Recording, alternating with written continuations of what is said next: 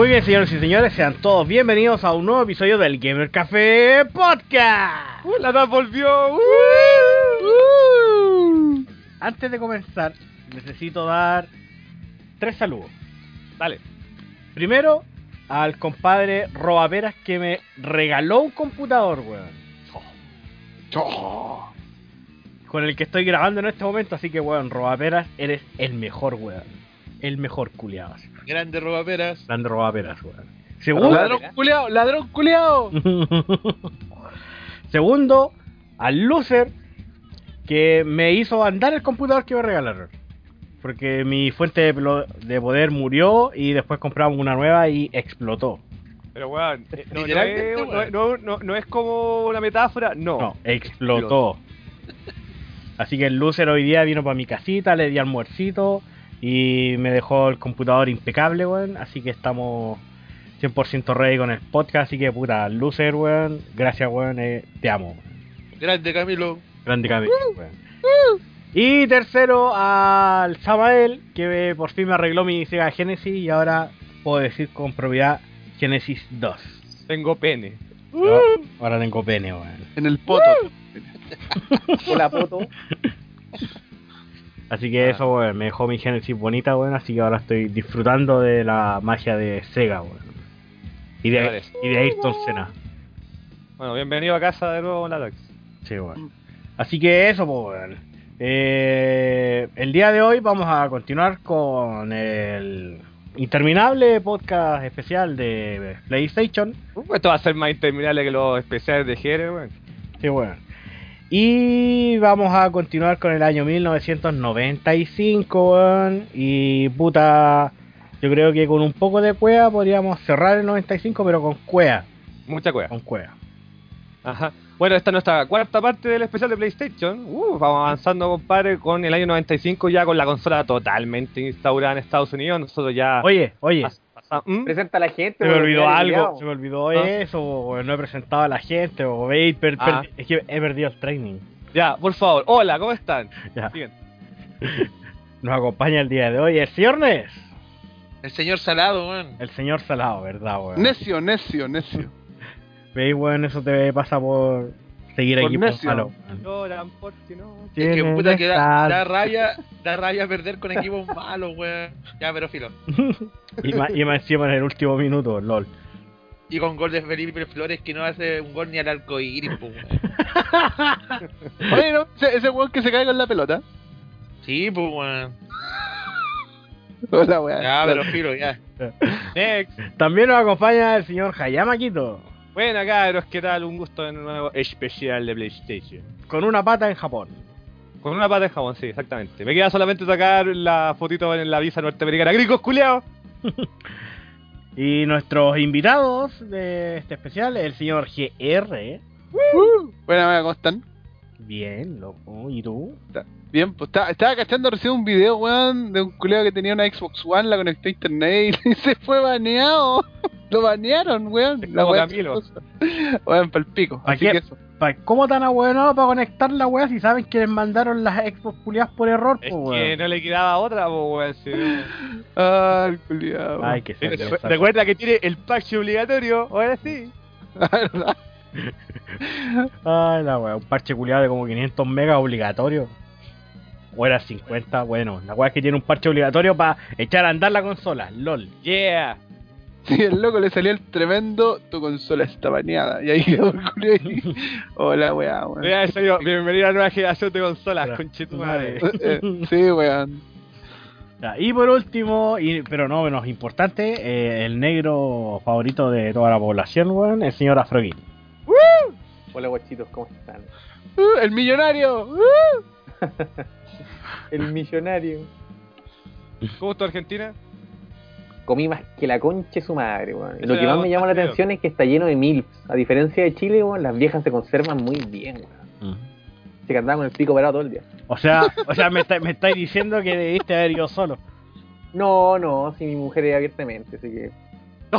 Ya. ok. A puro swinger, compadre. Bien ahí, bien ahí. Menos mal que no escucha esta wea. Es lo que tú Eh, crees. pero le vamos a mandar ahí. Eso es lo que tú crees. Ya, eso, ahora sí, Hayama la introducción, por favor. Ah, bueno, estaba comentando que es la cuarta parte de PlayStation. Y antes de empezar, como lo hacíamos con nuestro invitado estrella en los especiales anteriores, Ladax, ¿no queréis comentar nada de lo que hemos hablado?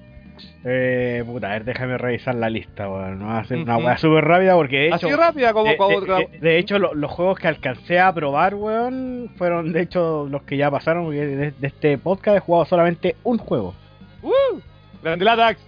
Eh, puta, cortito, Ridge Racer, eh, está bastante simpático, me agradó harto. Yo nunca lo jugué en arcade, weón, pero sí es simpático, weón.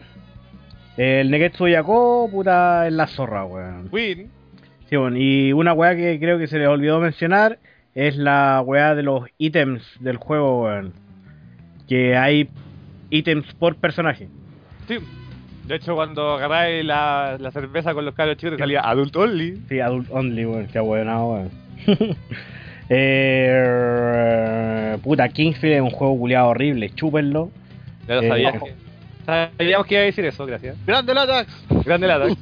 Battle Arena Toshinden es horrible, weón, pero puta, la- el logo la lleva, es lo mejor que tiene, weón.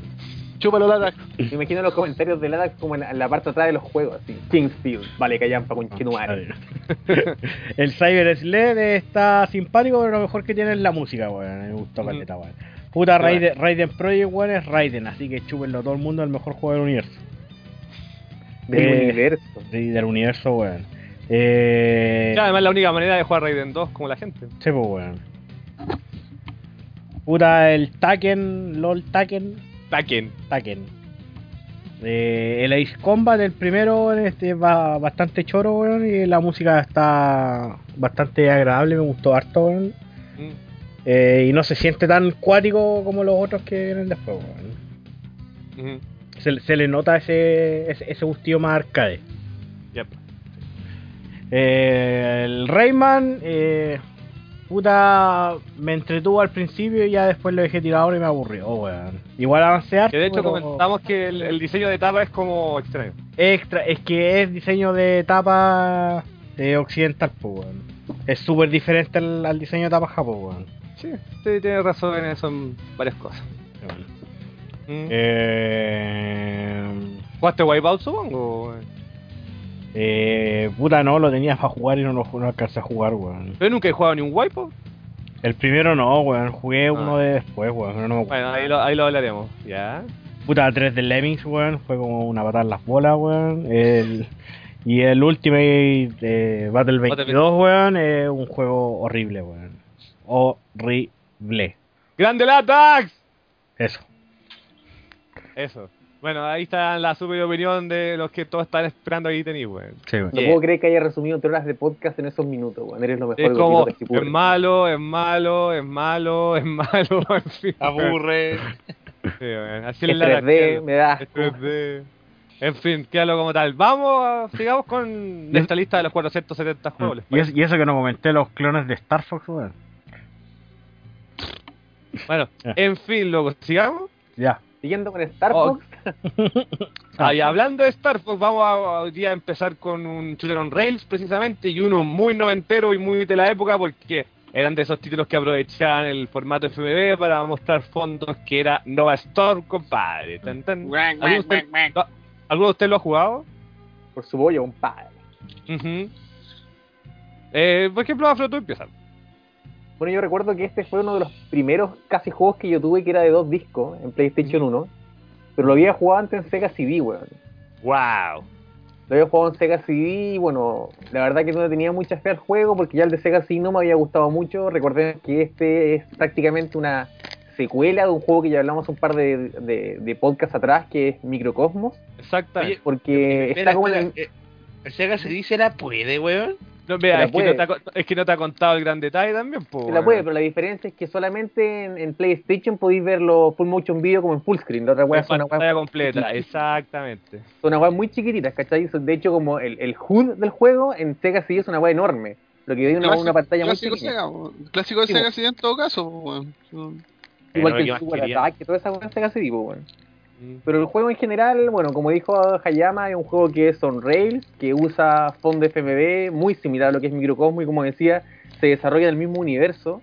también es de Psygnosis, y el juego en general a mí personalmente no me gusta mucho. Creo que de, este tipo de shooters, creo que hay exponentes mucho mejores.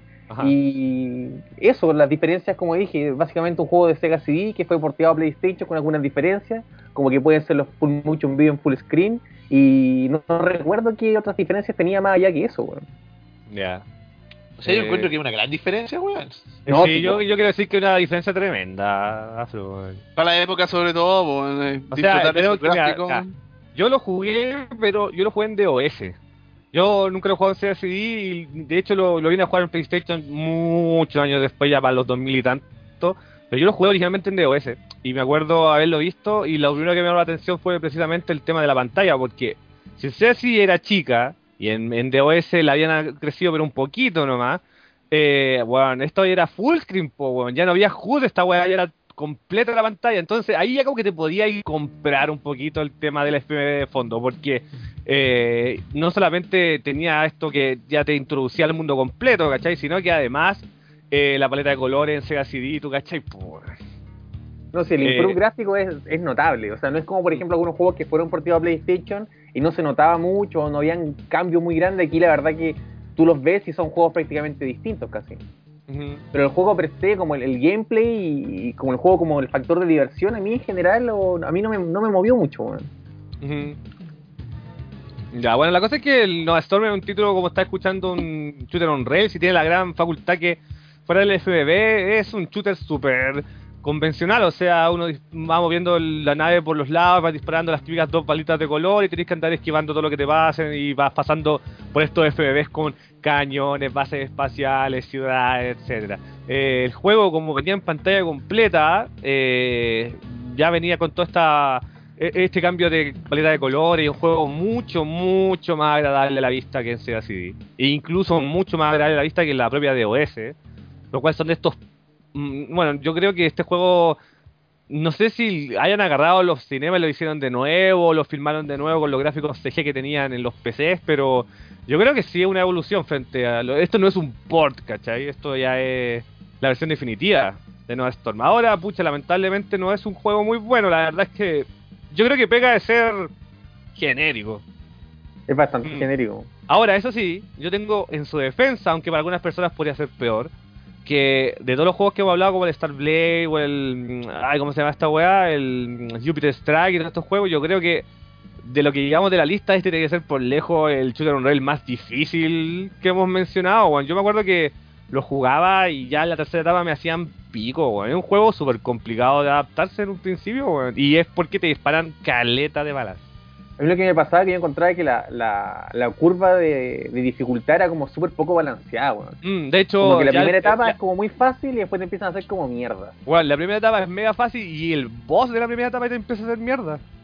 Como que saltas y pum, de una weá a otra. Y es terrible acuático. Tú decís, weón, ¿qué mierda pasó acá con la dificultad? Porque de verdad eh, no, no, no es balanceado. De verdad que no. Ahora, a mí personalmente me parece un juego mediocre, pero no lo odio para nada, weón. No es malo, que es mediocre. Yo, es malo. yo, yo quería salir en defensa del juego. Mm. Maestro, maestro que siente todo, weón. Bueno, Oye, mira, está bien, weón. Mira, lo que pasa, lo que pasa es que bueno, yo no lo jugué en su época. Yo de hecho lo vine a jugar ahora cuando hi- hicimos la lista. Mm. Y claro, jugarlo actualmente igual es como raro, es ver como una weá encima de un video. Pero yo me imagino que para la época que salió debió haber sido la cagamos, weón. Si esta, esta- para mí esta weá es los 90. Sí, no, este juego es 90 Esta weá de no- fucking eh, game, pues, sí. Pero igual eso. recordemos que no es el primer juego del género, o, o No. que trae esa, esa la, la mezcla Hay de mejores. Claro, entonces, Eh, No, sí sé, pero puta, con Es los que otros para la época- que hemos para hablado, otros para la juegos época que había weas mejores. por otros juegos que hemos hablado, yo encuentro que este es mejor, por ejemplo, que el el Jupiter Strike. No. No, Yo- lo encuentro como- loco. Lo, lo encuentro como, como más, más rápido, pero déjame hablar, pues, weón. Lo encuentro más rápido y, y- y de verdad para mí esto es como los 90 en todo su esplendor, weón. De, obviamente ha envejecido como la, como la tula, ¿cachai? Yo creo que si yo lo hubiese jugado en su época, lo hubiese disfrutado bastante, weón. Así que no lo, no lo, no lo sacrifico. Mira, yo por lo menos tengo mi experiencia personal que Eh, a mí me tocó, bueno, gracias a mi amigo que tenía Sega CD, Eduardo, jugar del juego que venía con la Sega CD de él, que era el Cyber Shark, que es prácticamente un juego de un estilo muy similar a este, pero ya con una vista de adentro, en vez de ver la nave en tercera persona. Y además también mi experiencia de 3DO en un principio fue con juegos de esta índole también, o sea, el tema del FBB ya lo había visto y sí, era, era, era la raja en un principio, era impresionante, pero tal vez cuando cayó este juego ya lo sentí como otro más de un montón de juegos que lamentablemente ya en esa época están empezando a ser mi- mi- más mirados. weón. De hecho, Yo- fue un género que se sobreexplotó, ¿no? como decís Sí. tú muy bien, weón, en la época del 3DO se sobreexplotó mucho. Yo estoy de acuerdo con Ernest que quizás si hubiera sido el primer título que jugaba este tipo, claro, habría sido increíble. Porque Mm. gráficamente, igual para la época, y aparte el cambio de Sega CD a PlayStation, había un cambio notable. Sí. Pero dentro de los exponentes del género, yo creo que ni siquiera está como dentro del top 5, weón. Yo prefiero el Starblade. De hecho, yo prefiero el, yo prefiero el, el, el primero, en el Microcons, weón. En serio, weón. tuvo, un impacto más grande en la época, creo yo. Bueno, de todas maneras, no creo que sea un juego malo, creo que es un juego mediocre. Y Sí, yo que estoy de acuerdo contigo. Y que la dificultad puede ser tal vez el mayor motivo de volver a él para la gente que le gustan los shooters de on rails difíciles. Puede ser que ahí haya un enganche, pero fuera de eso, ha envejecido mal. Pero para la gente que le gusta, no, por ejemplo, que no vivió la época y quiere cachar toda esa manía de los juegos en FMV, yo creo que este es un título a considerar.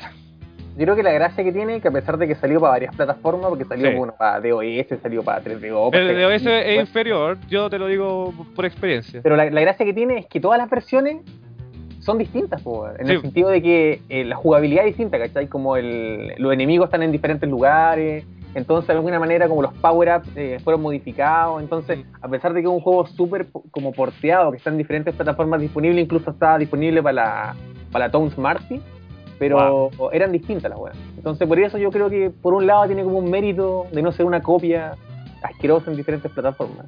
Sí, sí, por lo menos tiene ese mérito. Yo creo que es un juego destacable, yo lo quise meter en la lista más que nada porque estos son los ejemplos clásicos del juego noventero FMV que explotaba ese tema en la época, weón. Creo que uno de esos es importante. No, no, sé, no creo que quieran agregar algo más. No sé, yo en apoyo al señor Ness, weón, re- re- bueno, revisé un video antes de, de esta weá porque no lo he jugado, weón. De hecho lo bajé, pero no, no lo alcancé a jugar, weón. Mm, Eh, y sí, el juego es bastante más rápido que otros del género. weón. ujú. Yo, yo, creo que eso le agrega un plus. Pese ¿Y a, lo, pese a lo feo que se ve. Mm. Bueno, eso no, no nada más que agregar, cabros. Ah, eso. Yo, Eso, yo fui no, al baño, yo fui, yo fui al baño, esa es mi opinión del juego. Ve, Así de responsable, Jere. Ya ha ido dos veces. No, es que weón, estoy bueno para mear, weón. Pero en fin. Oye, no, pero lo, lo único que quería agregar que lo había Tiene la uretra corta. Antes de, antes de empezar a grabar el podcast les comenté a los chiquillos que este juego, puta, yo creo que yo creo que es, es por gusto de cada uno, ¿ah? yo creo que si, a- si a alguno le gusta la gráfica que tiene o el estilo visual, puta, el juego le va a gustar, porque a mí en lo personal no me gusta porque me recuerda mucho a Reboot y las gráficas que tenía la serie de Reboot era como el pico, no me gustaba, nunca me han gustado, weón. Cuidado que te venía a pegar. Weón, si Reboot Sí. era, era el 3D en los 90, Sí.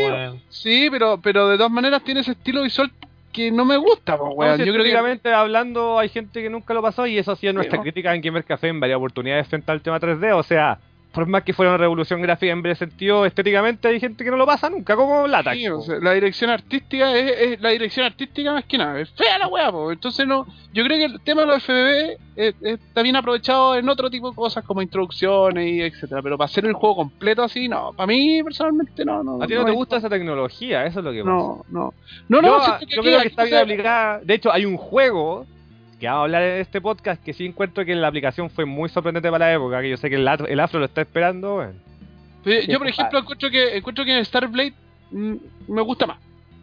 ¿Cachai? Ya, perfecto. Es que el Starblade pasaba más piola porque era Sí, como el po. juego de poligonal traspasado a Es, que- video. po. es- es eso, pues, ¿cachai? Como que los locos se dieron la paja de hacer que la weá pareciera que el juego de, de verdad lo estaba haciendo correr la consola. En cambio aquí no, pues bueno, aquí uno notaba al tiro que la weá era mula, pues bueno. Es como Feed, ya lo comentamos. O sea, así. Mm. Bueno, eso yo creo que es un juego moderadamente mediocre. La dificultad lo vuelve interesante a algunas personas, pero creo que no hay que agregar más. Yo lo quise poner por el tema histórico de que estos típicos shooters on rails que estaban eh, siendo una revolución gráfica y todo ese tema del FBB en la época, pero ya estaba también un poco en la quemada donde la gente empezó a hacerle un poquito de asco a este tipo de juegos.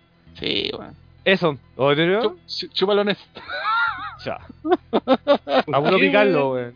Ya, otro. Otro, otro, otro, otro. Otro, cabros chicos.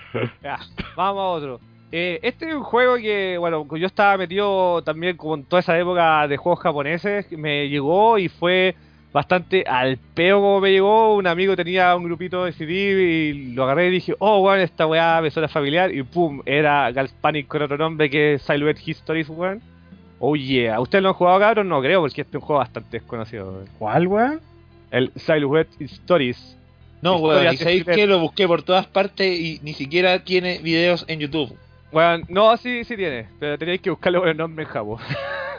Pero puta, weón. Bueno, la cosa es que eh, es un juego extremadamente oscuro dentro de la galería de Kaneko, empresa que supongo que todos conocemos por, sobre todo Calspanic acá. Y que, bueno, aquí Calspanic eh, es un juego que, bueno, está inspirado en Quick. Yo creo que no hay mucho que decir porque ya es un clásico y hemos hablado Ujú. eh, de Calspanic en oportunidades anteriores. Pero mucha gente no conoce este título precisamente porque no se llama Calspanic. Se llama Silent Histories y es de Kaneko y es parte de la franquicia Calspanic. Ya. O sea, no es como un spin-off al peo, es de Galspanic. Bueno, la cosa es que la historia que va detrás del juego es que durante la realización del Galspanic exclusivo de Sega Saturn, que es el Galspanic SS, eh, los buenos decidieron hacer una versión especial para PlayStation que esta de Silent Stories. ¿Por qué? Porque Sega Saturn tenía aceptación de juegos 18 para arriba y PlayStation no. Ah, el de, que el, el de Saturn tiene tetas, weón. Pero sí, en Sega Saturn hay caleta de juegos con mina en pelota. Vamos. Vamos. De hecho, de, de hecho lo- en, en Sega Saturn son reconocibles porque antes de que apareciera la Zero, ¿ustedes cachan la Zero, Sí, supongo? sí. Que es la SRB japonesa, por decirlo así. Eso va pues Los- solamente los- en Japón, pues. Nunca Sí, pues los juegos, los juegos a- de... No, aquí ni cagando, obvio que no.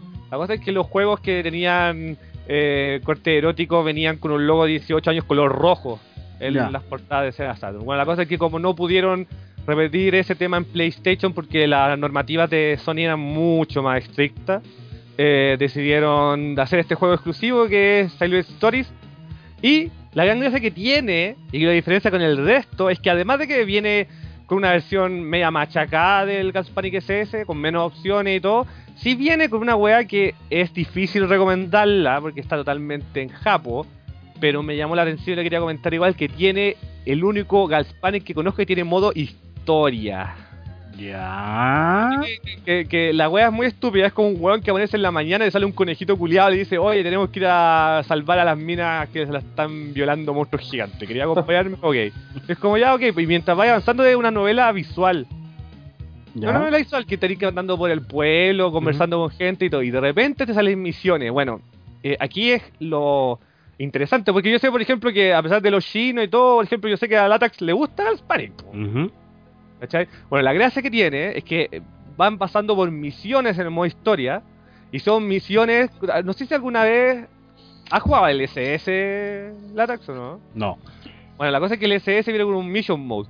Y es como que te sale eh, captura el 85% de un silueta, ¿cachai? O, en- un porcentaje especial, ¿cachai? Bueno, eso aparece en este juego, pero además tiene una weá que a mí me parece fantástica dentro de lo que es Galspanic. Y es que tú puedes jugar el modo historia cooperativo de dos players y los dos jugadores tienen misiones diferentes ¿Sí? en la etapa. Sí, por ejemplo, hay misiones que los juegas de a dos y te sale, mientras el otro captura el 70%, uno tiene que atrapar cuatro monos en una sola jugada. Mm.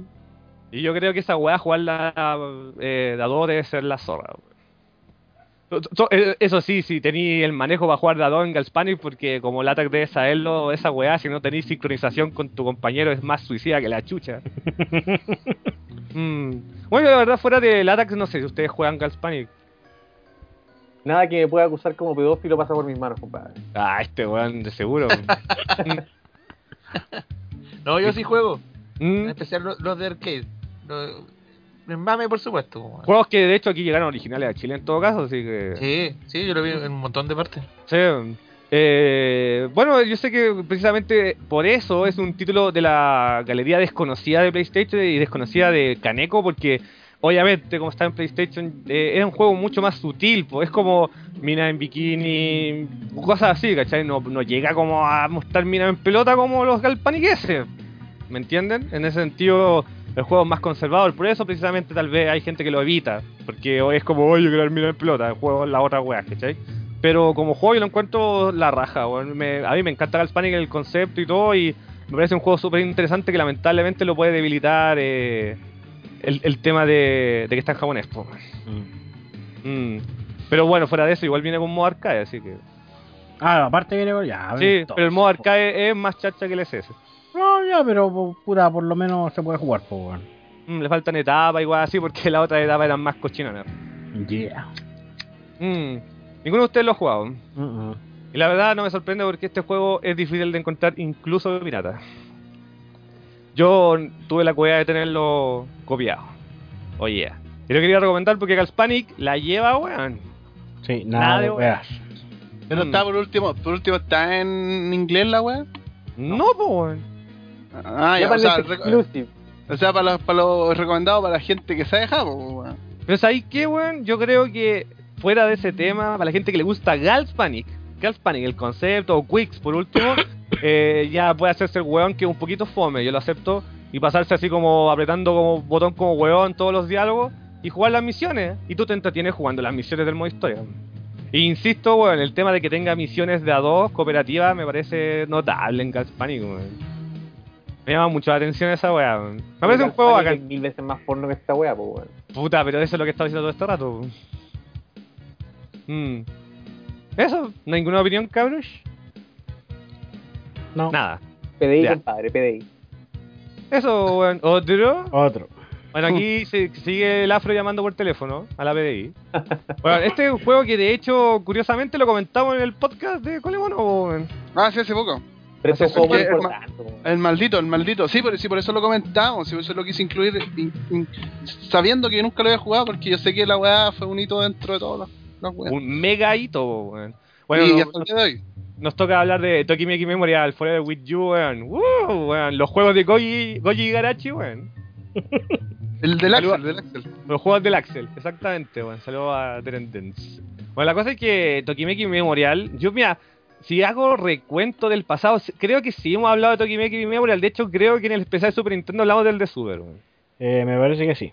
Mm, Bueno, la cosa es que tal vez sería un poco repetirnos sobre en qué consiste Tokimeki Memorial, pero lo voy a hacer medio corto. Es la eh, es el SLG de Konami de los juegos de cita y de joteo de minas, pero con el concepto del colegio, que tenía toda esta weá de que tenía que pasar pruebas y que dependiendo de cómo tienen el colegio, las minas tienen pescando o incluso mandándote a la chucha. De hecho, existe esa famosa frase en Japón de soy tan loser que ni siquiera me joteo minas de Tokimeki Memorial. Porque Tokimeki Memorial podéis perder, pues podéis quedar soltero. Weón. No, la, la- cosa es que el juego salió Forever With You porque no es el mismo de PC Engine y el de, el de- bueno, sí, el de Super Nintendo vendría siendo una suerte de port mega penca de este, la verdad.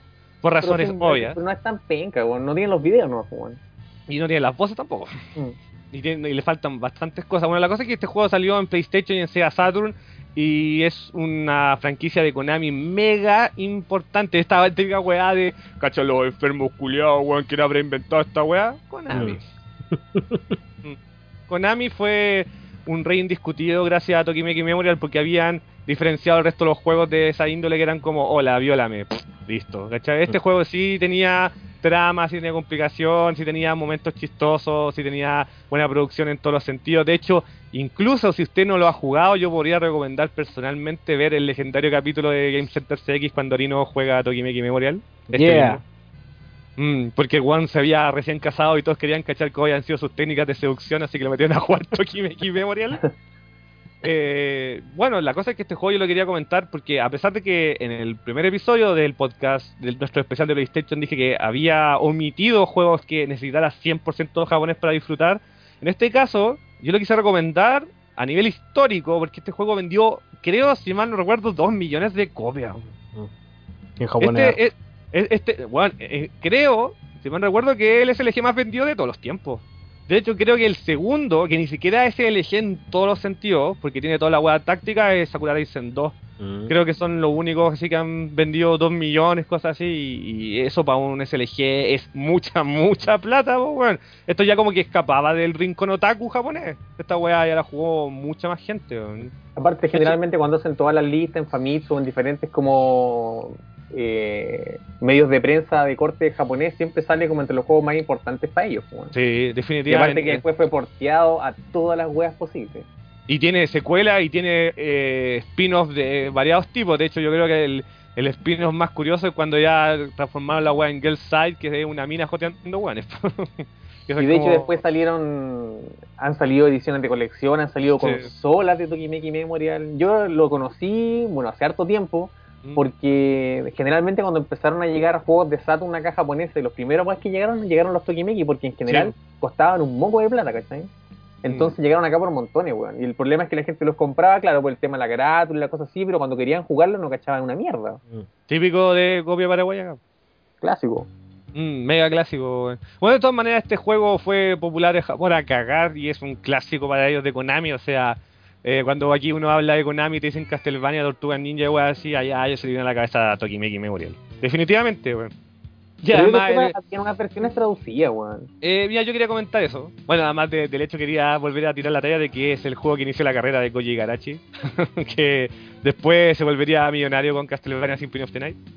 Pero mm, lo que quería comentar es eso, que mucha gente ha preguntado, siempre me dicen, ¿sabes que Tokimeki Memorial me tinca interesante? Incluso me lo dice gente que no cacha nada de este género, es como, bueno, el juego es tan importante que igual me gustaría darle un vistazo. Y todos se preguntan, bueno, ¿qué ha pasado con la fan traducción? Eso es como la tiga, wea. Mira, yo no lo he probado, pero creo, a lo mejor me estoy descarrilando, ojalá que lo confirme, porque ustedes saben que aquí en Gamer Café son conversaciones de amigos y investigamos re poco. Eh, creo que hay una fan traducción, pero que no está completa, tiene que ser así como un 75%. Mm, Yo la verdad no, no me aseguraría de decir, no, hay una fan traducción en la wea. Si hay, ojalá que, que le den un vistazo. Pero si no, puta, yo por último le podría recomendar el capítulo de Game Center CX para que se dé cuenta de qué se trata. O puta, y si está muy caliente, jueguelo con guía. Hay un montón de guías en internet para jugar esta Sí. weón. Además, hay un montón de guías que yo cuento que se pierde un poco la gracia, pero. Sí, pues, pero obvio. bueno. Mm, por último, podrá disfrutar de la gringa que decía, ¡ay, hello! que, la, que me acuerdo que Arino la odiaba. Mm. Mm, Bueno, eso, bueno, un juego importante que, que está dentro de la línea de juegos que han vendido más de millones de copias en PlayStation, así que definitivamente había que comentarlo. A pesar de que yo creo que este juego fue un poquito más popular en Sega Saturn. Eso. ¿Otro? Otro nomás. Otro, weón. bueno, aquí va a pasar un clásico más de PC que de PlayStation, pero quiero comentar igual porque para mí es un tremendo, tremendo juego que son los XCOM, que de hecho ahora están eh, en boca nuevamente cuando salió el FPS o whatever, como quiera llamarlo, actual de XCOM. Que TPS, TPS. XCOM Sí, un TPS, eso realmente. Que es XCOM eh, UFO Defense. ¿Han jugado XCOM? Por favor, díganme que sí. Che, si he jugado Exxon, pero en PC. Yo igual, yo de hecho este juego fue de esos títulos que mi tío se los compró original porque decía, compadre, me acuerdo que la primera vez que llegó con el XCOM me dijo así como, compadre, este es el juego del año según PC Magazine 95, compadre, weón, compadre, lo último. Fue como, ya, bueno, pues, weón. Y me puse a jugar y puta, mira, yo sé que el, género de la estrategia por turnos es un dominio por sobre todo japonés. Usted sabe, de hecho vamos a hablar de un montón de juegos de esa índole en este especial, pero yo creo que XCOM es, pero por lejos, el gran juego de estrategia por turno. No, no, yo cuando hablo de estrategia por turno hablo más a nivel táctico, como Tactics, no como, como por ejemplo cuando diferenciaron Ogre Battle con Tactisoc, esto es un Tactisoc, esto es un juego de batallas en lugares de espacios pequeños, pero con, con turnos. Eh, pucha, lamentablemente yo sé que aquí no, muy pocos se manejan de OS y todo, así que yo creo que ninguno de ustedes lo ha jugado. O sea, yo en su época usé harto de OS, weón. El tema pero es que yo nunca he juego. sido muy fanático, nunca he sido muy fanático del computador para jugar. Y también ya comentaste, época- ya comentaste que no te gustaba Final Fantasy Tactics, así que eso ya lo hice todo. Sí, en general este- estos géneros de juego, bien, por lo personal, no me gustan mucho, weón. Debo aceptarlo. Ya. Sí, no, a mí tampoco, weón. Mi, cuñado ha tratado de meterme estos juegos, weón, por todos lados, pero no, weón. Mm. ¿Qué querías Mm. comentar, Jere? No, no, no, que puta, yo el UFO no lo he jugado nunca. El Mm. que jugué, yo de hecho el que partí jugando lo Exxon, el XCOM fue el, el Apocalipsis, esa. Apocalipsis. Como muchos años después, ya. Mm. Sí, pero es como de los primeros igual, po, creo que como Sí, el sí. 4. ¿sí? Es que yo, yo, yo soy de la idea de que los clásicos, clásicos con toda soledad Pero- son el UFO Defense y el. Ay, ¿cómo se llama el 2? El Terror from the Deeps, que era cuando ya vendían a los guanes bajo el agua. Sí, no, pero es que lo que pasa es que eso es lo, lo, lo raro que ha tenido la, la saga XCOM, que ha cambiado muchísimo durante todos Eh. los títulos que han salido, weón. Sobre todo explicar- ya cuando lo empezaron a hacer en 3D y ahí la weá se fue a la mierda, weón. Yo que, que quiero explicar un poco de qué se trata para que cachen un poco la, la wea, porque el juego fue Mm. extremadamente popular dentro del círculo de gente que le gustaba. Y yo creo que este es como el juego de estrategia táctica por excelencia gringo. Yo estoy diciendo de táctica de espacios chicos, yo no lo estoy metiendo al saco de Civilization y esas weas, ¿cachai? Lo estoy metiendo en ese saco. Mira, XCOM en palabras lo más simple posible, es un juego donde la tica wea son como eh, el planeta en una fecha X, llegan los extraterrestres, pero la gran talla que pasa en XCOM, que lo vuelve tal vez diferente al, al resto de juegos de Salva el Planeta, es que nadie se hace cargo de nada. Es como hay avistamientos, hay raptos, hay asesinatos, hay pequeños lugares del planeta que están siendo invadidos, pero todos los gobiernos del, del planeta unidos como que lo niegan. Ya. Así que me cachan. Es como, ah, sí, llegaron los extraterrestres, pero no vamos a hacer nada porque hay que investigar la situación y la weá. Entonces, ¿qué ocurre? Eh, hay, que llamar un una, hay que llamar una comisión mixta. Eh, claro. Bueno, la weá es que de fondos privados nace XCOM. No Ya. fondos como, Ya, como estatales, gubernamentales. sino que es, es un grupo privado que establece bases duran- don- don- en el planeta y va identificando los ataques extraterrestres y va ahí interceptándolo. Bueno, la cosa es que eh, eso tiene sentido bajo el gameplay, porque cuando uno se imagina los juegos de estrategia RPG, uno se imagina un mapa, comprar ítems y pelea. Ujú. Eso- Esos son como los juegos de estrategia en general, los Fire Emblem, los Tactics todas esas weas son de esa índole. Y este juego no, porque fuera de eso, que es la raja por cierto, lo que tal vez vuelve más interesante es- XCOM y más diferente al resto es que tú tienes que mantener la base. Porque como es privada y no tiene apoyo, eh, te van llegando apoyos privados de ciertas partes del planeta, de ciertos continentes, ¿cachai? Entonces tú cuando vas empezando el juego, tú puedes establecer tu base en cualquier parte del planeta. Te sale un mapa mundi en 3D, ¿cachai? Lo pones, pones un, un icono y te, te crea la base. Entonces cuando tú haces doble clic en la base, tú puedes, en el espacio que te dan, crear nuevas instalaciones. Por ejemplo, eh, es que tiene como esa weá no solamente del ataque, sino de la mantención de lo que es un escuadrón de ataque privado, porque, eh, no sé, hay una misión y te echáis aliens. Y cuando tú te ganáis la misión, los aliens se los llevan y tú los puedes investigar para cachar sus armas y su eh, escudo y puedes usar su tecnología para, para tu beneficio.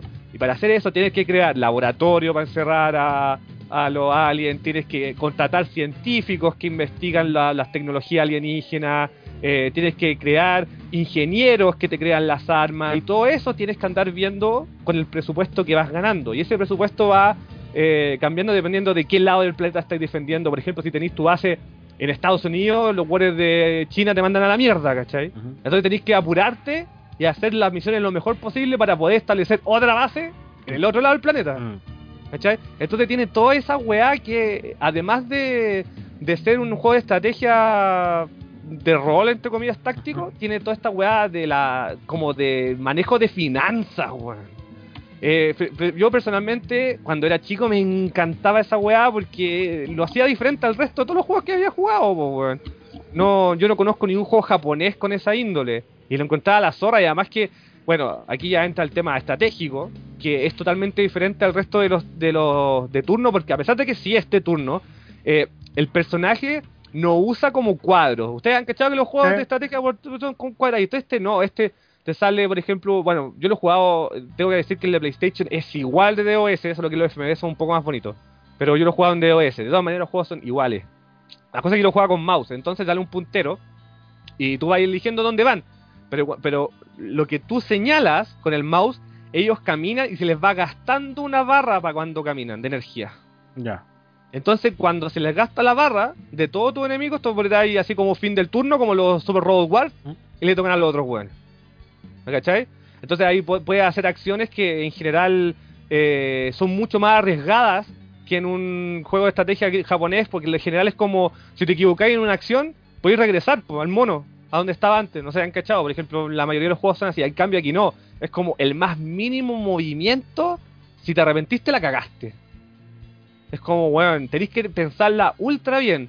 Y en ese sentido el juego es mega la raja, tiene toda esta weá en la ciudad, en selvas, que la música es súper ambiental y se escucha como van matando a los civiles, que por cierto, mientras más civiles van matando, menos plata te van dando lo- lo- las fuentes privadas. Y así vaya avanzando, después te ganáis una armadura, unos robots y toda la weá, y el juego se va a la chucha en tecnología hasta que tenéis que mandarlo a la mierda a todos los alienígenas del planeta, weón. Bueno, el juego es maravilloso. Yo creo que una obra maestra del género hecho en, no, en Occidente. Esa es como la gran gracia. El, es un género no tan tocado acá y que de todas maneras es un tremendo, tremendo juego. Y a mí me encanta. Yo lamentablemente como sé que no es el fuerte de usted, no tienen nada que opinar. Así que por eso quería explayarme en eso. Es un juego mega recomendable. Que yo, eso sí, lo recomiendo más con mouse. Por ende, preferiría que lo jueguen de OS, pero yo creo que un PlayStation igual sigue siendo una buena opción. Yo sé que después el látex te carga esta weá. Sí, no, Ya yo lo me, aburro súper rápido con estos juegos, weón. Pero Mm. puta, si decís que tiene todos esos elementos, weón, que igual son caletas, porque aparte como del, del elemento como ya del, de la batalla estratégica, tiene toda esa Mm. weá como media sim, por decirlo así. Sí, como de- exactamente. Mm. Igual es un elemento interesante, yo cacho que a la gente que le gusta esa weá, weón, se debe parar la tula, weón. Sí. No, no sé, es verdad. weón. Yo, yo sé que todavía la Este foto- magazine, a la gente que le gusta esta weá, se la para la tula. Latax.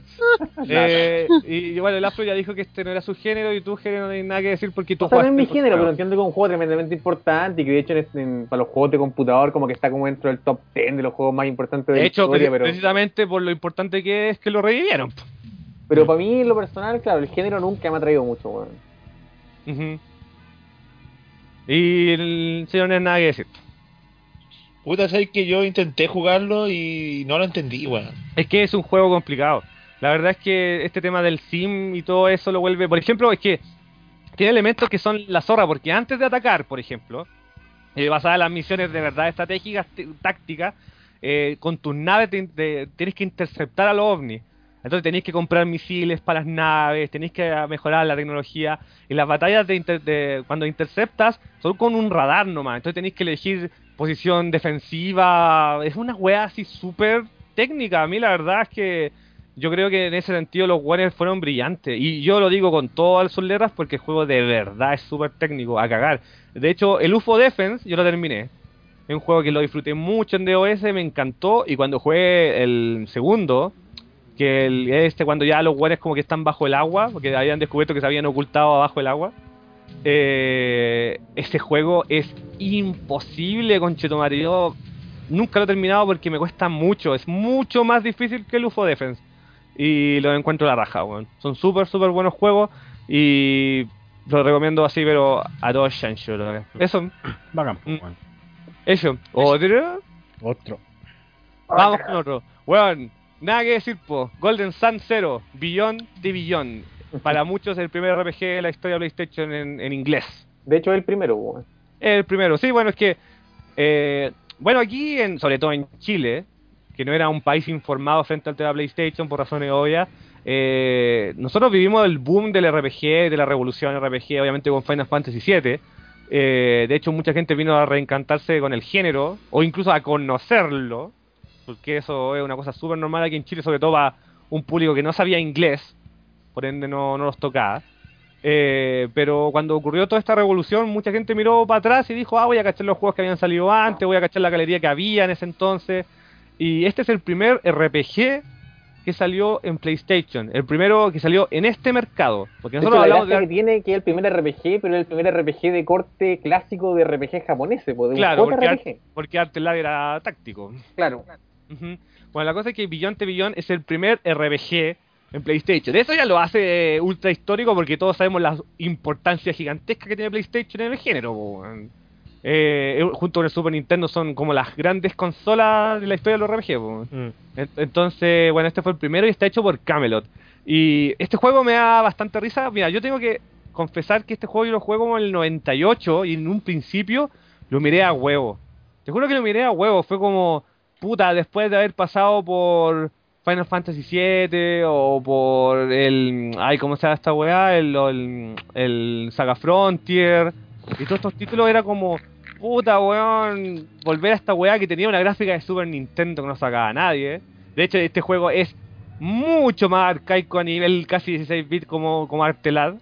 Pero tiene Y- varios efectos que igual ni cagando se podían super. Es que mira, aquí lo que viene la parte que lo vuelve tal vez histórico y que lo vuelve más interesante incluso que en esa época. Y de hecho, como yo tenía el comentario, pero caché que el silencio otorga porque nadie cachó la talla, este juego está hecho por Camelot.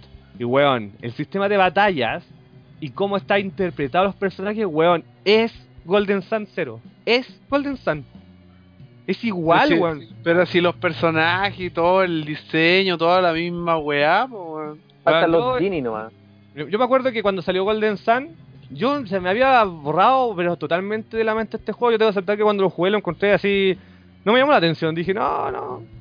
Y eso que yo era mucho más eh, abiertamente. Yo, como he dicho, había jugado Linda Cube Again, que es un juego de PC Engine porteado a PlayStation. Así que no, no tenía problemas con eso, pero lo miraba y lo encontraba genérico, la verdad. No, no me llamaba la atención. Pero cuando apareció Golden Sun que un RPG de Game Boy Advance que para muchos es como el Final 7 de Game Boy Advance, po, es como el gran RPG de la historia de los portátiles. po. Eh, cuando salió este juego, salió mucho comentario en internet de, ah, sí, esta weá que, que es como una secuela espiritual de Beyond the Beyond. Y como que todos dijeron, what, ¿qué es esta weá? Pa, y corrieron a jugar Beyond Beyond.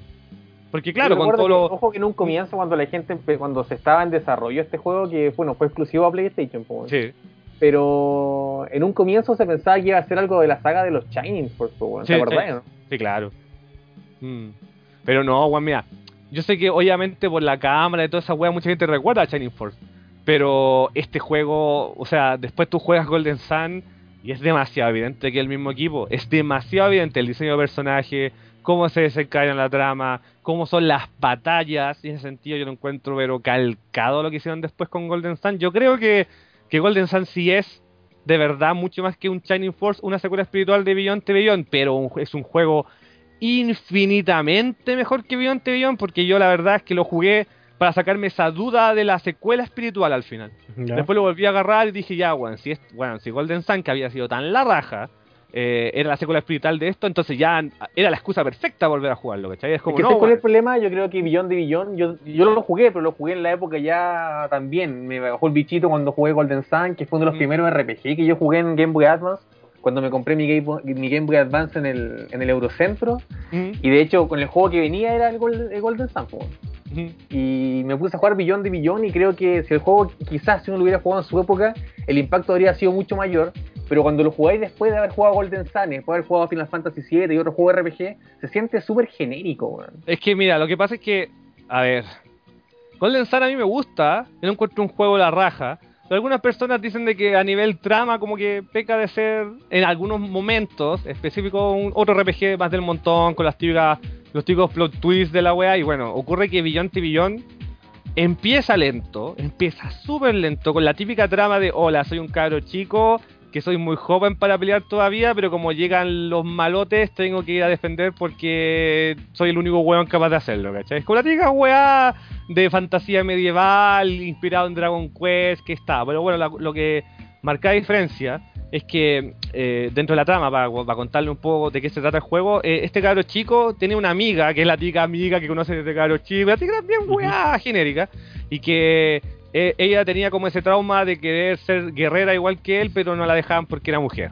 ¿Cachai? Entonces al final ocurre que de- dentro del, de, esta, de este conflicto, eh, ella eh, quiere darse las de chora y entra a una cueva para pelear con un dragón para cachar de que ella era igual de bacán que él y este weón dice por favor anda a, a salvarla porfa es como ya ok y durante esta, esta ocurrencia que después te juntáis con ella igual vais peleando con un equipo porque es como ay sí ya si igual somos choros peleamos juntos Y se ponen a pelear y de repente llegan con un dragón y ocurre que el dragón se come esta mina así como pff, la agarra y el weón como que mira la weá y dice que chucha. Y cuando intenta salvar, eh, la mina como que le sale así como una magia y se echa al dragón. La típica weá, así como internamente. Ahí se da cuenta de que la mina tiene como un poder especial, secreto, que nadie sabía, legendario y la weá.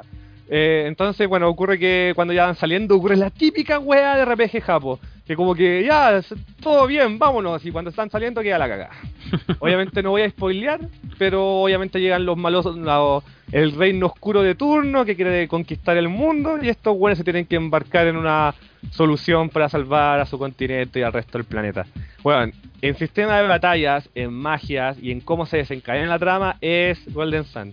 Solo que mucho, mucho más genérico. Muchísimo más genérico. A mí lo que me verdad- gustaba es por el tema de las batallas por turno, que para mí los juegos RPG tienen que ser en batallas por turno y bastante conservador en ese sentido. Sí. Pero a diferencia de Golden Sun, este juego yo lo encontré mucho más peludo. Hay unos dungeons que son más peludos que la mierda, weón. Mm, Y Golden Sun en general es un juego bastante simple, no un juego que entregue mucha dificultad. Eh, bueno, lo que pasa es que Golden Sun, tampoco no quiero spoilear, a pesar de esto no es un especial de Game Boy Advance, tiene un momento específico, al igual que Artelad, que si tú lo manejas bien, te volvió uno peculiado. Eh, digo overpower y se acabó el juego. Pero en the Beyond eso no ocurre. Yo la verdad lo terminé, me lo terminé así como el 2006, una wea así. Me acuerdo que dije, no, weón, si está bueno me la voy a ganar, porque recuerdo que cuando lo volví a tomar el 2003, yo he tenido tres instancias con este juego. Primero fue cuando lo miré a huevo y no lo jugué. Fue como, ay, ya, pico. Después fue cuando me enteré de toda la wea de Golden Sun y lo volví a jugar y me aburrí. Dije, no, si este juego es genérico, ¿por qué lo estoy jugando, weón? No me interesa. Y después, como el 2006, dije, ya, weón, lo voy a intentar, tercera la densidad. Y ahí lo terminé. Fue como, ya, ok, jugando ¿Pero y lo encontraste terminé. más peludo que el Golden Sun? Sí, es más peludo que Golden Sun, pero yo encuentro que tu opinión es un poco exagerada. Yo lo encuentro solamente un poco más peludo que Golden Sun. Los calabozos son mucho más grandes, weón. Son, son más enredados, creo yo. Mm. Ahora, eh, eso sí, la, la gracia que tenía el de Game Boy Advance es que visualmente es súper cuático para la época, en cambio Beyond the no. Beyond the no era acuático para la época. Entonces también se queda en eso. Pero es un juego que a pesar del tiempo no ha envejecido tan mal, no es tan feo, porque como usa gráficos ya relacionados, algunos son como sprites. Mira, mira, la, ustedes han jugado Golden Sun, yo sé que incluso hasta Lara creo que lo conoce, po, aunque sea lo habéis cachado. po. Eh, lo conozco de nombre nomás. Ah, nunca, nunca lo has visto. Mm, que me acuerde, no. Bueno, la cosa es que la, la gracia es que las batallas en Golden Sun son 2D, pero tienen como esta perspectiva de suelo modo 7. Mm. Entonces los sprites están como intercalados y parecen 3D, ¿cachai? Como que tienen ese efecto de movimiento de cámara y toda esa weá, como que se alejan los sprites y todo eso. Bueno, en, en the Beyond es igual, solo que la diferencia es que no es un modo 7, sino que esto ya era una textura 3D. Era un polígono de PlayStation. Bueno, más allá de eso, el juego igual son sprites los personajes, todo el resto de efectos está hecho en 2D. En ese sentido, yo creo que yo la verdad creo que sería igual injusto comparar el nivel técnico y de calidad de Beyond the Beyond con, con Golden Sun porque Golden Sun está financiado por Nintendo. Mm. En ese sentido no hay mucho que hacer porque Beyond the Beyond era un juego de la época de Camelot que eran freelancer, bueno siempre ha sido freelancer, pero... Pero en esa época Camelot no, ni siquiera se llamaba Camelot, ya se llamaba Camelot ya, no me acuerdo. Sí, se llamaba no, Camelot. no, Sí, sí se llamaba llama Camelot. Lo que pasa es que, a ver, cuento corto. En un principio trabajaban para Sega, después se separaron. eh, le, le- trabajaron un tiempo PlayStation para hacer los minas de golf. Y los buenos de Nintendo encontraban que los minas de golf, o los Everybody's Golf, como quieran llamarlo, eran tan bacanes que los contrataron para hacer Mario Golf y tuvieron una relación tan bacán que empezaron a salir los otros juegos de Camelot. Pero yo me acuerdo que- que... Camelot se empezó a llamar Camelot como el Shining Force 3, pues. Sí, y esta sí, weá fue sí, como pero- el 99, 98. Mira, yo no sé si, mira, yo no sé si haya sido por el retraso de la localización japonesa a la norteamericana, pero la norteamericana de the Beyond sí viene con el logo de Camelot. Mm. Mm. Y me Bueno, la acuerdo cosa que la intro era muy freak, weón. Era una weá muy, muy, muy loca, weón. Sí, sí, es de hecho salen, salen estas chicas, eh, es muy parecida también a la de Artelad, que después salen los personajes mostrando como los stats. Eh, y en ese sentido, puta, el juego me... mm, Pucha, lo que pasa es que a mí me gusta el género, entonces tal vez yo lo, yo lo pasé porque dije, ah, bueno, es otro más y me gusta la, la temática y el- la mecánica por sobre todo, pero yo tengo que aceptar de que the Beyond es un RPG ah, en la galería de Play, si bien histórico, eh, genérico. No, no, no. Yo creo que lo gran histórico que tiene son, primero, de que es el primero como tal, y sobre todo en el lanzamiento norteamericano, y porque es Golden Sun Zero. Yo creo que esos son los dos puntos que lo, lo marcan de manera importante, pero fuera Lo de hacen eso, merecedor de estar en la lista. lo hacen totalmente merecedor. De hecho, conociendo lo que he escuchado y que estoy. No, no, es como que nos estuvimos burlando de la ignorancia de la gente, pero yo me alegro que mucha gente se esté dando cuenta cuando me han dicho, oye, ¿sabéis que en realidad no cacho nada de la guas que han estado hablando y no cacho nada de PlayStation? me ha llegado mucho ese comentario. Precisamente que en un país que se hace llamar tan fanático de Nintendo se vengan a enterar recién de que hay un Golden Sun de Play 1, puede ser que sea interesante para mucha gente. Mm. Así que eso, yo sé que GR no es su género, así que no, no creo que quieras comentar mucho. Puta, sí, al final es Golden Sun, pues, weón. A mí me gusta, a mí me gusta Golden Sun porque Mm. es un RPG fácil, weón. Es un RPG, un RPG así como, puta, es como jugar Mario RPG para mí. Una wea de ese, ese toque. Ya. Mm, Se me hace un, un juego fácil y seguramente este juego va a ser un- algo similar. O Yo no creo sé, que más- seguramente, yo creo que la o seguramente el Afro tenía, el Afro tiene razón, ¿ah? el Afro seguramente tiene razón que Billón de Billón es más peludo. Sí, no, sí, definitivamente es más peludo, pero yo digo que no es tan extremadamente peludo.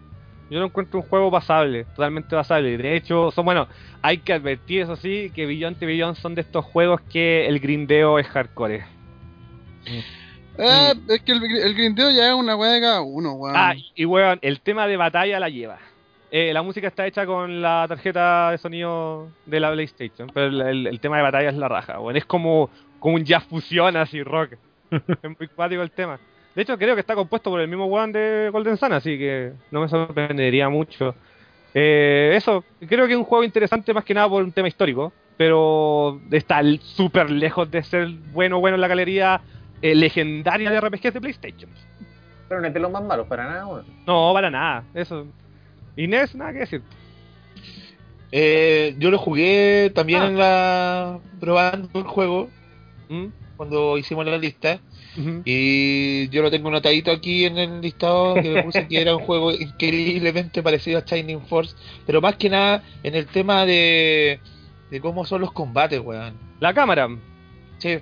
Mm, Es que hay jugado. Pero sabéis que a a pesar de todo me, me agradó bastante lo que alcancé a jugar y de Sí. hecho yo creo que más adelante cuando tenga tiempo yo voy a jugar esta weón. Sí, bueno, se imaginarán de que en esa época, en pleno 1995, los reviews lo hicieron pico porque era 2D. Mm. Bienvenido a Norteamérica, bitch. Pero igual era un. Yo me acuerdo que las críticas eran medio mezcladas, weón. No, mira, lo que pasa es que a Billón Te Billón le pasó lo que le pasó a muchos títulos de primera y segunda generación. Como alguna vez comentó el Afro en nuestro especial, lo que ocurre es que en esa época Sony era totalmente nazi con los juegos 2D. Los buenos no querían juegos 2D en PlayStation. No los El quería, pasado, era el pasado. Sí, no los querían, lo odiaban, decían, no, este es el futuro del polígono y la buena no los querían. Entonces, estos juegos que salieron en el mercado, que eran 2D, aparecieron más que nada por presiones a nivel, ¿cómo decirlo? Tener algo. Es como, oh, un RPG, al fin, pa, ¿cachai? Por ¿Cómo salió. la weá? ¿Cómo cambian Sí. la weá? Obvio que sí, pues bueno, la cosa es que eh, en esa época, ¿tú cachai? Pues, o sea, si el Latac se acuerda de esos reviews de mierda que decían de que Mega Man X4 era un juego de Super Nintendo, ¿te acordáis? Mm. Eh, este juego lo hicieron pichula en esa época y obviamente el revisionismo de hueones ya con carácter de verdad va a hacer críticas frente a los juegos ya con muchos años de- después del lanzamiento se dieron cuenta de que eh, era bueno o sea o no sé si bueno pero sí competente Mm. eso creo que es recomendable igual. ¿Alguna opinión extra? o nos vamos a otro? Otro nomás.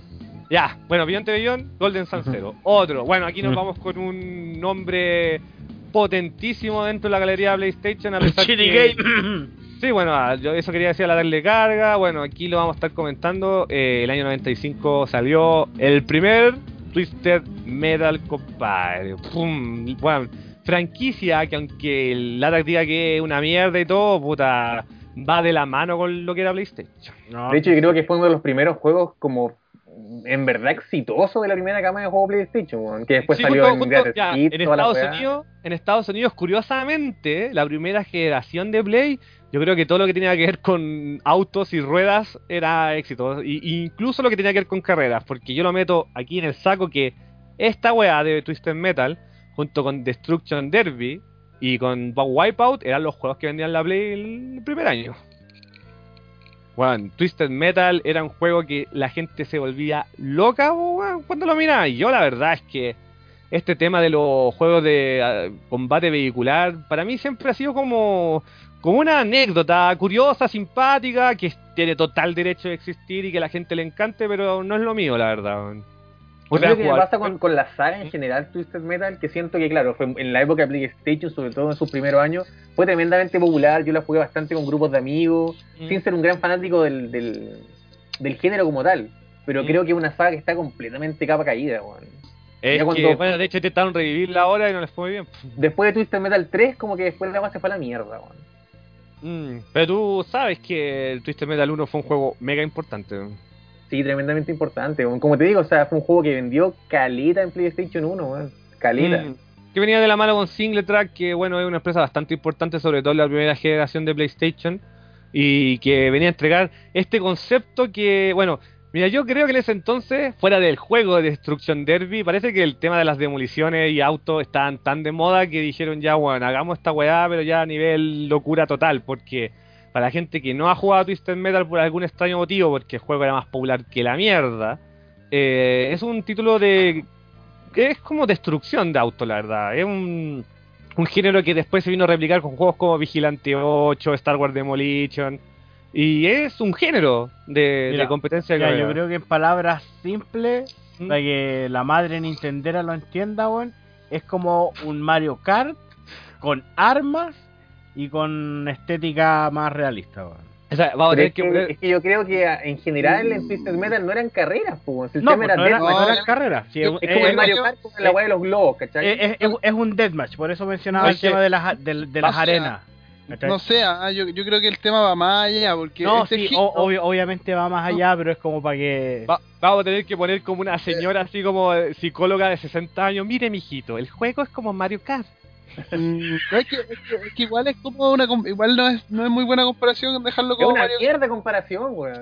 Bueno, eh, porque este género es un género que no se podría haber hecho en ninguna generación anterior porque necesitaba de gráficos poligonales para poder desplegar toda la mierda que eh, muchos vieron en ese tiempo, el mismo Carmageddon, ¿cachai?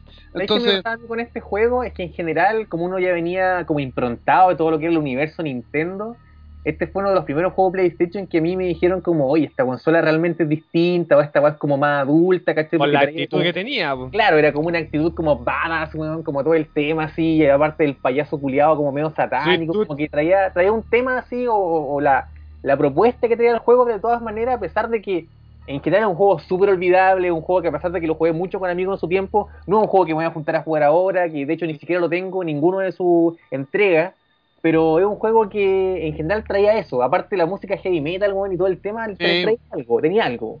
Sí, pues, tenía música sí, po. Mm. Eh, bueno, te imaginarás quién salía ahí por Latax, po.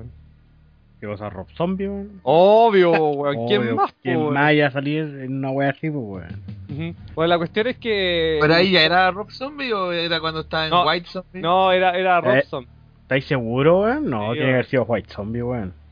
Puta, yo me acuerdo que salía Rob Zombie, weón. Pero bueno, será, weón. La cosa es que el juego venía con música licenciada, venía con toda esa onda whatever. Pero el juego se trata de eso, de combate vehicular. Pero, weón, esta weá se nota, se nota. Y porque yo sé que mucha gente aquí vino a conocer Twisted Metal, incluso ya con el 3. Porque tú cachai que la popularidad de PlayStation ya a nivel masivo, masivo, masivo fue como el 99. Eh, hay mucha gente que se saltó el 1. Mm. Y lo conocieron a nivel así como, oh, voy a cachar cómo era el primero. Yo tuve la suerte de jugarlo en su época. Así este juego yo lo jugué en la época y de hecho lo jugué original. Estos de estos juegos que estaban aquí repartidos. Bueno, de hecho Sí. no creo que sea una sorpresa considerando que Twisted Metal 3 también fue eran de esos juegos que estaban repartidos original en Chile, pero brígidamente. Sobre Sí. todo los Greatest Hits después están en todos lados, weón. Junto con todos el. Gamer Lane, los Full Borders, están todas esas weas. Mm.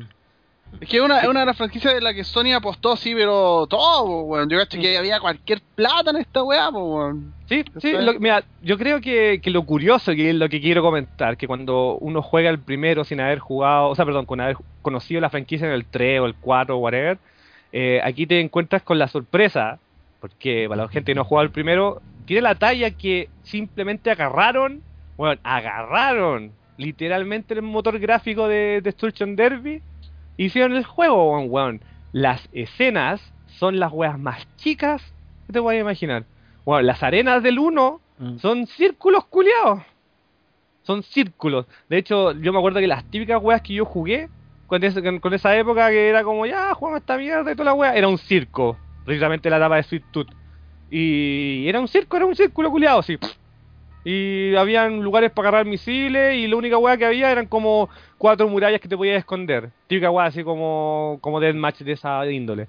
Y weón, era. Aquí se nota harto los cambios generacionales que lo vamos a estar comentando porque los otros Twisted Metal también los tenemos en la lista. Y weón, es recuático. Yo no sé si tienen recuerdos del 1. Puta, Sí, yo no me acuerdo yo- nada, weón. Yo el que más jugué fue el 1 y el 3, weón. Mm. Yo jugué el 1, eh, obviamente no en su época, pero sí No tanto tiempo después, pues lo jugué como en 97. Dos años ¿Cachai? después, no mucho diferencia. Y este juego a mí como que siempre me llamó la atención el hecho de que yo no sabía por qué era como famoso el tema de la destrucción de autos, weón. Porque ah, personalmente a mí nunca me ha llamado la atención esa weá. Y era como, puta, a lo mejor los gringos disfrutan tanto esta weá, pero siempre me llamó la atención esa weá. Pero el juego en sí, puta, yo lo encuentro fome, weón. A ti no te gustan. Igual como el Destruction Derby, pues si yo les comenté que tampoco era como de mi agrado esa weá de andar chocando, porque para mí no es entretenida esa weá. Bueno, para Y- ahora, ahora después te enteraste que efectivamente los gringos la gozan como locos. esa Sí, pues no- sí. O sea, yo, yo cachaba que los gringos tenían esta weá de, los de las carreras de autos que chocan y que se hacen mierda, ¿cachai? Ujú. Pero nunca imaginé que era para tanto. Así como para sacar... Aló. ¿Aló? Pero ¿Te cayó aún una- así, Nes, Nes, Nes, Nes. Nes, fuiste de nuevo. no me puede gustar el juego y tampoco entendí nunca ese tema del payaso, que la carátula igual te da a entender que a lo mejor era un juego de otra índole, weón. Pero al momento de poner el CD y ver que era un juego de auto, uno queda así como, que chucha, weón. Ah, no sé, yo la verdad es que esa weá de Sweet Tooth eh, fue... eh, mira, yo creo que va correspondiente a la época cuando ya estaba totalmente instaurado hace muchos años de que los payasos eran una psicosis colectiva, weón. Era como, weón, ¿qué, el- qué- ¿cuál es el enemigo número uno de América? Los payasos asesinos, weón. No, pero yo, pero yo digo que, ¿Mm? que nunca entendí como la conexión de juegos de auto con payasos. Weón, mira, imagínate esta weá. Para la violencia barata con Rob Zombie de fondo. Un auto de payaso que vende helado y tira misiles. Con un payaso asesino. Weón, no lo entiendo, no lo entiendo. Es para los gringos esa compadre, para los gringos esa weá es actitud. Pero sabes que a mí, yo creo que el juego de todas maneras es un juego que, y un género que yo creo que, es, eh, eh, como decía el Jere, aparte del tema técnico, que era en ese momento cuando se podía lanzar este género, que es un género de batallas de autos, que es una cuestión que está prácticamente muerta, a pesar de que hace poco salió un juego, como decía Llama, pero que le fue Mm. bastante mal. A mí lo que me gustaba del juego era como ese tema que decís tú, como esa actitud, aparte que uno venía del, del tema Nintendero, entonces era como que justo estaba ahí en tu pubertad, y aparte este juego era, aparte que la intro y lo, me acuerdo que los endings eran de live action, entonces la weá era súper freak igual. Sí, que el tema de, de los cinemas con la action era de la escuela de Electronic Arts de la época. Bueno, los endings eran más bizarros que la mierda, y salían como Sí. minas media en pelota, así, una weá muy, muy bizarra. Mm, tenía toda esa onda eh, media metal americano, medio grunge, que eh, te intentaban tirar estos videos conceptuales, que yo insisto que son de una escuela de Electronic Arts, porque los juegos de Electronic Arts sí que están forrados de esas weas. Eh, y bueno, venía con toda esa wea. Mira, yo la verdad lo que quiero diferenciar, por si la gente no tuvo la oportunidad de, de jugar Twisted Metal 1, es que Twisted Metal 1 tiene que ser por lejos, dentro de los que están en PlayStation, el más arcade de todos, porque simplemente te dan tres vidas, pum, uno versus uno, go, go, go, go, go y chao. No tiene más modo. Lo jugáis a dos, por supuesto, pero eso es todo. Eso. Mm. ¿Quieren comentar algo más? Eh, puta, revisé rápidamente en Wikipedia y los primeros dos juegos vienen con música instrumental del juego Y del 3 para adelante viene con música licenciada. Ah, bueno. Y Bueno, sale bueno, Rob Zombie y White Zombie. Bueno, bueno, la, la cosa, la cosa que no me sorprende para nada porque eh, la weá de, de esa onda metal y grunge Mm. era mega gigante en esa época. Pero ¿sabéis qué, weón? Yo me acuerdo que, si bien a lo mejor aquí nos confundimos y nos equivocamos, Mm. Eh, yo me acuerdo que igual la música del 1 era como... Era como Vamos Sí, adelante. sí, sí. No, no, Mm. sí, es, es como de, de un grupo culiado que armaron solo para hacer esa wea y igual es como metal y la mierda. Bueno, la cosa es que el juego es terrible arcade. Tres vidas y vais uno versus uno. Y vais peleando y peleando y peleando. Bueno, si usted no cacha el concepto, son autos que en vez de andar estrellándose con un Destruction Derby, aquí lo que hacen es regalarte misiles, regalarte metralletas, regalarte estas estas weas que, que te dejan como petróleo para que te refalí, eh, la, la, estas weas de las minas antipersonales que los autos salen volando, weón. Y además tiene todas estas rampas que podías lanzarte encima y quitarle energía a los weones. Eh, Mm. Yo, yo creo yo creo que así como en resumen este Twisted Metal vino como de cierta manera a instaurar las bases del género por eso eh, es como bien arcade es súper básico tiene weas, opciones súper limitadas que bueno obviamente se fueron mejorando con el paso del tiempo en la otra en las Sí. otras ediciones Es un juego que visualmente no ha envejecido bien. No, en verdad, para nada, es horrible. Yo, de hecho, weón, esa weá la jugué, debo haberlo jugado cuando tuve PlayStation y de ahí nunca más porque después me enamoré de Vigilante 8. O Igual, de Car- igual, en, en relación a que sentó las bases, igual discrepo un poco. Para mí, como que las bases del género fueron sentadas por Rock and Roll Racing, porque todas las weas al final fueron como evoluciones No, de pero, Rock and Roll Racing. oh, Pero oh, los no, racing pero es era de que- carreras así, pues. Sí, Sí, pero es pues, que eso, pero ese me es el refiero tema. como a la base del tema Deathmatch, ¿cachai? Como de Es un que si género de juego en el cual el auto partimos- atacaba. Es que si partimos con eso, dejamos, weón, Mario Kart sentó las bases, pues, weón. ¿Cachai? Pero yo me refiero netamente a ese género, así como Mira, yo creo, mira, mira, no, no, como no me acuerdo en este momento, no prefiero no, no dar nombres, pero yo estoy seguro de que en PC y en DOS también habían juegos de esta índole antes que Twisted Metal. Sí, no, demás. Mm, estoy seguro, weón. Así que, bueno, no- a lo mejor no inventó la rueda, pero sí la demostró. Era un juego que vendió, weón, millones de copias en PlayStation y que fue un juego que vendió la consola, aunque el señor Nerd no lo entienda. Fue un hecho, juego extremadamente... PlayStation. Pero ¿sabes qué? Eso, lo- yo, yo creo que lo del NES es súper fácil de explicar porque allá en Estados Unidos se, es deporte esa weá de destruir weás, ¿cachai? Entonces, eh, ah, porque acá, weón, si esa weá fuese deporte en un estadio, weón, te tiran al auto para que todos se hagan pico y pongan un dinosaurio que haga cagar todas las otras weas, puta, sería igual de, Weón, de mira, fa- es- fanatismo estaría, po. Es No, súper eh, fácil, es súper fácil. eso, ese juego, no, espera, ese juego hubiera salido con micro amarillas tirando misiles con cumbia de fondo, hubiera sido un tremendo éxito en Chile. Sí, po, sí, de Pero hecho, que las de veces hecho. que han venido, porque a Chile han venido esta weá de Monster Truck, weón. Sí, y no han pues, sí, sido, no han sido una weá mega exitosa. No, No, por- porque allá, es por eso te digo, es un tema de es cultura. un tema cultural, sí, estoy Sí, de acuerdo contigo. Sí, por eso, porque allá De es una weá normal, weón. Mira, a, a pesar de que yo creo que sí les va bien cuando venían acá, yo creo que sí les iba bien, pero a lo mejor, mira, aquí me estoy ya descarrilando mucho del tema, pero yo creo que ese tema de la del deleite cultural norteamericano de la destrucción de autos, a mí me lo imagino una wea así como de Texas, así como sureña norteamericana, así los güeyes con, con gorro así, uh, mira cómo se destruye mientras vais disparando bala al aire así, weón, eso Como es América, que viven- yeah. Como que viven en el, en el, ¿cómo se llama esta weá? Como este vagón así. Es que recordemos que el sur de Norteamérica es como Autolandia. Mm. Mm. Recordemos que habían nacido las carreras NASCAR y todas esas weas. Entonces, no sé, bueno, la cosa es que los gringos disfrutan a concho de este género y si bien es un género que está muerto, sí, hay que decirlo, en este, este momento, eh, puta Twisted Metal el 1 y todos los que salieron después son juegos que, weón, dejaron la super cagada. Son títulos clásicos. ¿Sabes qué? Es que ya yo creo que en ese género ya no se puede hacer más, weón. No, Ya- yo creo que sí se puede. Lo que pasa es que, bueno, hecho, es que aquí yo creo que ya estamos entrando a un tema ya del- de, la saga entera, pero yo creo que Twisted Metal lo que sufrió es que se chacrió. Sobre todo porque cuando lo quisieron revivir de nuevo, yo lo miraba en un principio y decía, ah, bacán, la weá de los autos y la competencia y todo, y yo pod- podría haber apostado un poco por él, no en mi gusto, pero sí la popularidad del juego. Pero ¿sabéis cuando caché que de nuevo se había ido por las ramas, weón? Cuando como en el de Play 3 como que los autos se transforman en robots y andáis como peleando en el aire, weón. Yo dije, ay, ay, ay. Yo creo eso, que un juego de este tipo, para mantenerse. Porque es un género que en general, no sé, bueno, yo creo que la gracia también del- de, de por qué triunfó en su momento era porque los juegos de deathmatch de ese tipo no eran no había mucha oferta, ¿cachai? Que donde pudieras jugar con varios amigos. De hecho, yo no recuerdo bien en cuál, pero me parece que después la entrega, eh, no sé si en el 1, pero más adelante yo recuerdo que podía incluso conectar el, el multitap y jugar de a Sí. 4. Era cuatro, Entonces, sí. era un juego en el cual- multitap, el cable link, esa weá. Claro, tú podías disfrutarlo con amigos y yo creo que la oferta de juegos que te permitían eso no era muy alta. En cambio ahora es bastante amplia, entonces yo creo que la única forma de que juegos de este tipo de género eh, como que pudiera pegarse un revival sería con un juego que fuera netamente online y que pudiera jugar así mil huevones haciéndose mierda. Como un MMO, así. Claro.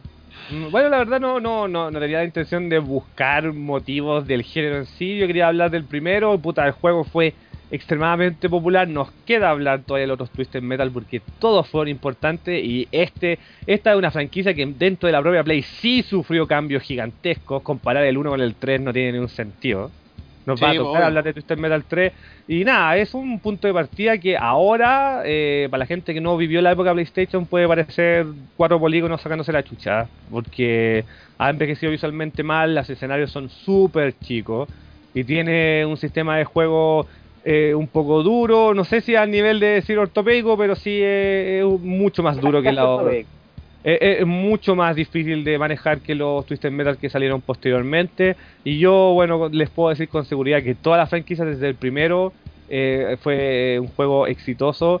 E incluso a pesar de que mm, algunos lo pongan en duda, en Chile sí tenía su fanática de público. weón. Sí, la tenía. Y no era poca. weón. De hecho, eh, creo que Twisted Metal eran de esos juegos, de los pocos, como habíamos comentado, de los originales que llegaban, que estaban en moles y los pendejos, weón, lloraban por jugar, weón. Yo fui testigo de esa weá.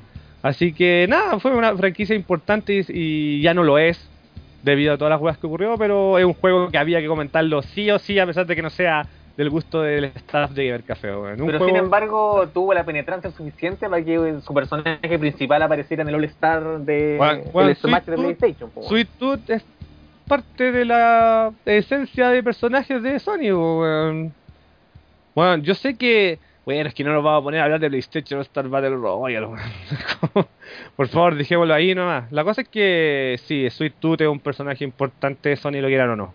Los payasos asesinos vendían en algún momento. Mm. Eso. Sería todo, porque no, no creo que quiera agregar algo más. Yo, No, yo no. quería- lo último que quería agregar era que, a pesar de que el 1, lo, para mí no era tan terrible que los escenarios fueran pequeños, porque te podías hacer mierda rápidamente. En cambio, en el 3, como eran tan grandes, de repente las batallas se hacían muy largas, weón. Sí, sí, sí, bastante larga, weón. Eso, otro. Otro. Otero. Otro. Eh, bueno, aquí vamos a pasar también a otro nombre súper importante en PlayStation que, bueno, aquí en Chile eh, no vino a agarrar vuelo muchos años después, pero debido a la importancia y debido a que hasta el día de hoy es un nombre importante en decadencia, como lo que quieran decir, pero importante al fin y al cabo, creo que sí nos corresponde hablar de los títulos, porque siempre hemos hablado de la franquicia al aire. Es como, sí, me gustan, sí, bla, pero nunca hemos hablado específicamente de cada título ni de su historia. Así que por nivel de importancia creo que nos toca hablar de Winning Eleven y del primero de J League, Yu-Gi-Oh! Winning Eleven del año 95. weón. Mira, yo sé que eh, debido a la competencia y porque en pleno 95 este país está vuelto loco internacional, o sea, Mm. whatever esta weá. Eh, es una es una anécdota para muchos. De hecho, yo creo que la gente que intentó conocer este juego cuando ya Winnie Eleven era famoso solamente fue para nerds como uno o gente que quería cachar de cómo había empezado o qué estaba haciendo Konami en la parada de ese entonces. Pero claro, el año 95 empezó Winning Eleven. J. Lee! Winning Eleven. ¿Ustedes El no Winning. jugado, cabrón? El Winning. Aquí empieza los Winning, los P. Así que definitivamente tenemos que comentar la franquicia. Eh, ¿Han jugado el primero, cabrón? Sí. Bueno, como el Yo quería como hacer un poco la aclaración, porque hay mucha Sí. gente que cree que en general Winnie Eleven es como la continuación del International. No, y eh, en no. estricto rigor no es así, pues, weón. No. Son sagas completamente distintas. Puede ser que, claro, el que nombre llama el primer Winnie Eleven es una secuela espiritual, pero no es la misma saga. Entonces hay No, mucha y- gente y que cree que es lo mismo. Bueno, Entonces digo, hay, gen- hay gente que cree que es lo mismo. no solamente está hecho por gente diferente, de hecho no lo, no lo metí, no, no lo quise meter en la lista y lo comenté en la lista de los de los que no íbamos a hablar, porque aunque la gente no lo crea, International Superstar Soccer Deluxe salió en PlayStation y es igual al de Super. Es el mismo juego. Y en el Sí, eso- eso- caleta. Es que ese juego fue hecho pa, por, la, eh, por las ventas que tuvo, no por el éxito que tuvo nomás, pues, para vender, Mm, para vender nomás. No tenía Bueno. ni una relevancia que, el querer modificarlo ni nada, pues, weón. Mm, Bueno, la cosa es que de este nuevo grupo intentó sacar un nuevo juego de fútbol. Recordemos que era una época en que todavía estaba esa competencia en donde cualquiera podía hacer juegos de fútbol y no estaba monopolizado solamente por dos franquicias que tenían las lucas para pagar por los nombres de los jugadores reales. Así que así empezó. Y bueno, como su título lo dice, eh, Winnie Eleven 1 viene con la J League, con la G League. O sea, los equipos que aparecen en el juego son todos de la liga japonesa. No sale ningún equipo internacional. Mm, Yo sé que eso ya debilita. Claro, o sea, yo sé que eso ya debilita el interés de, sobre todo, el jugador mainstream de Winnie Eleven acá, es como obvio. Pero Oye, loco, pero no está la liga chilena. yo creo que para ese entonces nadie iba a hackear esa wea. Nadie se lo imaginaba, weón. Mm. Es que en ese tiempo lo que era popular era el campeonato brasileiro, compadre. Longo. Técnico Leira. Obvio, weón. Bueno, la cosa es que, por ejemplo, tú NES, ¿lo has jugado? Sí, y- bueno, no lo jugué el 95, pero lo jugué al tiempo después. Y me pareció un- como un juego bizarro para la época que lo jugué, ¿cachai? ¿No te parece como un juego arcade en cierto sentido? Eh, sí, Mm. de todas, de todas maneras. A mí lo que me llamaba la atención era eh, eh, esta weá de la licencia que tenía de la liga japonesa, Mm. pero a tal detalle que salían las caras de todos los jugadores, weón. Era una weá terrible talla esa weá. Sí, bueno, salía todo... Mm, mm. No, perdón, Yo- sigue. Me acuerdo yo que en, e- en ese, en esa época Mm. el Beto Acosta y el Pipo Corocito se fueron a jugar a Japón, ¿cachai? Claro. Y yo los buscaba en los equipos y no salían. Y después me enteré que no, pues los buenos se fueron el año 96 a jugar a Japón, pues por eso no salían en este juego. Bueno, salían en, en el Jikyo del Winnie Eleven, no, perdón, el International de 64, el primero, ¿te acordás que lo comentamos? Sí, pues. Sí. Salía Corocito con esos stats absurdos. Mm. No, la cosa es que aquí salía la Liga Japo y eran juegos totalmente dirigidos a los japoneses. Eh, y el primero no salió acá de ningún tipo, pero es el puntapié inicial de la franquicia que todo el mundo conoce. Si es como bueno, el juego mainstream de PlayStation por excelencia. Bueno, la cosa es que es un juego muchísimo más arcade de lo que de- iba a ser después Winnie Eleven. Es un juego súper rápido, de hecho. Yo creo que dentro de Winnie Eleven tiene que ser uno de los más rápidos. Eh, son esos juegos que con un pelotazo podéis dar weón, más de la mitad de, la, cancha entera weón, pasando pases. Y es un juego que sí ha envejecido obviamente mal y todo lo que usted quiera, pero es un juego importante para los japoneses. Yo sé que este juego vendió harto, pero dentro de la defensa del usuario de Nintendo 64, en ese entonces la franquicia que la estaba llevando era International en Japón y en el resto del mundo. Es que sabéis que yo creo que eh, este juego es totalmente inferior al de International de 64, weón. Eh, obvio. Es que quiero insistir que este juego yo lo siento mucho más arcade. weón. Mm. que no tenía como toda la lo técnico de, de los juegos que vinieron posteriormente, ¿cachai? Pero Mm. eso se fue dando también por un tema de que eh, lo- lo- el resto de los Winning Eleven ya también eran porque estaban saliendo para otro mercado también, pues bueno, no solamente el mercado japonés, ¿cachai? Mm. Entonces, un deporte como el fútbol, que en Japón, si bien es popular, no es de los más populares como en el resto del mundo, pues así No, como en. Europa o en, o en Sudamérica, ¿cachai? Mm. Entonces ahí tuvieron que necesariamente, como lo hicieron con los International de 64 y los de Super, adaptarse a, a que no fuese un tema tan arcade, pues. Ujú. Pero a pesar de todo, yo lo encuentro para ser el primer juego de fútbol eh, de Konami en PlayStation. Mm. Eh, bueno, weón. Ahorita agrada. Sí. A mí me parece, quiero insistir, yo, yo por debido a esta a este feeling arcade que tiene, eh, creo que es el más rápido de la franquicia para empezar. eh, que viene con todos estos jugadores que nadie cacha acá porque la liga japonesa es más de un gustito demasiado mm, no sé weón. pero bueno sea como sea el juego fue importante porque el inicio de una franquicia que todos aman Ladax alguna opinión Puta, no, sabes que lo bajé, intenté jugarlo y no pude, weón. y tú no lo jugaste en su época El 1 no, weón. Mm. No, Sí. es que puta, en ese tiempo, como dijiste al principio, weón, todos estábamos vueltos locos con International, weón. Mm, porque, ¿cuál fue el primer Eleven que jugaste, Ladax? No sé, tengo que haberlo jugado como el 99.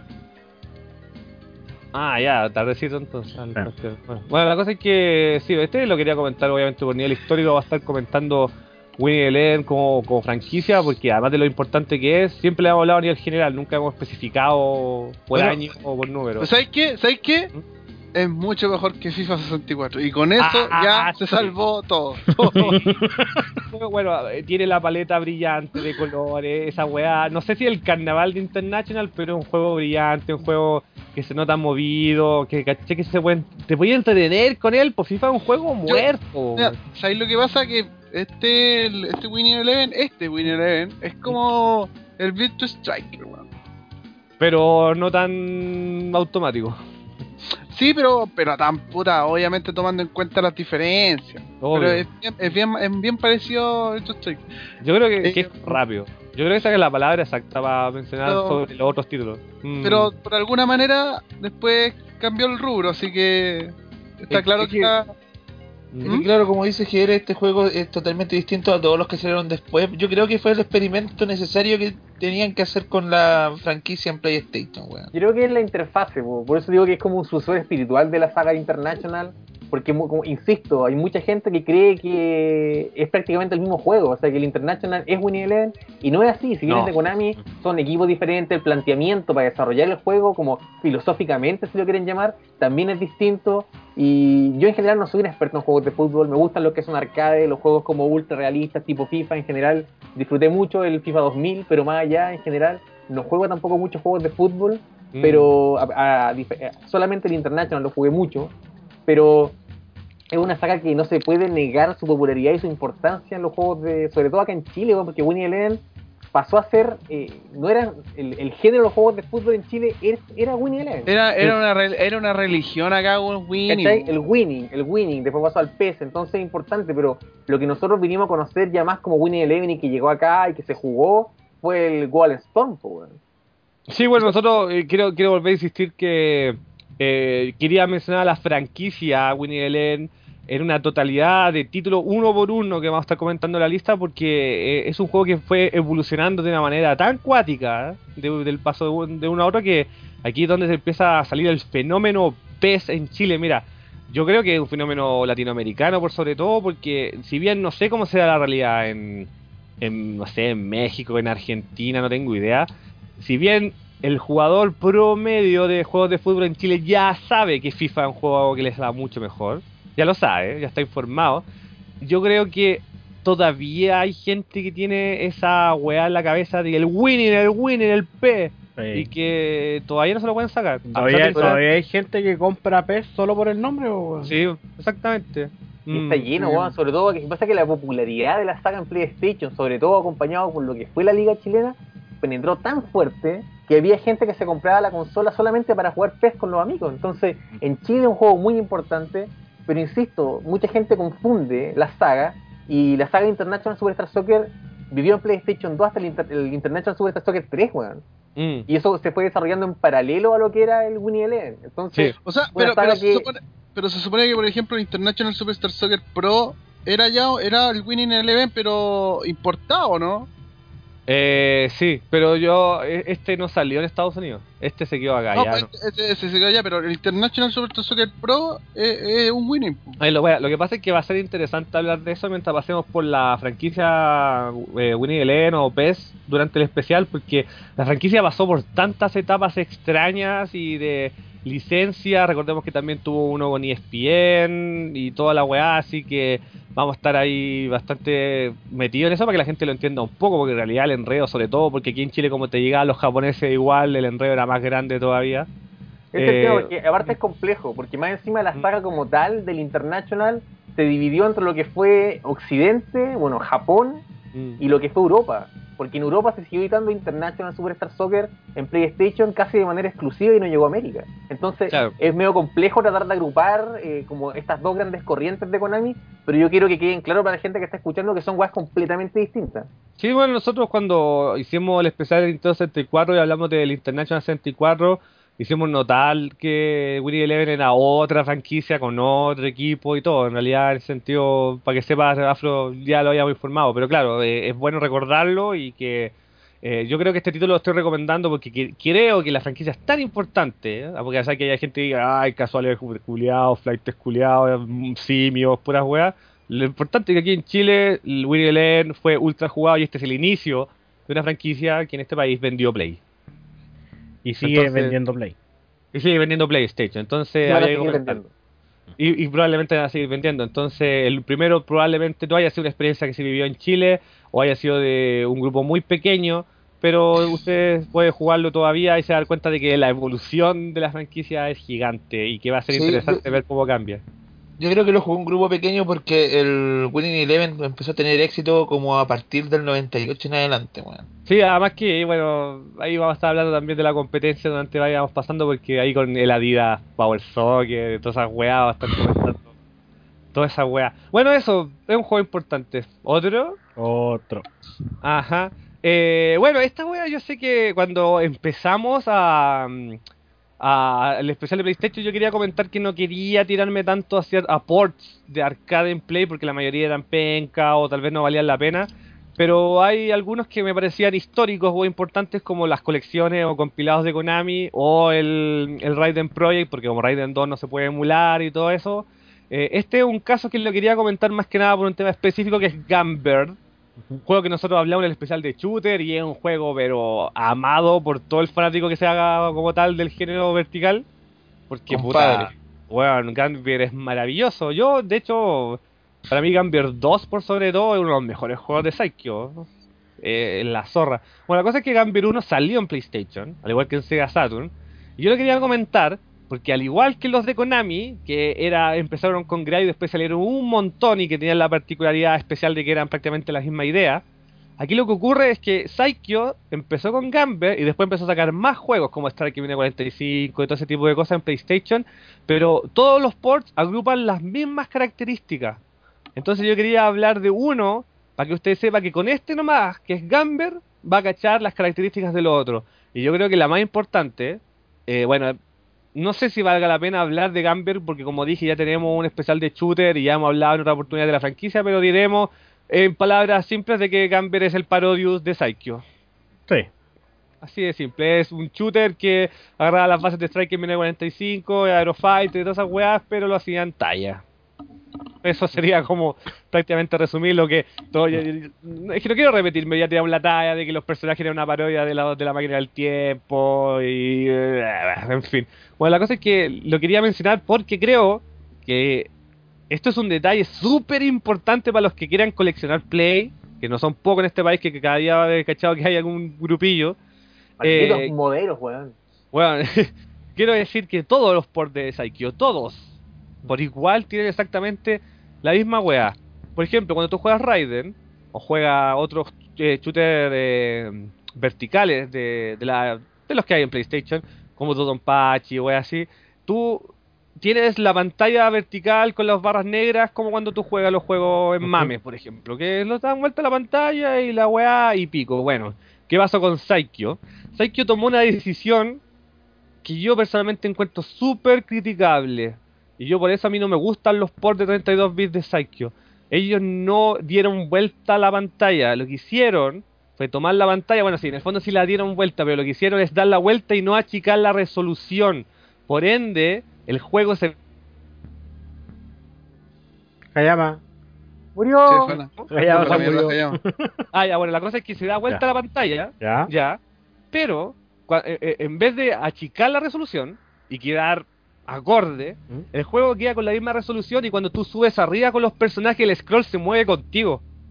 Ah, ya. Ya, Mm, weón, es la wea más enredada de la vida. ya. Ahí Al principio no te había cachado, ya, pero ahora sí. Me- pero me caché la idea. Sí, no, sí te cacho. Lo que pasa eh, es que la pantalla no, no, como que no se ajusta, no, no se ajusta a la tele. Mm, No se ajusta a la tele, es la misma pantalla de siempre, con la misma resolución. Y si no te alcanza, y como no te alcanza en tu tele, weón, si te movías hacia arriba, la pantalla, se pantalla mueve decide- hacia arriba. sí. mm, sí. Tiene- Yo la verdad... Creo que a, a pesar de que pueda ser un poco rasca la solución, en PlayStation ocurría bastante eso, de repente que los juegos no se acomodaban muy bien a la pantalla y en algunos casos solamente perdí parte del juego, weón. Ah, sí, no, pero eso ya es como el colmo de los flights. por, por Sí, último, los guanes de Saikyo se la ingeniaron y hicieron que se moviera el scroll contigo. Yo la verdad no lo disfruto así. Yo creo que eh, los ports de Saikyo en PlayStation lamentablemente sufrieron de ese problema todos. Y yo la, no encontraba, bueno, mira, en este momento no lo recuerdo, pero parece que vienen con el Tate, lo cual yo creo que debe ser, sí, muy Mm. probable. Así que ahí ya lo podrías disfrutar y todo, pero yo tengo entendido que en PlayStation eh, todo lo que tenga que ver con Tate se ve como escalado y hay problemas, así que no sé si recomendarlo. La verdad es que yo he jugado Camber con esa pantalla nomás, eh, lo encontré un arreglo curioso, eh, pero puta, hay- en pleno 2013 creo que hay mejores opciones. Sí. Mm. Y lo quería dejar porque aquí encerramos toda esa galería de Saikyo. Pero el, el Gamer en específico venía con algún extra o no? No, ¿No? no, no, no, no es como Camber 2 en Drinkas, no. Ya, ya. Mm. El es el juego que usted conoce nomás. Ya. Fin. En verdad es la raja. Sí, es que bueno, es que Gamber 2 en Drink además podía jugar con Morrigan. Mm. Mm, entonces venía con todas esas tallitas. Bueno, la cosa es que Como diría Eh, Don pinga paradita. pinga para ir, exactamente. Bueno, la cosa es que el juego es la raja igual, o sea, es Gambler y todo. A pesar de que yo soy, bueno, gustos personales, a mí me gusta muchísimo más Gambler 2 que el 1. Pero el juego es súper bueno y todo, pero bueno, tiene ese, ese- Son como cosas que algunos van a estar diciendo que son de enfermo culiado, de purista, yo los juego igual, me importa una wea, pero para alguien que está concentrado en los patrones de bala, eh, no ver la wea que está pasando arriba me complica. Mm, y me complica harto. Eso lo quería comentar porque creo que es importante para la gente que piensa en importaciones y eso ahora que tiene las lucas. ¿Otro? Otro. Ajá. Bueno, igual el grande Gamber, weón. Sí, bueno. Bueno, weón, el siguiente juego, weón, yo sé que esto yo lo he comentado, que gente que no lo sabe y le vuela la cabeza. Es una weá que, ¿qué? ¿What? No puede ser, weón. Yo esta weá yo la conocí en internet, pero me vine a dar cuenta con, con esa misma época que bueno, como ya he comentado que yo estaba en un círculo mucho más otaku y que los juegos japoneses estaban cerca mío, yo caché que este juego la gente lo conoció en Chile, ese grupo otaku, porque salieron varias revistas españolas como Loading y ese tipo de cosas. Porque es un juego digno de esas revistas. Bueno, aunque usted no lo crea, existe el Incredible Machine de. Ghost and Goblins. Bueno, esa weá yo sé que es como... ¿En qué momento Capcom o, los weones de Incredible Toon se le pasó por la cabeza hacer esa weá? Yo creo que debe haber sido por el lado contrario, weón. Yo creo que ahí los weones de Incredible Machine había un weón que rayaba la papa con, con Ghost and Goblins, weón. Probablemente, bueno. Bueno, este juego salió solamente en Japón y se llama, bueno, el nombre japonés se llama Arthur Anastaros Nasu Makaimura. Que Makaimura, usted supongo, si le se maneja un juego japos, debe saber que es el nombre oficial de, de Ghost and Goblin allá. Y Naso es, es, es como laberinto, puzzle. Eh, sí, y bueno, y con el subtítulo Incredible Toons, porque eh, allá en la franquicia Incredible Machine se conoce con ese nombre. Bueno, De hecho, tiene la licencia de Dynamics para hacer la. Pues, Sí, pues tiene las licencias oficiales y todo, weón. Es, es Incredible Machine con Arthur y con el con Red Remedy y todos esos weones. Y tú ahí pasando misiones de Incredible Machine. Es como, eh, en vez de que te persiga una pelota, te va persiguiendo esas rocas que te salen el Ghost Goblin. Gold. Es como la misma wea, pero con personajes del universo de Ghost and Goblin. Yo sé que hay gente que no, no lo puede creer cuando le cuento que no cachen esta wea. Es como, weón, what? Así es como cuando te dicen Pokémon Conquest con Pokémon y Nobunaga Bichon. Es como ese tipo de weá, weón. Eh, mira, yo lo he jugado. No, creo que lo jugué como en el año 99 la primera vez porque me quería sacar la duda existencial. Pero eh, yo sé que para mí, a nivel personal, yo disfruto de Incredible Machine más que nada jugándolo con mouse y teclado. Y además siempre he sentido que, bueno, afortunadamente viene con eso, que la gran entretención de Incredible Machine es el editor de tapas. Siempre he sentido que, que esa weá es como una de, la- de los grandes pilares de la popularidad de... Oye, que por cierto se me está olvidando, supondré que todos hemos jugado Incredible Machine. yo no. Bueno, Mira, yo en pero general, tú- como si ustedes saben, yo en general no juego mucho computador, pero Incredible Machine es uno de los juegos que yo jugué mucho en DOS, weón. Jugué Sí, mucho, y una saga que me gustó bastante y la jugué caleta. Aparte era el clásico juego que venía en todos, en todos los discos de PC Magazine. Entonces lo jugábamos con mi primo, lo jugábamos un montón. Y yo descubrí, de hecho, el juego de Arthur Incredible Machine eh, hace un par de años atrás, no mucho, no lo jugué jamás en su época de lanzamiento. Y fue cuando estaba leyendo un reportaje de los juegos como exclusivos de Japón, que eran como raros, ¿cachai? Como weas raras que salieron en PlayStation en Japón.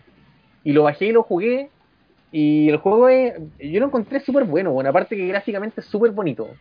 Sí, bueno, está eh, los tiene monos el son trabajo como de, súper- de la franquicia, pero no está trabajado de cero, es un trabajo Sí, nuevo. sí. Son como Mm. súper disformes, ¿cachai? Lo encontré, puta, está súper bien logrado. Lo que sí, claro, como decías tú recién, eh, la experiencia, porque lo jugué pirata claramente, y Obvio. yo no, no tengo, no tengo, nunca me compré el mouse de PlayStation, a pesar Mm. de que este juego salió, claro, en, en el, el año 96, y el mouse lo lanzaron en el 94, entonces ya estaba disponible, la gente que tenía PlayStation probablemente lo jugaba con mouse, porque la experiencia con joystick es muy mala, weón. Sí, bueno, es que yo, como le estaba comentando, para mí Incredible Machine es un juego que mm, lo tengo que jugar sí o sí con teclado y mouse. Bueno, eh, Incredible Machines, yo sé que es como tal vez complicado que la gente más joven lo conozca, pero en su momento era un juego extremadamente popular en PC.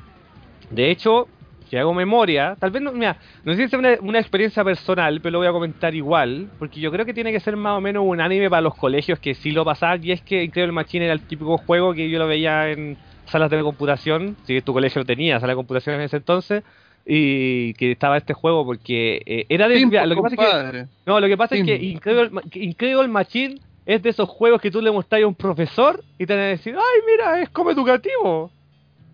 Bueno, Sí, esa weá, esa weá ocurre con Incredible Machine. Bueno, en resumen, por si acaso, mira, voy a explicar por si acaso si usted no conoce Incredible Machine, porque si no conoce Ghosts and Goblins, Oye, pero ya hablamos de Incredible. Machine, pues, weón. weón, pero weón, por favor, mátese. Mátese, Mátese. cuélguese- de las bolas, cuélguese de las bolas. Cuélguese Pero de weá. nuevo de Incredible Machine, Hayama, si No, que tuvimos podcast de esa weá, pues, weón. Bueno, lo único que Pero no quiero me decir es que- Puta, el weón enojó, conche tu madre. Conche tu madre. Bueno, la cuestión es que Yo digo, no, weón. Lo, lo- lo único que quiero decir es que la weá es un juego donde tenéis que usar tu mente y tu imaginación para basar puzzles con. Es como Pitágoras Switch, así. como las ticas weas con weas de cartón, pelotitas, resorte, tenéis que hacer. Carta, qué sé yo, da puta dominó, culeado y wea. Bueno, todo eso con el mundo de Capcom de Ghosts and Goblins. Es una anécdota de aquellas. Es un juego oscuro dentro de la galería, probablemente sea el juego más extraño de Ghosts and Goblins. Pero para la gente que le gustan los dos jueguitos, los dos mundillos, lo va a gozar. Incluso no, yo creo, a pesar de que sí tiene los menús en Jabo y todo, no tiene la necesidad de saber Jabo. Es realmente Es eh, que un jugar juego que... Lo juegas solo nomás, ahí caché el tiro. Mm. Nada más que decir, cabrón. Yo.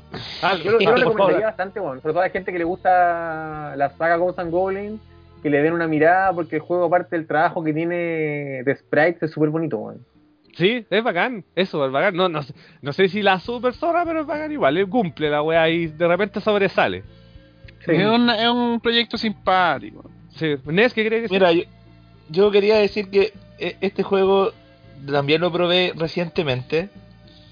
Eh, para mí es un- como un juego talla nomás.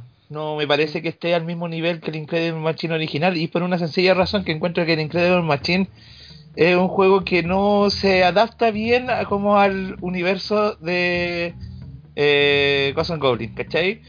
El Incredible Machine pega muy bien porque tiene como esa como ese carisma ese juego de, de ser un juego como para intelectuales, una wea así tiene el, el Incredible Machine de, de DOS, ¿cachai? Así como que la wea, como decías tú, Pitágoras Switch, ¿cachai? Mm. Pero no pega, yo encuentro que realmente no pega con el univer- universo de Makai Mura. Lo encuentro simplemente un ¿Sabes juego qué, qué es lo que yo creo? Lo que yo creo es que el, el tema que Incredible Machines es de alguna manera creíble, porque ocurre y se desarrolla con cosas que son cotidianas. Pero a diferencia de este, que claro, como decís tú, es talla, pero sin embargo, si tú decís, puta, ¿qué pasa si mezclamos el Incredible Machines, que yo no sé qué estaban fumando cuando lo pensaron, pero un juego que a pesar de la locura que puede, que puede pensarse, es un juego que cumple, que no es un mal juego. Mm. Y por, oye, y son de estos juegos que son occidentales, pero en Japón son una locura, weón. Lo cual no, no creo que les sorprenda, porque como estaba dando el ejemplo de Pitágoras Switch, weón, eh, es como obvio. De hecho, de hecho, yo creo que el último gran juego con concepto Incredible Machine era Kuropata de Nintendo DS, ¿te acordáis, Lata? Sí, un juego bueno, bueno. Eh, Oh, el, bueno. el Incredible Machine para enfermos, pues. Mm. Yo, creo, yo creo que el concepto de Team, se- al igual como el de un pinball, Mm. ¿cachai? Se puede adaptar a cualquier cosa, por ejemplo, por otro ejemplo, el Sonic, de- el Sonic Pinball, ¿cachai? El, el, el Con- Pinball of the Dead. ¿cachai? O el Pinball of the Dead. Entonces, Team yo creo que juega el- la misma wea, ¿cachai? Lo puede adaptar a cualquier tipo de personaje, independiente si tú encontrás que pega o no la wea, igual el juego funciona, y eso es lo que importa al final, pues weón.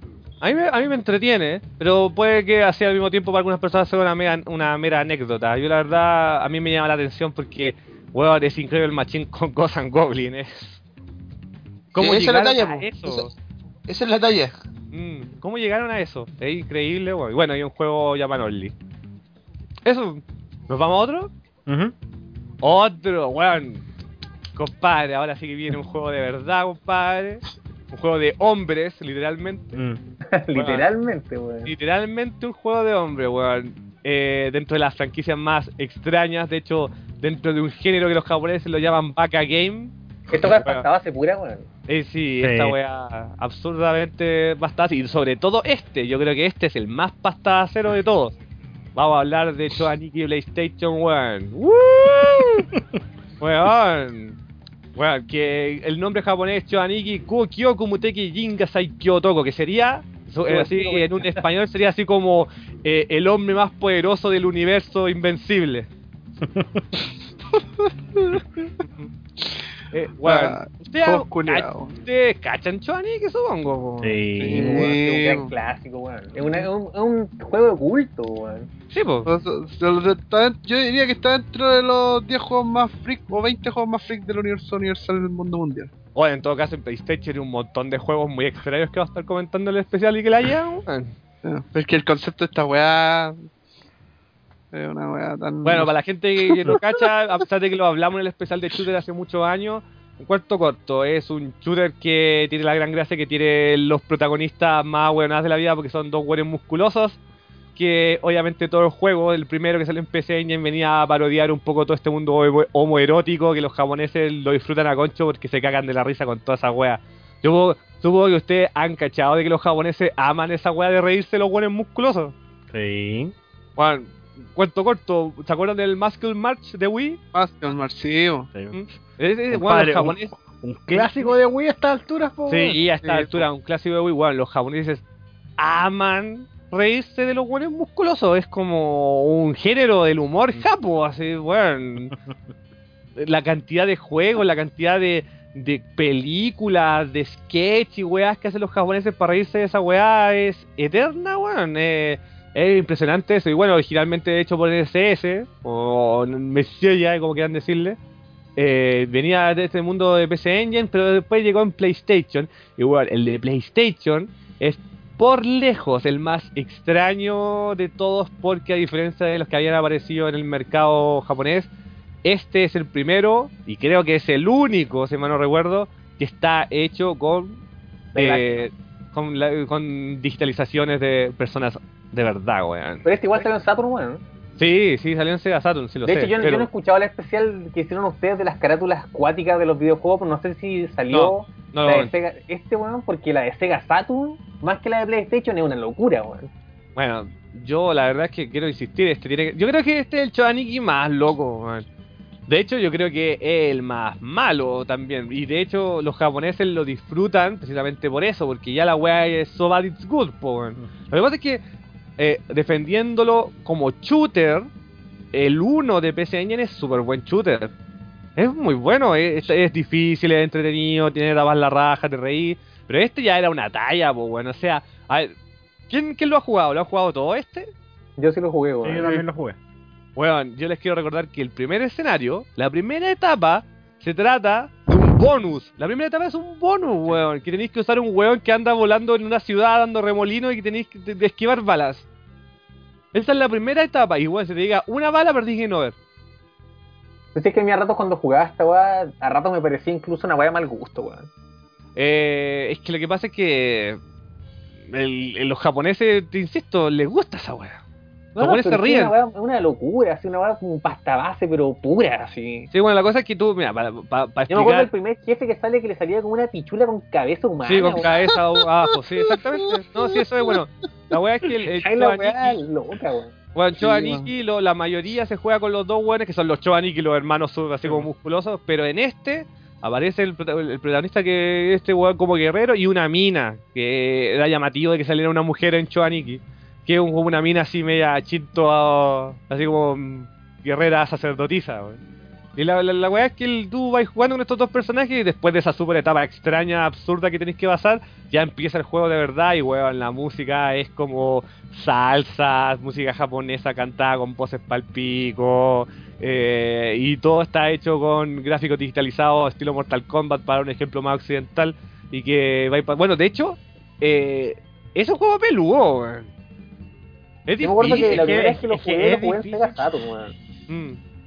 Y me acuerdo que, bueno, la primera etapa que estuvo cuando sale el jefe, este weón que era como un weón pelado bailando cancana, así como con una armadura, no sabía la pichura con cabeza humana, weón.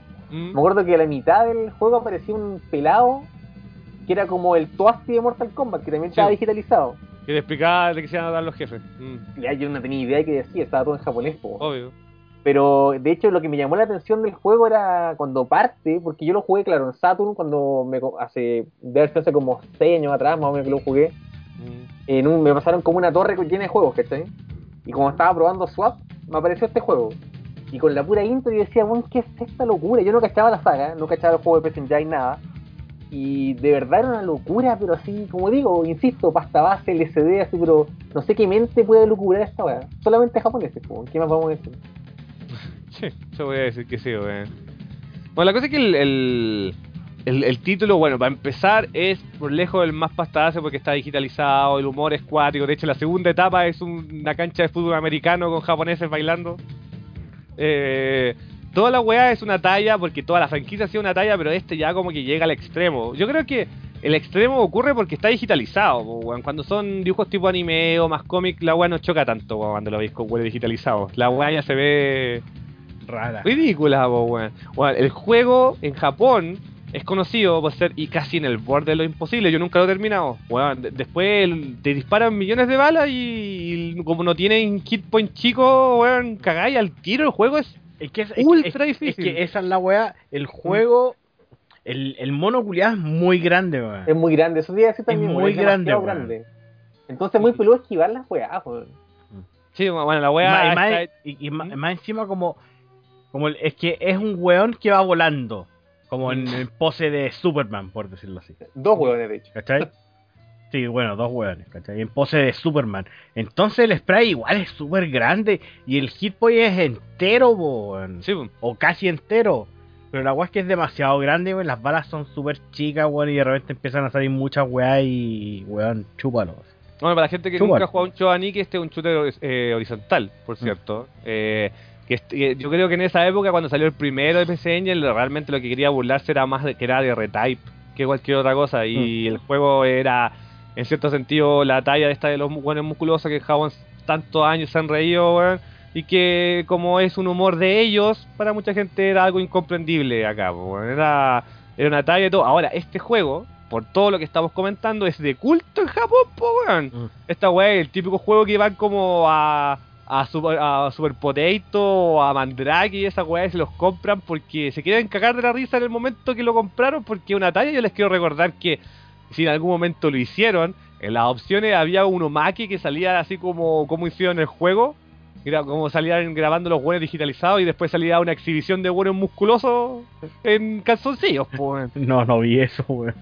Hecho, es de una este juego era así. vendido para mayores de 18, weón. Sí, es que el, el concepto medio homoerótico, como le dicen para la wea, eh, era para los japoneses un poco ofensivo, incluso para ellos mismos, ¿cachai? Entonces, el juego era una talla, NSS siempre hizo esta wea pensando en la talla, nunca... Es que lo que pasa es que yo creo que la mayor diferencia con lo otro es que eh, Choaniki, a pesar de la talla, es un gran shooter. Choaniki de PlayStation es una talla, talla, talla. Talla. o sea, Mm.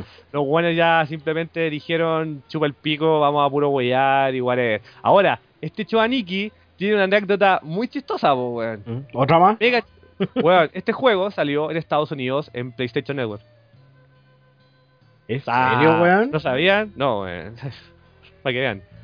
Bueno, entonces ya sabe cómo jugarlo, weón. Vaya a su, Ah. a su PCN más cercana, weón, y... y La versión gringa, la versión gringa simplemente se llama Choaniki, a secas. weón. ¿Y ¿Viene, está tradu- en- ¿Viene traducida, weón? Mira, la verdad nunca lo he probado, pero está disponible en la, la PCN norteamericana. Y se llama Choaniki, a secas. Mm. Bueno, es una talla, no lo puedo ni siquiera recomendar como shooter porque es un hueveo. Pero sí, Y, se, eh, pero sí se puede recomendar como talla, weón. Y se puede recomendar como talla yo creo porque que los tienen japoneses que verlo, al menos No. ver un video en YouTube, pero tienen que ver esta locura, weón, porque es no es posible describirla con palabras, weón. Sí, la verdad que llega a ese punto. weón. Es una es, un, es una weá del absurdo, del humor absurdo los japoneses le disfrutan y que los japoneses siempre se lo compraron pensando de que era un juego talla. O sea, nadie fue engañado. Todos los hueones que se lo compraron era porque ya se habían agarrado al hueveo de Choaniki. Aparte el tema es que uno quiere seguir avanzando para ver qué otra locura viene, pero el juego es súper peludo, weón. Yo me acuerdo Sí. que había un jefe también que era un compadre que estaba como un pelado como en un sauna, así. Weón, Y al final lo- porque son lo- puros buenos con zunga y todos son pelados, musculosos, una weá. y, y- y lo más cuático de todo es que el juego no tiene continuo. Mm, hay que pasártelo así a los hombres. Bueno, esa, es- el juego es una talla una talla legendaria. Sí. Esa es la weá. Y tú, algo, sin la tax, tú lo has visto, ¿no? No, sí lo jugué, weón. Ah, lo jugaste y te parece así. Por eso te decía la weá de, de que el mall era muy grande y la weá, weón. Yo no pasé de la segunda etapa, weón. ya. ¿Cachai? Que la cancha de fútbol americano En con la, los buenos la- claro, la cancha con los buenos bailando, weón. Mm. Pero puta, weón. Yo igual lo, lo recomendaría, weón, para que se vean como, no sé, una media hora de qué mierda estoy haciendo con, Con mi mi vida, vida. weón. Mm. Y de ¿Sí? hecho, es que de No, hecho, no. la primera vez que lo jugué, weón, no lo entendí, weón. Así de simple, no lo entendí, weón. Es que la etapa del bonus del weón ladrillo. O sea, perdón, ladrillo, que el taladro en el cielo es.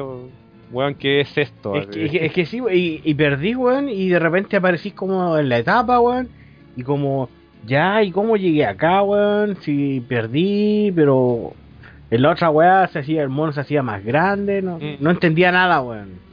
Lo único, Bien- bienvenido, lo- Jamón. lo único que sabía era que tenía que esquivar balas y disparar, weón. ¿Para qué cachen? Bueno, sí, ese juego es así. Y yo creo que este es por sobre todo el más talla de todos los Choaniki. Porque el Choaniki salió en PSP, volvió a intentar ser shooter, ¿cachai? O sea, eh, de verdad quería intentar sorprender a ese mismo público. Esta weá ya es como. Vaya a ser la chucha. ¿Y sabéis qué? Aunque haya gente que no lo crea, no sé cómo haya sido en el círculo de- del afro, pero este era un juego que en mi círculo de amigos, obviamente involucrado en la escena japonesa, era popular porque precisamente por ese factor del shock de no entender qué mierda pasaba y todo, era como, weón, tenéis que jugar esta weá. Es que era por los friscos, weón. Sí, era algo que nu- nunca había visto. es que la gente que no conoce Choaniki, cuando lo vea, se va a dar cuenta que no existe nada similar, weón. Nada Mm. similar. Entonces, un juego que mezcla, te cagáis de la risa, porque no, una- es una puesta en escena tan. No sé, weón. Es como. Es que es indescribible. Por favor, vean un video y jueguen pasta base. La recomendación del doctor. Eso, ¿y tú, Nes? ¿Nada más que decir? Puta, yo no soy lo suficientemente huevo para disfrutar este juego, weón. Muy mal. Mm. Eso, otro. Otro.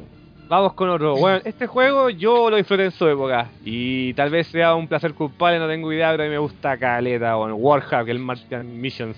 ¿Lo cachan, cabros? Mm, Sí, mm. weón. ¿Nada? Yo sí lo jugué, weón. Ya, bacán, weón. Lo Lo que es tenía, que- tenía original. Buena, weón. Mira, yo, que de hecho yo creo que lo he comentado, pero nunca lo he hecho muy así específico y esta oportunidad sí lo voy a hacer. A mí cuando era chico me volaron la cabeza con Wing Commander y así al mismo tiempo me volaron la cabeza con X-Wing y todas esas weas que intentaban ser simulador, entre comillas. De hecho, por ejemplo, ya para la época mediados de los 90, esa misma época, empecé, jugué Terminal Velocity, después jugué Fury 3, todas esas weas. Entonces me gustaba ese género. Y en PlayStation salió esta weá que era Warhub, que yo había jugado como en 97, la verdad. Ya creo que fue así, cuando ya llevaba sus 5 o 6 meses con la PlayStation, me cayó este juego en mis manos. Y era como, weón, a ti que te gustan estas weas, pruébalo, weón. Y weón, o- obviamente era una una volada que te decían, no, si es como el Wing Commander, porque en un principio es un juego de naves con cinemas, con personajes, actores digitalizados y la weá. Yo dije, ah, bacán, pues, weón. Eh, pero después de jugarlo y terminarlo, porque me lo terminé en su época, te puedo decir de que el juego, a pesar de todo, tiene ese feeling más arcade que la concha de su madre. Yo no lo compararía ni cagando con Wing Commander, pero aún así me parece un juego súper interesante. Yo quiero primero la opinión del afro que dijo que lo jugó. Mira, un juego que a mí en general no lo disfruté tanto. Lo jugué, lo jugué en su momento, lo compartí con amigos jugándolo. Pero es un juego que, no sé, bueno, a mí no me marcó tanto, no me llamó tanto la atención como a ti. Lo que sí, gráficamente en su momento lo encontré la zorra, weón. Sí, bueno. Lo encontré muy bueno. Y creo que a pesar de- del tiempo que ha pasado, considero que es un juego que no envejeció tan mal como los que hemos hablado en 3D. O sea, Un mira, lo que que se pasa es que mantiene. ¿Sabes sabes lo que ocurre con Warhub? Es que tiene etapas que han envejecido peor que otras. Pero de- sí, estoy de acuerdo contigo, pero digo en general. En general no es un juego que se vea tan feo el día de hoy. Sí, o bueno, que esté cosa es- injugablemente feo. Bueno, la cosa es que Warcraft, que, que puta, me da disculpar, pero en este momento no me acuerdo quién lo hizo, pero era parte de Sony Computer Entertainment, estos juegos exclusivos de la consola. Eh, Ahora sí, Buena, ah, y de hecho, ahora que lo dijiste, me acordé de esa wea que el Warcraft después salió como remake en PlayStation 3, lo voy a comentar de ahí. La cosa es que es un juego de simulación de vuelo, estas chicas weas que es como de un escuadrón especial que tiene que salvar el planeta de los alienígenas.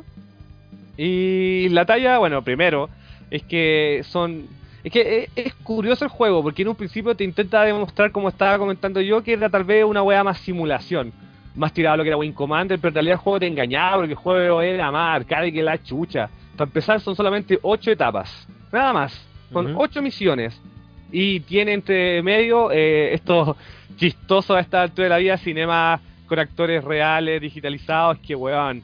Eh, eh, mira, yo la, la weá que le doy, mm, tal vez así como positiva, es que dentro del esfuerzo que va a haber costado hacer esa weá, que igual no es mucha plata, ¿eh? hay que decirlo, bajo presupuesto brigio, eh, por último no está hecho con CG, toda la weá la hicieron con como con maquetas y escenarios, con no, no hay CG por medio, todo está Pero hecho mira, de no tan rasca, weón. O sea, lo que pasa es que los buenos lo escondieron bien. Porque, por ejemplo, en el juego nunca se ven las naves. Eh, siempre se ve así como la cabina o se ve como un hueón subiendo la escalera que supuestamente está subiendo la nave, pero la posición de la cámara no te muestra la nave. Sí. Entonces, en, en ese sentido, los buenos se la ingeniaron a nivel cámaras para arreglar eso, pero es la típica historia de: Hola, soy un hueón con actitud. Y viene la típica mina, así que es como comandante, así como una. Como, no sé, weón, una mina terrible chora, así, no, weón, tenéis que ir a salvar y te creéis bacán, weón, eres terrible pussy, weón, anda a pelear y la weá. Y era como, ya, ok, pues. Entonces te llegan a estas misiones que la gracia que tiene es que en un principio el juego te intenta demostrar una suerte arcade eh, porque tiene ocho etapas, pero el gameplay está muy inspirado en lo que era eh, los juegos que he mencionado, X-Wing y todas esas weas. O sea, weón, la, la, la primera etapa tienes que echarte un como una suerte de pirámide con Sí. unas weas que te disparan Unas tanquetas, sí. Sí, y caché que la primera vez que yo lo jugué, de hecho, la primera etapa, yo la encontré fea. Yo cuando era chico dije así como, ah, ya, ok, y la estaba jugando, pero como me encantaba ese gameplay, Aparte lo es como, disfruté. es como súper chico el escenario, weón. sí, es súper, súper, súper chico, weón.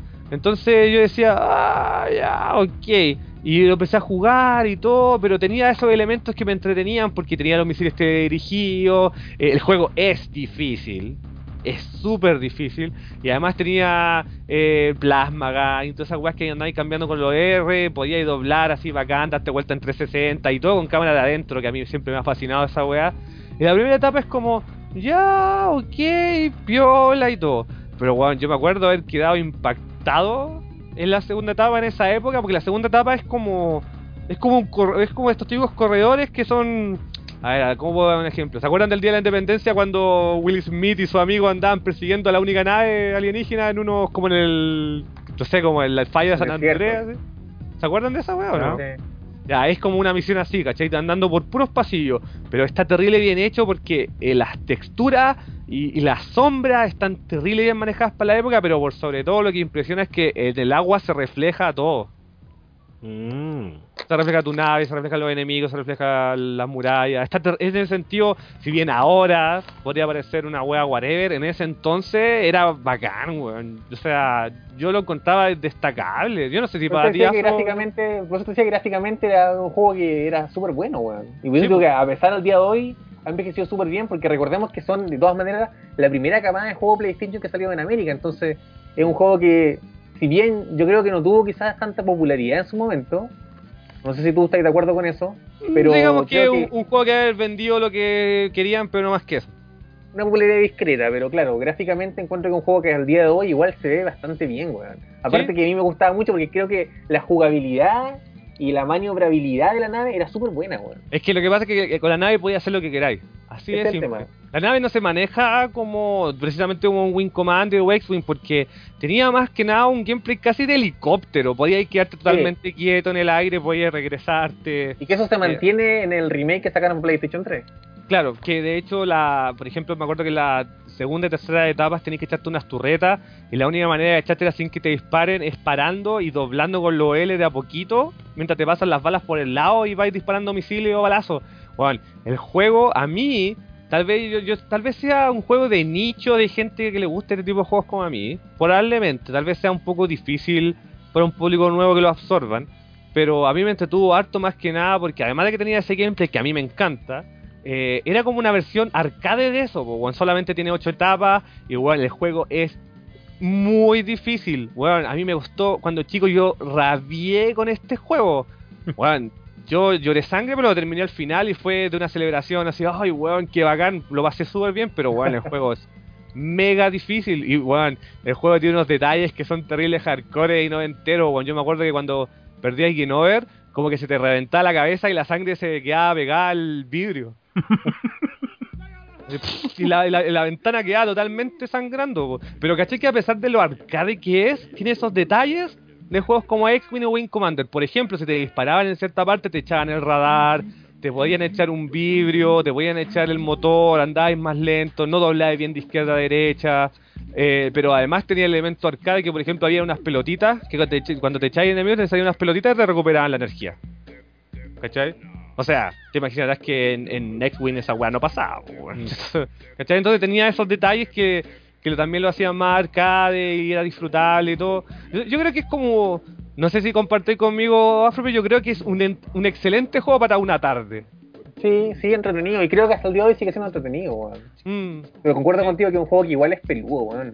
Weón, es súper difícil, weón. Porque Yo, de que yo hecho, encuentro que de repente habían enemigos que cuando te atacaban te quitaban demasiada energía. weón, no, mira, a mí siempre me acuerdo haber, weón, tirado una puteada así, conche mi madre cuando chico, porque en la segunda etapa, el final, es como que das una vuelta a la izquierda y el enemigo, el boss, te sale en tu cara encima, weón, y te mata de un puro hit, así, pa, así, chúpalo, así, bienvenido a Demon Souls, así, toma, culiado, así.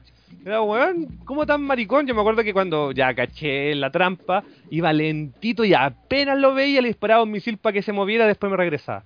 Porque teníais que tener ese tacto y ese cuidado en el juego, weón. El, Yo- el- mm. Yo no lo terminé, weón, pero me acuerdo que no, sé hasta qué etapa habré llegado. Pero lo que también me eh, encontré como interesante era que cada etapa era como súper distinta a la anterior. Entonces Sí, era como súper diverso, weón. Sí, de hecho, la- y, y lo que lo llamativo es que, por ejemplo, las etapas que vienen después como en planetas, eh, ahora que está hablando del tema gráfico, si bien obviamente disfrazado por bajos polígonos y, y weas específicas, el juego tiene super... eh, eh, bueno, el juego tiene súper poco pop-up. Sí, Se ve de lejos los enemigos brígidamente. Y las explosiones igual eran piolas. Mm, Sí, no sé, en ese sentido el juego está bien cuidado, pero yo lo disfruto porque es ese híbrido de gameplay que a mí me gusta con un mundo arcade. Por eso yo lo disfruto, weón. Entonces, así es bacán. Y probablemente, no, es que mira, mi drama existencial de recomendación para el podcast es que no sé si sea un placer culpable o no, porque a pesar de lo bonito y a pesar de todo, yo sé que tal vez es un juego para un género, no sé, que en este, en este momento tal vez no es tan popular. Yo lo recomiendo porque a mí me encanta ese género. O sea, yo creo que hay que poner también en el contexto de la época, eh, de- del juego como tal. O sea, claramente ahora si queréis jugar un juego de este tipo hay un montón de ofertas que pueden ser superiores, pero en Mm. su momento, para una consola, eh, era un juego que en general, como decís tú, era un, era un género que en general era más para PC que para Pa' consola. Entonces, Mm. entonces yo creo que es un súper buen exponente y es una saga que de todas, de todas maneras no, no siguió más allá, porque No. el remake es completamente diferente a otro juego. De hecho, el remake era solamente multijugador. y es otro juego aparte, es completamente Sí. distinto. Bueno, para la gente que no sepa, Warcraft lo revivieron en PlayStation 3, se llama Warcraft no sé cuánto, la verdad.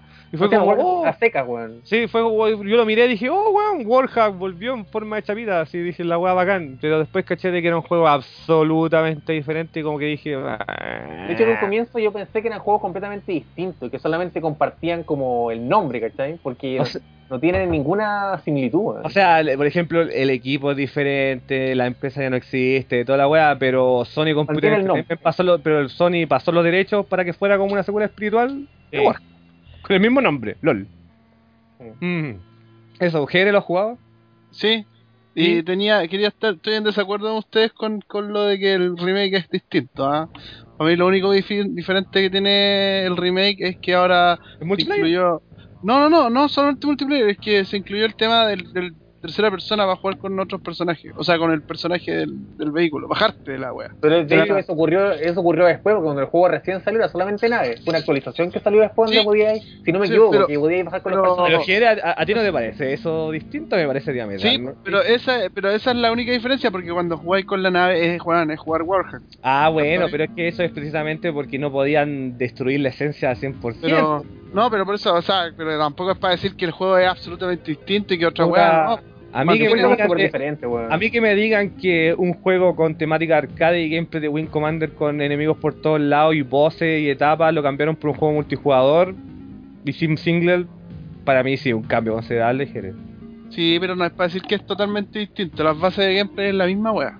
La misma weá, la misma Yo weá. creo que quizás cuando andáis en nave, claro, tenéis razón, como que mantiene un poco la esencia, quizás la cámara o como un poco la física que sentís cuando manejáis la nave, Mm. pero de hecho yo me acuerdo que el juego era bastante popular porque los, cuando recién nos compramos las Play 3 con el Touch y el Longitude de ahí en Wichile, eh, recuerdo que ellos eran como fanáticos de esta weá y jugaban harto y fue yo creo que uno de los primeros juegos PlayStation 3 como de las primeras camadas que tenían como el online potente, salieron Sí. con actualizaciones, Es todo que, el es, que, es que el Warhack fue uno de los títulos que de presentación de Play 3, pues bueno, se usó para mostrar el, el cómo funcionaba el, el DualShock y toda la mierda. se jugó harto, ¿cachai? Se jugó harto, pero a mí yo en verdad nunca enganché mucho, creo que tenía como un sistema que como subiendo nivel, en verdad no me acuerdo mucho. Bueno, pero, pero- centrémonos en el primero. No, sí, pero como te digo, o sea, eh, en base a eso yo lo pensé por mucho tiempo que eran juegos completamente distintos. Mm. Entonces hay que, primero, puta, igual lo respeto un montón, pero no me gusta mucho, weón. Mira, yo lo respeto sobre todo el, aspecto técnico, creo que les sacaron harto el juego para ser uno de los juegos de primera o segunda generación de PlayStation, weón. La weá se ve la raja, pero se pega los medios bajones, pero bueno, es, Eh, es- es Mira, esperable. ¿sabes qué? Lo que pasa es que, claro, yo creo que la palabra exacta es que es esperable porque los bajones que se pegan es cuando ya tenéis como seis naves encima Sí, tuyo, weón. Sí, no, sí, cacho, pero, pero no, pero sí como juego no es malo. De hecho, el de Play 3 a mí tampoco me enganchó Oye, mucho. eh, we- we- weón, Pero- si, si estaba hablando de bajones, vos jugaste Aerofighter Assault, o sea. Sí, pues, weón, sí, está claro. Pero, puta, prefiero la de Fighter Assault. bueno, cosa de gusto. La cosa es que el, el juego yo lo encuentro bacán, pero tal vez en este momento sea un juego tal vez de nicho. Probablemente. Y yo sé que los FMVs con actores de, de real y toda esa weá, eh, a esta altura de la vida la gente lo podrá encontrar una weá media campi. Pero bueno, así es la vida nomás, po, weón. ¿Y tú, Nes? ¿Nada que decir? A mí me gusta Caleta, weón. ¿A ti te gusta? Bacán, Sí. eres del club. Sí, me gusta harto y. Que eh, por, lo- por la misma razón que dijo Jere, el aspecto técnico, weón. Mm. Y puta, todo lo que nombraste delante, por ejemplo, el tema de que le dijeron que era como el Wing Commander, pero que no era igual. Puta, esa weá a mí me da lo mismo, weón. Pero es que para mí fue una carta de presentación, po. Es que eso, como tú ya habías jugado anteriormente, le habías dado como caja a los otros juegos, pero a mí de verdad como que mm, no me lo vendieron así. Entonces fue un shooter que me gustó harto. Bacán. Bacán, porque bueno que te haya gustado. ¿Y tú, Ladax? Nada que decir. Mm, mm, Ok, pues otro. Recomendable, por cierto. ¿Otro? otro. Bueno, aquí yo y mi amigo Afro vamos a llorar, pues.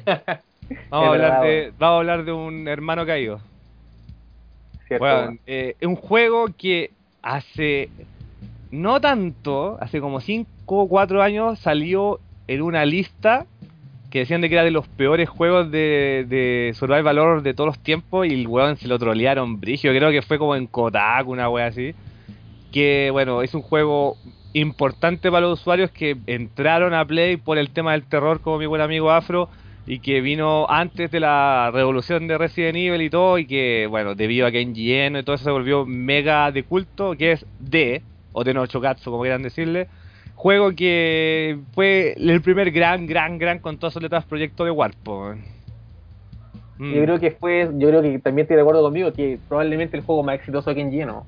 Sí, es que bueno, eh, eh, bueno ahí podemos hablar un poco de los trasfondos de por qué después se fue a Sega Saturn y toda esa weá, Sí. pero fuera de eso, bueno, eh, quiero que empiece el afro porque yo sé que al igual que a ti, a ti te gusta harto, al igual que a mí, perdón, te gusta harto este juego. Sí, mira, yo creo que voy a tratar de ser como súper eh, concentrado en lo que es D, Sí. porque en general si empezamos a hablar de Warp y de Ken Lleno tenemos yo creo que un par de podcasts fácil, porque es un personaje súper interesante y yo creo que está dentro de mi lista como de los desarrolladores que yo más admiro. De hecho, hice un pequeño artículo que pueden revisar en el blog del Afro dedicado a Ken Lleno, que Bueno. falleció y nos dejó hace el año pasado. pues, weón. No, fue este año. O sea, perdón, este año, en, enero fue. Febrero, febrero. De hecho, yo me acuerdo que estaban de vacaciones cuando me llegó tu mensaje. Pues, Pues yo te oh, conté, po. Lleno. Tú me contaste, pues, yo tenía Sí. idea. Estaba aislado ahí en el, en el sur. Y bueno, vi un juego que para mí es muy importante. Yo creo que también está dentro de los juegos como mi top 20 de juegos importantes. Y es un juego que trae a PlayStation un género en particular, que es un juego que también está completamente hecho en, en full motion video. Mm. Y es un juego que yo descubrí cuando en mi época de PlayStation Piratonga tenía una set de Survival Horror. Es un juego que jugué más o menos, yo creo que el 98, y, un Mm. juego que ya había salido hace un tiempo atrás, que también no, salió para... igual, po. No, pero con un par de años, uno o Ujú. dos años. Y un juego que salió también en muchas plataformas. De hecho, originalmente fue pensado para, A 3DO. para 3DO, Mm. que era la máquina con la que más trabajó Ken Lleno y Warp en general. Y es un juego que trae una temática y, eh, presenta, o tiene una propuesta que es bastante, para mí fue súper innovadora. Es un juego que en Japón también fue súper importante. De hecho, un juego que le fue bien en Japón. Le fue súper bien. Le fue Mm. súper bien. Yo un juego que de hecho fue, no sé si puede que me equivoque, pero creo que fue el primer juego que Ken Lleno localizó fuera de Japón. Sí, bueno, ahí, que, ahí también va incluida la historia de por qué Kenjiro terminó odiando PlayStation.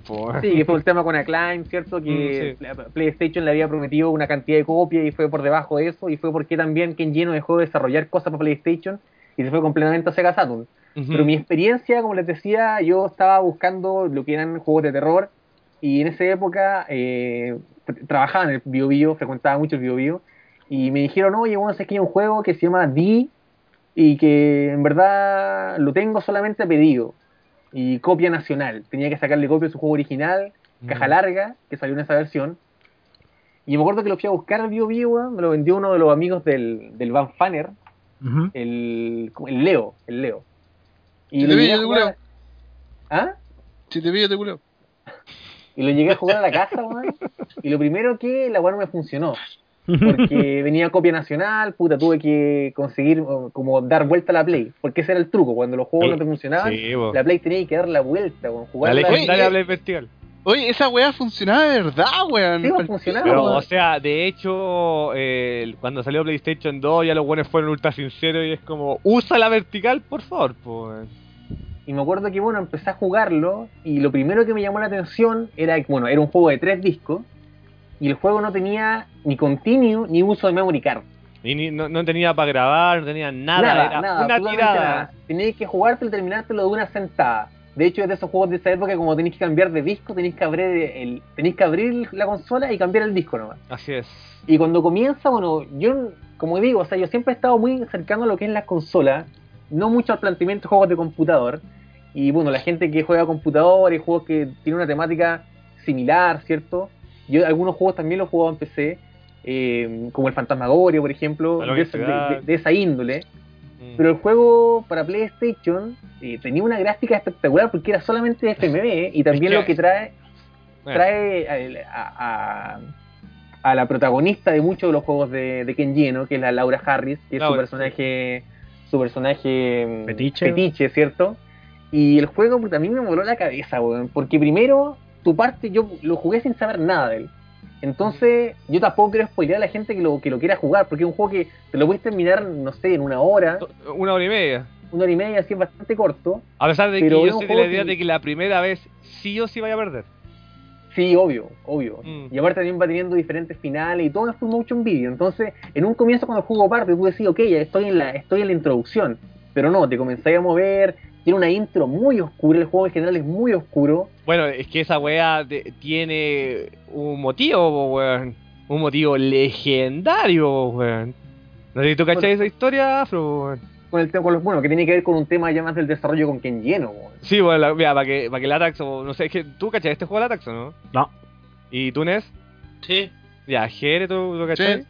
Bueno, voy a contar un poco este detalle más que nada a nivel histórico porque yo creo que solamente un weón como Kenji no fue capaz de hacer una wea así. Yo la verdad no me imagino a alguien haciendo esa wea tan arriesgada. Lo que pasa es que D, dentro... Mira, lo que pasa es que esto es importante dentro del podcast de especial de PlayStation porque este es el primer survival horror que tocamos. Un género importantísimo en PlayStation.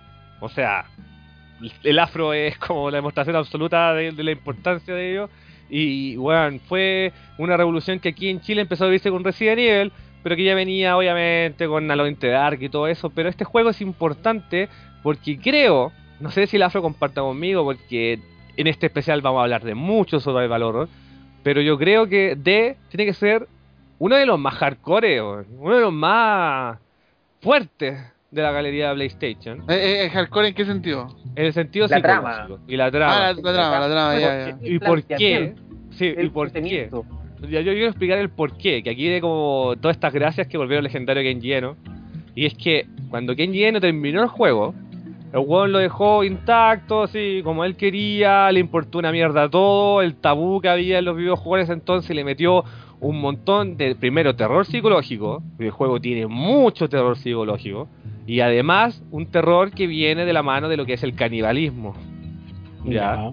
Porque eso es como prácticamente lo más hardcore que tiene el juego a nivel vi- visual. Chocante. Recorde- recordemos, de hecho, recordemos la época, recordemos el tabú que significaba tanto en Japón como en Occidente, porque un juego que fue localizado en América y Mm. traía muchos elementos que eran prohibidos. Entonces, Bueno, aquí, compadre, ay, no, pero, pero aquí la, la famosa historia, el, el juego lo terminó bien lleno. Y el weón sabía, sabía que se lo iban a, a censurar. El weón lo sabía, era como, no, se nos pasó la mano en esta weá, yo sé que esta weá no la van a hacer pasar ni cagando. Bueno, ¿qué ocurrió? El weón mandó una beta del juego que no estaba completa y que tenía todas esas partes censuradas, cortadas, la mandó a la prueba, le dije, Hayama. Llama- Murió Hayama, weón. para que la... Joda. Hayama repite. Ve- ve- ve- repite, repite. Bueno, lo y mandó, cuando- lo mandó, lo mandó, Sí. lo mandó, lo. Claro, y, y cuando terminó de desarrollar el juego, el weón mandó la versión final para que la reproducieran. O sea, el weón se mandó el comité de censura y toda esa weá por la raja. de hecho, eso lo hizo con 3DO. Sí, lo, lo hizo con todo. O sea, el weón, el que se metiera con él, sabía de que podía haber con ese tipo de problemas. El weón quería que su juego fuera Director's Cut y weá, y que no quería ningún tipo de censura. Bueno, curiosamente, que esto podríamos discutirlo, Afro, pero obviamente esto no es especial de D, no sé si quieres decir algo, pero curiosamente ese juego aquí en Estados Unidos llegó Teen. Sí. Lol.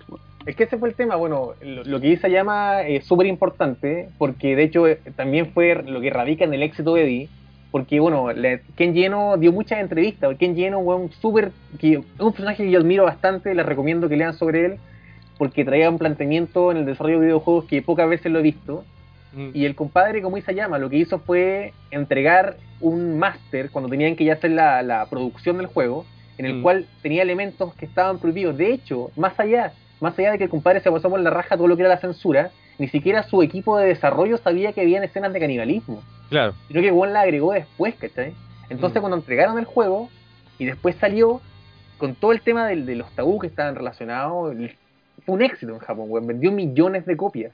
Y de Sí, hecho, este- eso fue lo que generó que Warp fuera mundialmente conocida, porque antes, bueno, Ken Gino viene trabajando en videojuegos desde Famicom, Famicom. Mm. eso generó que la weá fuera una empresa realmente exitosa, weón. Y, y de hecho hay que destacar que cuando nosotros hicimos el especial de Dreamcast, eh, nosotros hablamos de D2 y yo les comenté en esa oportunidad que a mí D2 me parecía, si bien con logros importantes tecnológicos como el tema de la nieve, que es la raja, el efecto poligonal de la nieve en D2 en, en Dreamcast, a mí todos los juegos, incluyendo Enemy Zero, que a mí me encanta, eh, no tienen ni siquiera el cuarto de la importancia de este juego. No.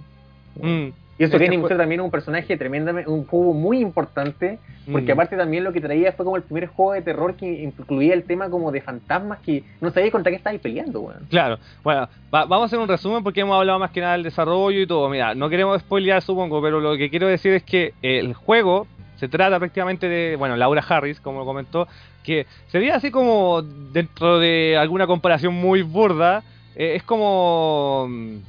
Es como. Ah, eh, eh, como el Star System de Tezuka. Es como yo elijo este personaje y quiero que salga en todos los juegos, pero que no tenga una conexión. Es como mi actriz. Ujú. Claro. ¿Cachai? Es como. mm, Eh, ay, a dar un ejemplo se me fue, weón. Lo De siento. hecho, de hecho, es un planteamiento que también eh, no existía en la industria hasta ese No. momento. Y el compadre fue, lo, lo planteó, lo generó.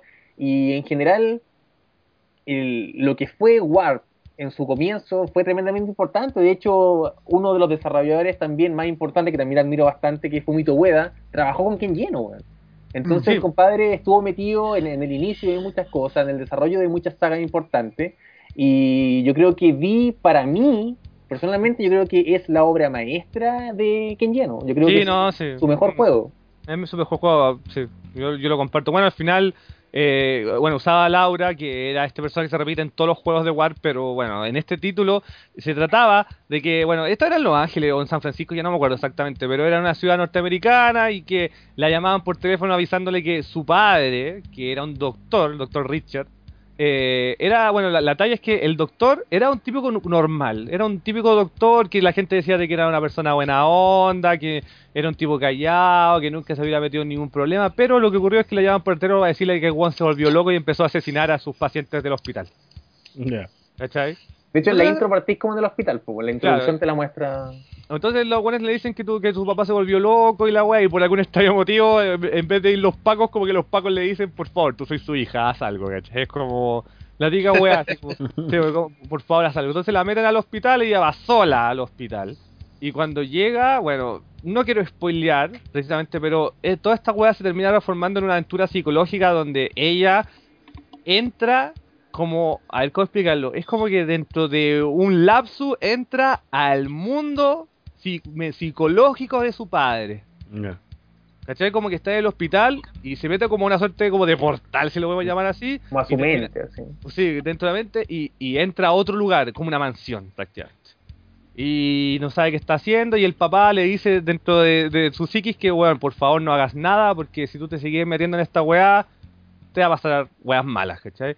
Pero como buen juego de survival horror, la mina dice, chúpame el pico, voy. Entonces, aquí empieza la acción. Bueno, la gran gracia y que eh, es lo llamativo frente al tema de FMV, que lo hemos comentado, de que era una revolución en esa época, que la gente rayaba la papa, es que el juego es 100% eh, FMV, como lo comentó eh, el Afro, y puta, en ese sentido yo sé que hay gente que ahora encontraría que es el juego más lento del mundo, porque el juego se maneja en primera persona, con la vista de Laura, pero por ejemplo si tú querías avanzar, apretáis para adelante y, y se, y se empieza a mover el video, el FMV, Claro. ves cómo camina para adelante.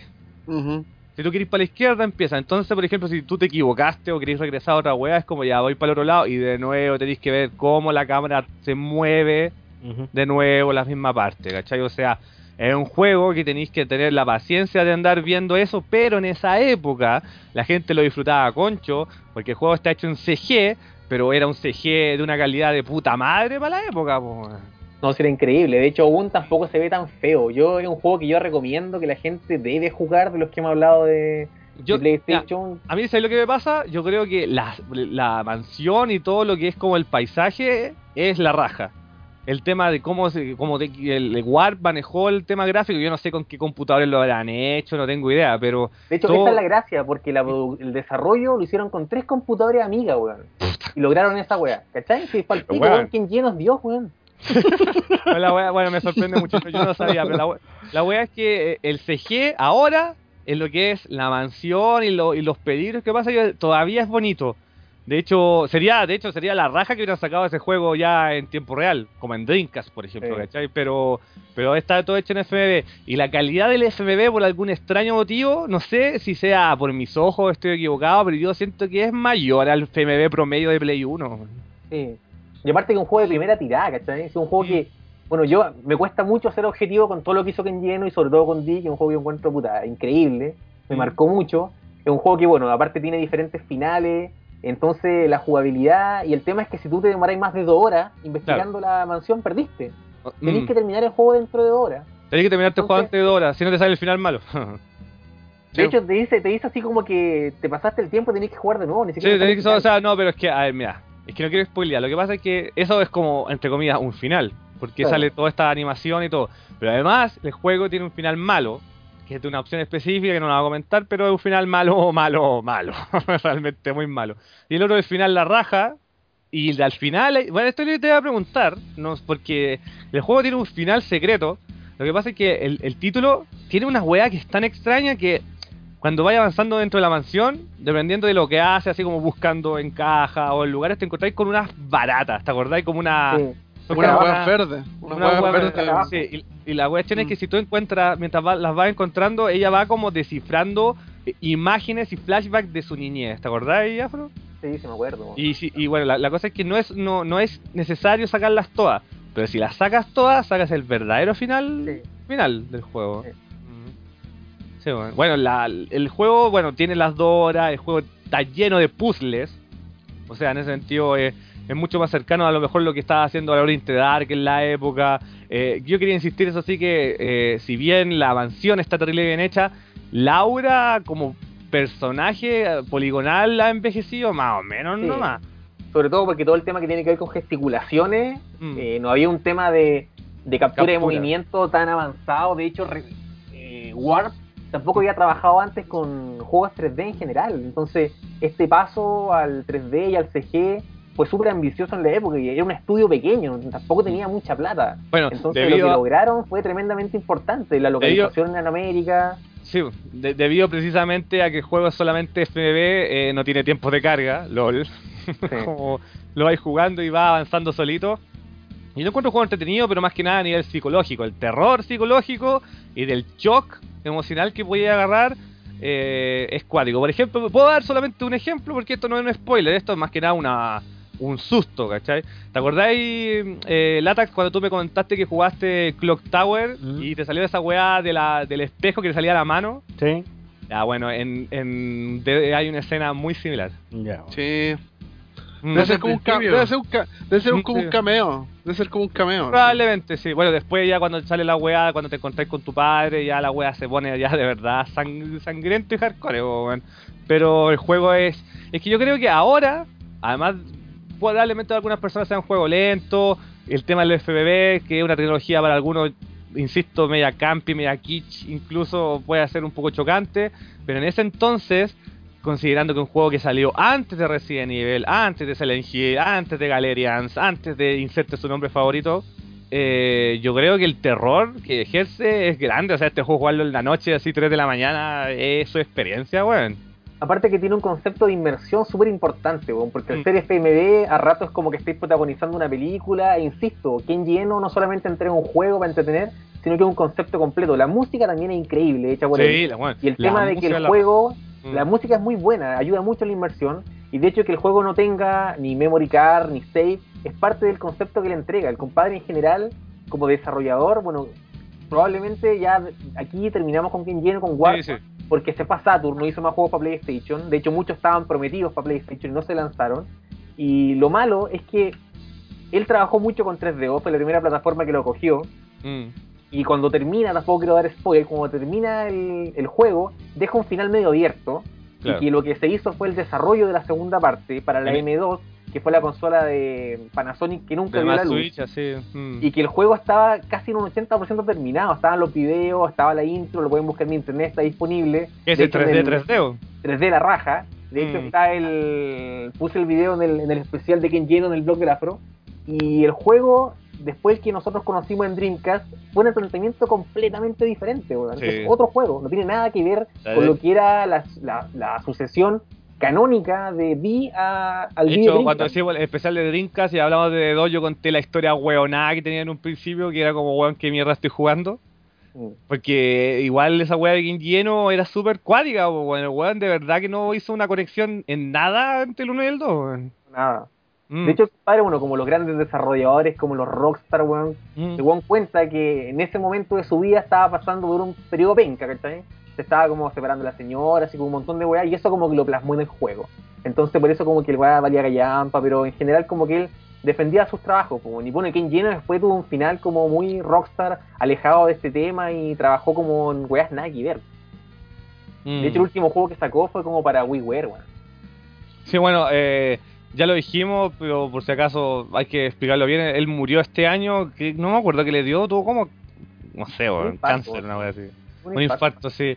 Eh, y lamentablemente era un tipo súper talentoso. La verdad es que de un juego, eh, lamentablemente, tal vez para un público que no tenga mucho soporte en este tipo de tecnologías, que se lo saltó, no vivió la época, es muy chico, etcétera porque sea un juego extremadamente lento, que la gráfica de cómo está hecho Laura le va a dar risa porque no está con, no está hecha con captura de movimiento, que todo lo hizo al peo, pero en su época no solamente es un juego impresionante, sino que, insisto, dentro de la galería del survival horror o del miedo en PlayStation, eran los que más miedo daban. De hecho, weón murió a los 42 años, po. Joven, po. super joven. ¿A, los- ¿A los cuántos? ¿42? 42, sí. Puta, man. Pero Mm, ojo que este weón es tan talentoso que el weón empezó a desarrollar juegos en Famicom cuando tenía como 17 años.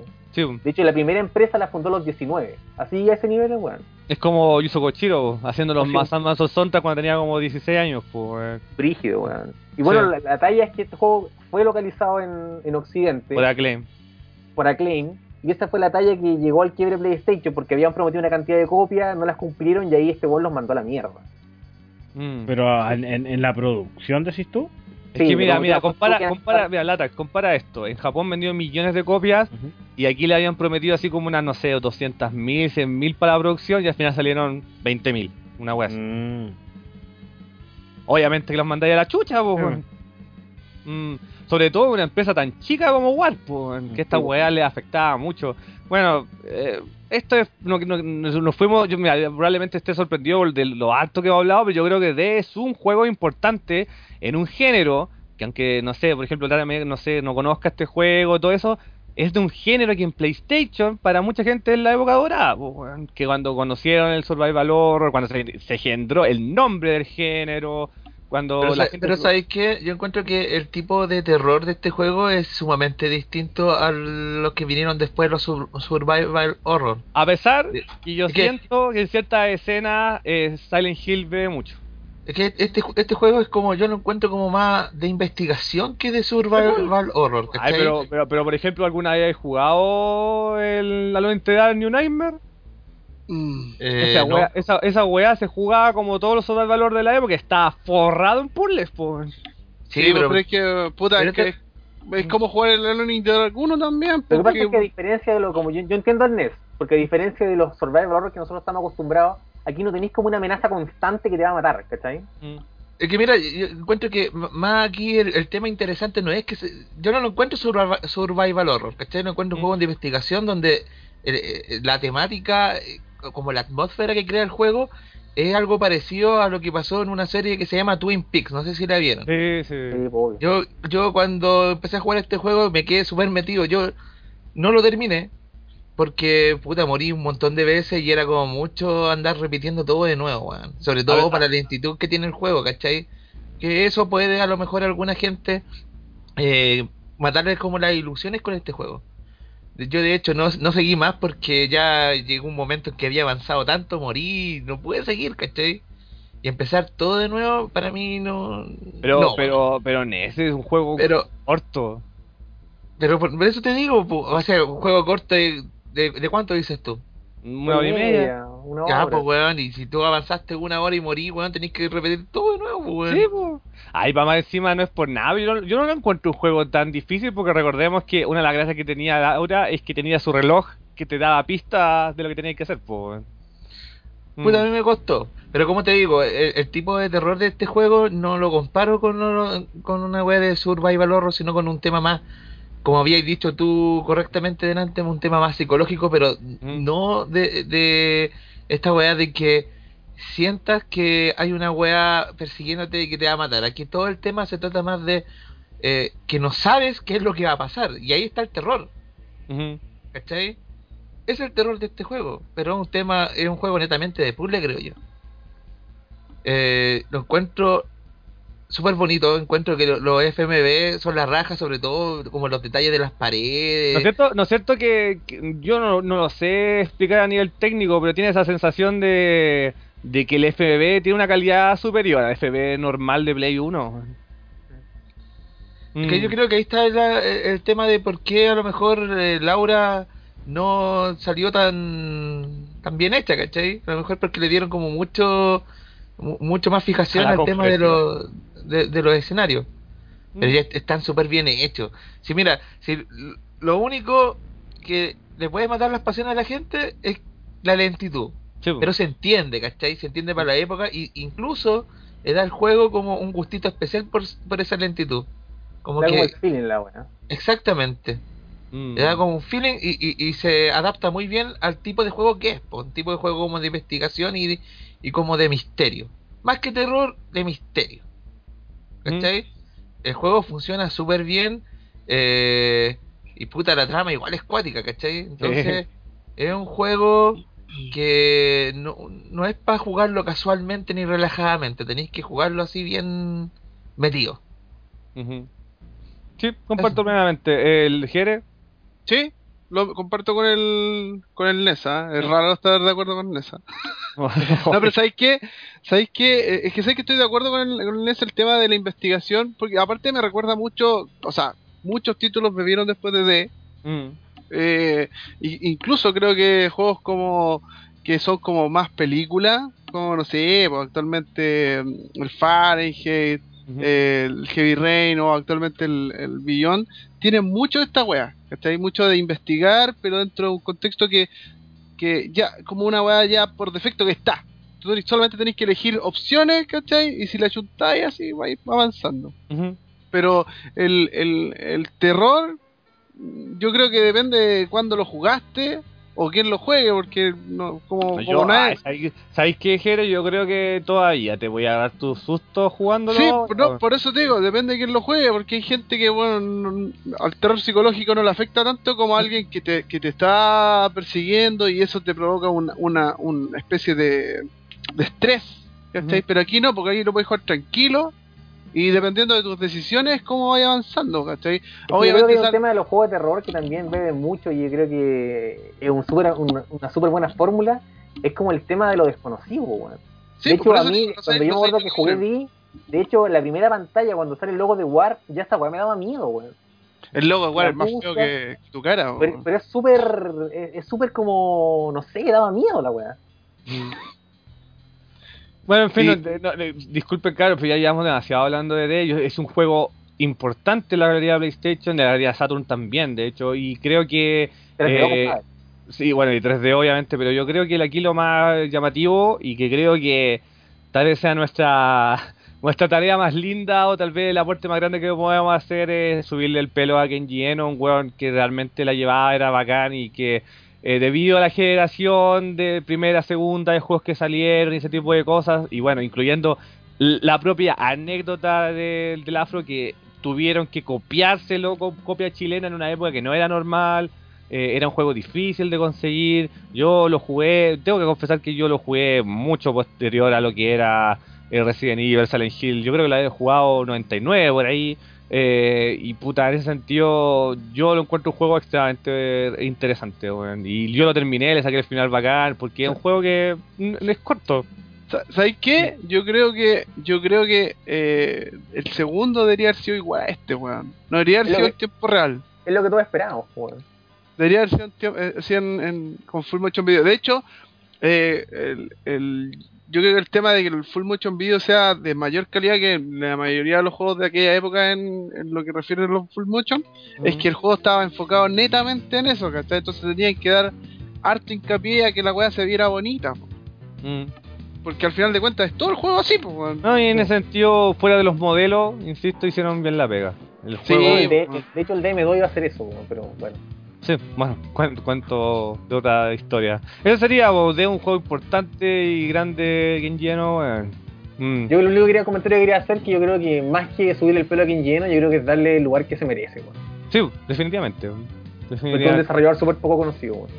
Mm, Y puta, yo sé que Latax no tiene nada que decir, pero igual podría intentarlo algún día. weón. Eh, No sé, lo va a odiar, weón.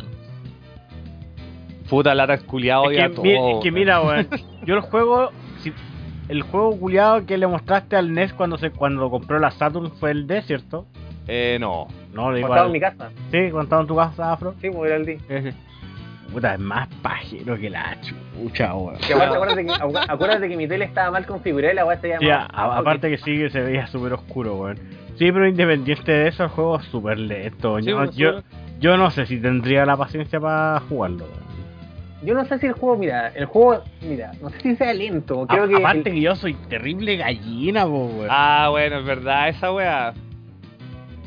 Yo creo, yo creo que me, ¿Sabes ca- yo qué? creo que me cagaría entero, weón. Sí, sí, te cagáis entero, pero ¿sabéis que al, al ser un tema, un juego de solamente decisiones, no es tan complejo como que tú juguís, no sé, un Resident Evil o un Silent Hill. Pero es que los Resident Evil no dan miedo, po, weón. Pero ¿y Silent Hill, culiado? Silent Hill sí, po. Ya, pues, no es lo mismo, pues, ¿cachai? No te vas a sentir igual. Es como un tema de decisiones. Si te equivocáis, puta, a partir de nuevo, toda la weá. No es tan Yo no sé, yo creo que los, los terrores son, de- son distintos, weón. Sí, no creo que uno, uno te dé más miedo que otro, creo que son distintos. Mm. Pero, pero a lo que voy yo es que al Latax no le cagaría la experiencia de juego el, el- eh, así como vaya a disfrutar el miedo que te da este juego. A eso voy. No te a estresar. Sí, yo creo que tendría que jugarlo como a las 12 del día. Con dos litros de Coca-Cola. Con dos li- claro, me- 3, litros, hay que salir las 3 litros de retornar. Pero eso, eh, tremendo, tremendo juego. ¿En cuánto tiempo llevamos la DAX, perdón? Eh, vamos en 2 horas 45. Ya, entonces vamos con oro, ¿les parece? Sí, jueguen D, yo, weón, jueguen D. yo creo que ya para, para el último, pues, weón. Sí. Bueno, sí, ¿Qué más? podríamos. Hoy día, bueno, hablamos de super poco juego, pero es que, insisto, PlayStation ha sido tenido una cantidad de weas tan importantes y de hecho es uno de los juegos importantes, así que yo estoy contento de que le hayamos dado el hincapié que merece, weón. Bueno, Igual entonces, vayamos avanzando con los juegos más importantes, más nos vamos a demorar, pues, weón. obvio, bueno, eh, sea como sea, entonces cerremos el podcast del día de hoy con un juego que en todo caso también no tiene la importancia de ni cagando, pero de todas maneras es un juego que mucha gente lo jugó. De hecho, es un juego que sí era popular post primera segunda generación de PlayStation para la gente que todavía disfrutaba de juegos 2D y que tiene un historial bastante importante porque incluso quería hacer la mascota 3DO y que es Gex, compadre. Gex 1, weón. Bueno, yo me, yo me acuerdo que en varias oportunidades salió el tema a la palestra de Gex en varios podcasts de Gamer Café cuando hemos hablado de juegos de plataforma, juegos con actitud y toda esa wea.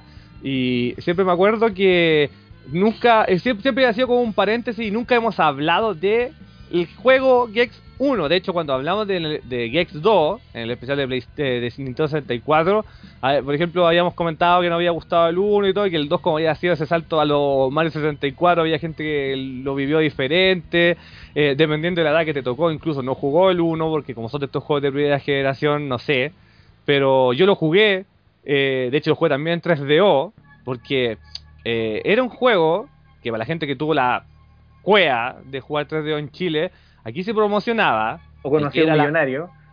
de que era la mascota de 3DO. Mm. Cuando, cuando llegó la 3DO en Chile se decía, este es, el, este es el Mario de 3DO, este es el Sonic de 3DO.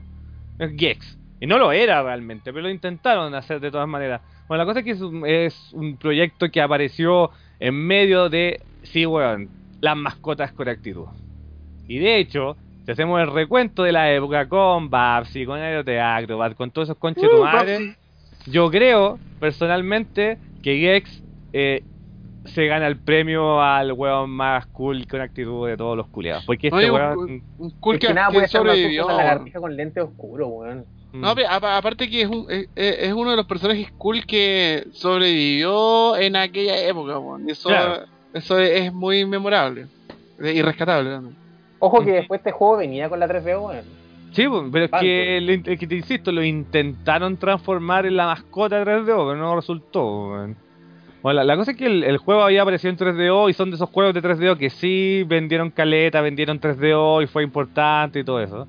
Eh, pero bueno, la cosa es que el, el, el título, primero, cuando tú lo jugás en PlayStation o en el formato que lo hayas jugado en PC y lo jugaste bien en CD, eh, al principio, ¿cachai? Al toque, eh, valga la redundancia, al toque del juego, porque One Gex, un culiado con mega actitud, así como soy bacán, tiro las tallas todo el rato. eh, de hecho, creo, no sé si ustedes me lo puedan eh, aclarar, creo que la voz de Gex es un actor famoso. Sí, pues es un comediante se llamaba como Dana Gould.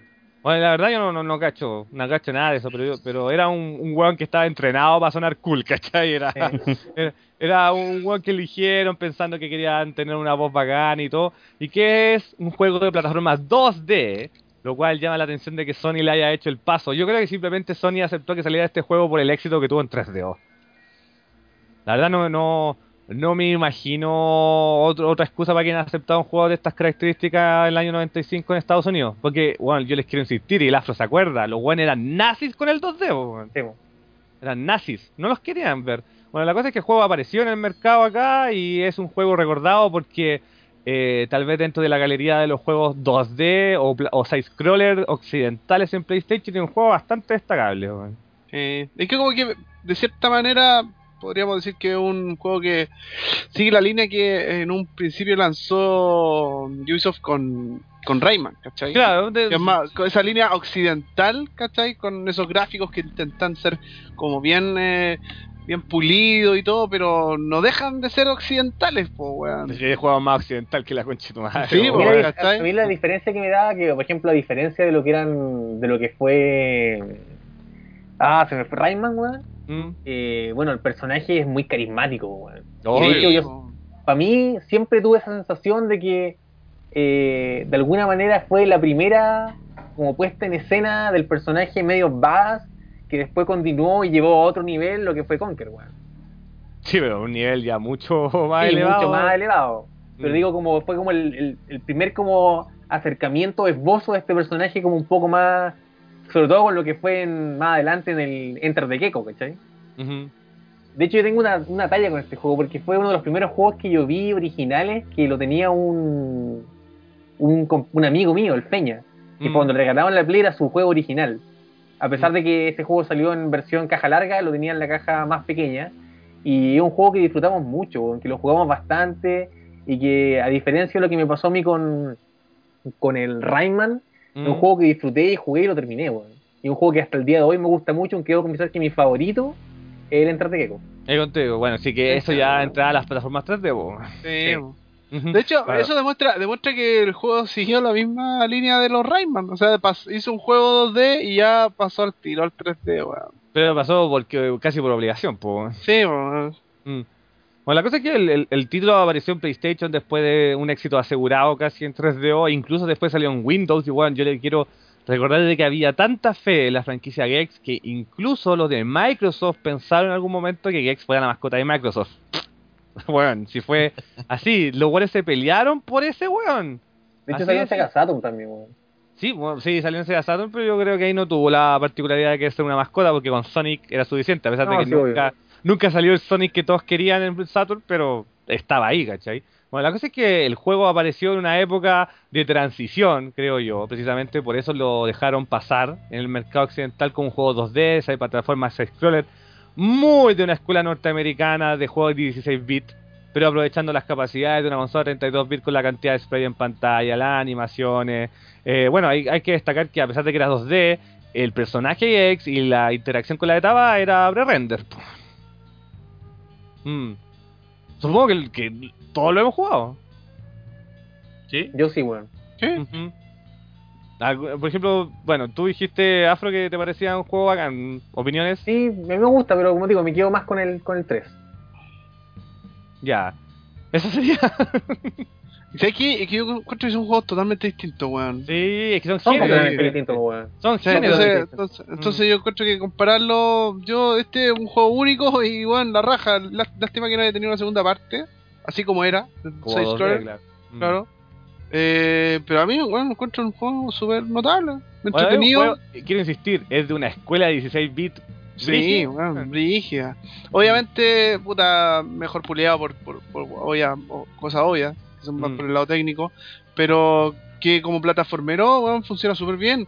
Esteban, no solamente ir sal- saltando de plataforma o terreno en terreno, sino que también descubrir weas secretas. El personaje tiene un montón de habilidades, como pegarse a la pared, Mira, ¿cachai? yo, yo- yo creo que ahí ya mencionaste lo más importante. Para la gente que no lo ha jugado nunca, eh, Gex es un juego de plataforma side-scroller, como que estaba comentando, que es el típico juego que podéis saltar encima de los enemigos como en Mario, que tiene No. etapas 1-1, y pasando de mundo. Las etapas son muy de un estilo medio oscuro, realmente, obviamente, por el estilo cool que quería aparentar.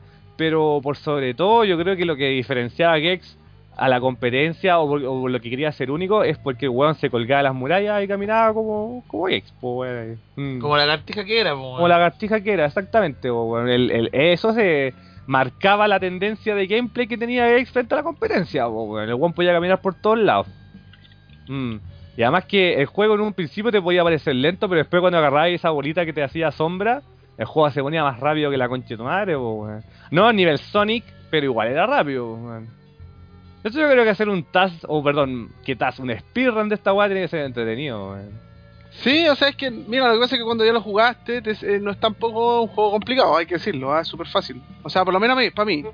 Yo creo que ya por el, por el tema de que a mí me gustan mucho las plataformas, y ya el, yo cuando tenía el entrenamiento de Mario... Sí, ya experta. No, no, no, pero es que cuando ya sabéis jugar Mario, weón, esta se te hace fácil dominarlo, pues, weón. ¿Cachai? Yo creo que, yo creo que este juego eh, es como, insisto, de una escuela general de 16 bits. Yo ya, yo creo que lo metería también con con todas esas weas fuera de Mario, o sea, todo lo que había en la época, weón. Pero a diferencia ¿no? de otros juegos que eran mediocres en gameplay o esa wea, aquí los buenos habían eh, percatado de que tenían que hacer un juego de plataforma bueno y no dedicarse solamente a hacer cool, ¿no? El juego de verdad triunfa en ambos lados, pues, en ser un Sí. buen juego de plataforma y en ser un juego con actitud. Es, buen juego. De, de Porque hay, hecho, jue- hay juegos con actitud absoluta que valen callar, po, weón. Como el Chester Cheetah tu, full, weón. Oye, experto plataformero, te terminaste el Skull Monkey 1. ¿no? Sí, eh, sí, weón, ese juego. A pesar de que, bueno, es que compararlo con, con la otra weá es como muy ahueonado, así que prefiero que no. Pero fuera de eso, bueno, Gex.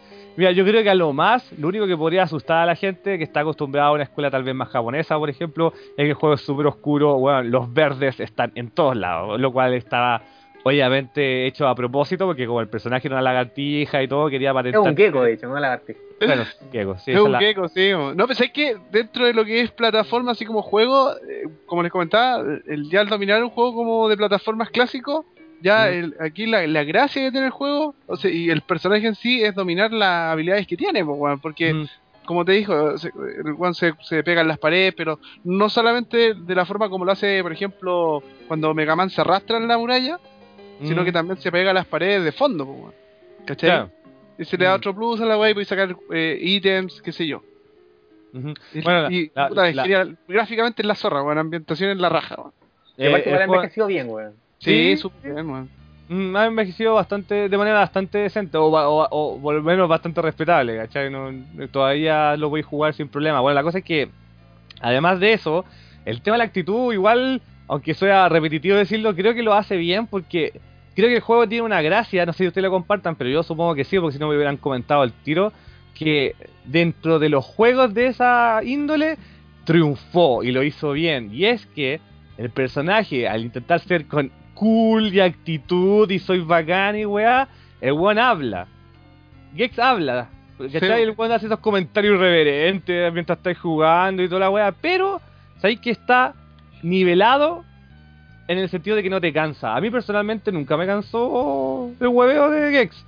Porque, weón, les quiero recordar, esa, por ejemplo, el Awesome Possum de Sega Genesis, weón, era como... Chupa el pico, cállate, por favor.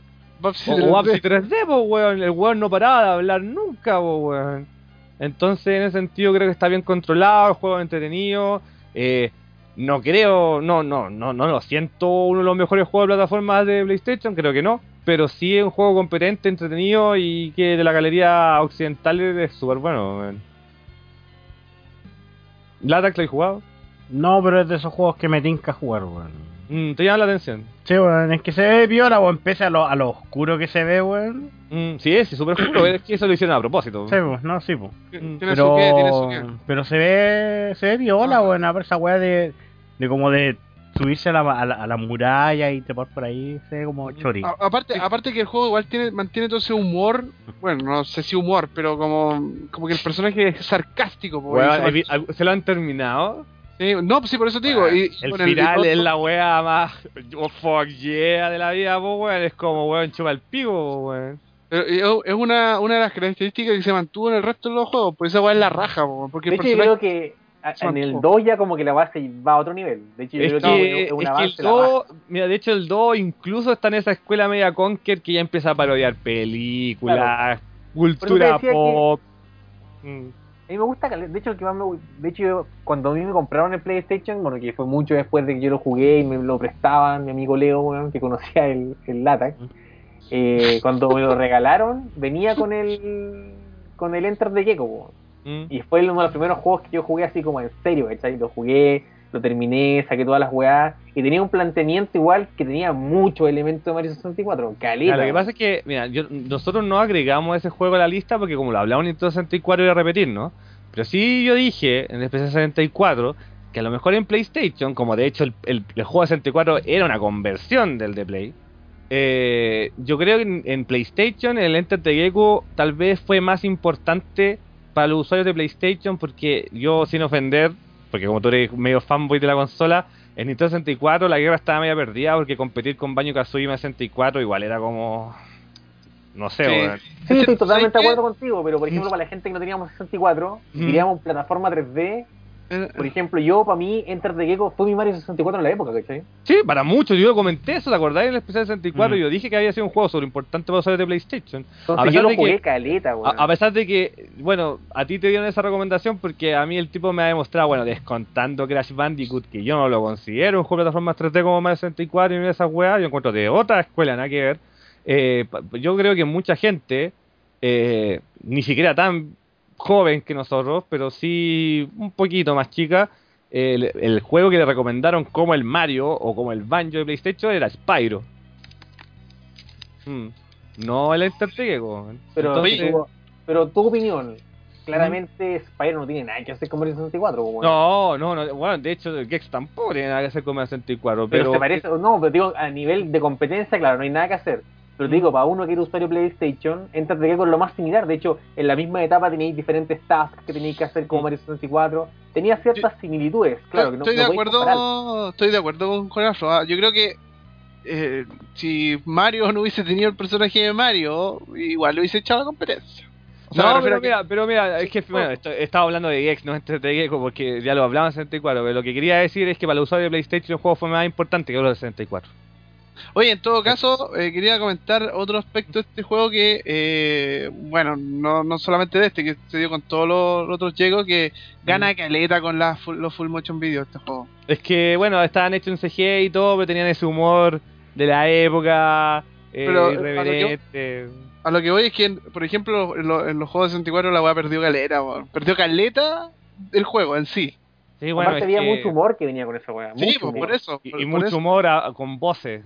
Sí, pues esa es la weá, entonces como que perdió, puta, yo diría un 30% del juego, sí. Pero eso, yo sí, si los, lo- los que están escuchando juegan este y el resto de los juegos los, los tienen que jugar en Play. ¿Sí o sí? Mm. Bueno, ¿a ti Nes te gusta? Dijiste que sí, po.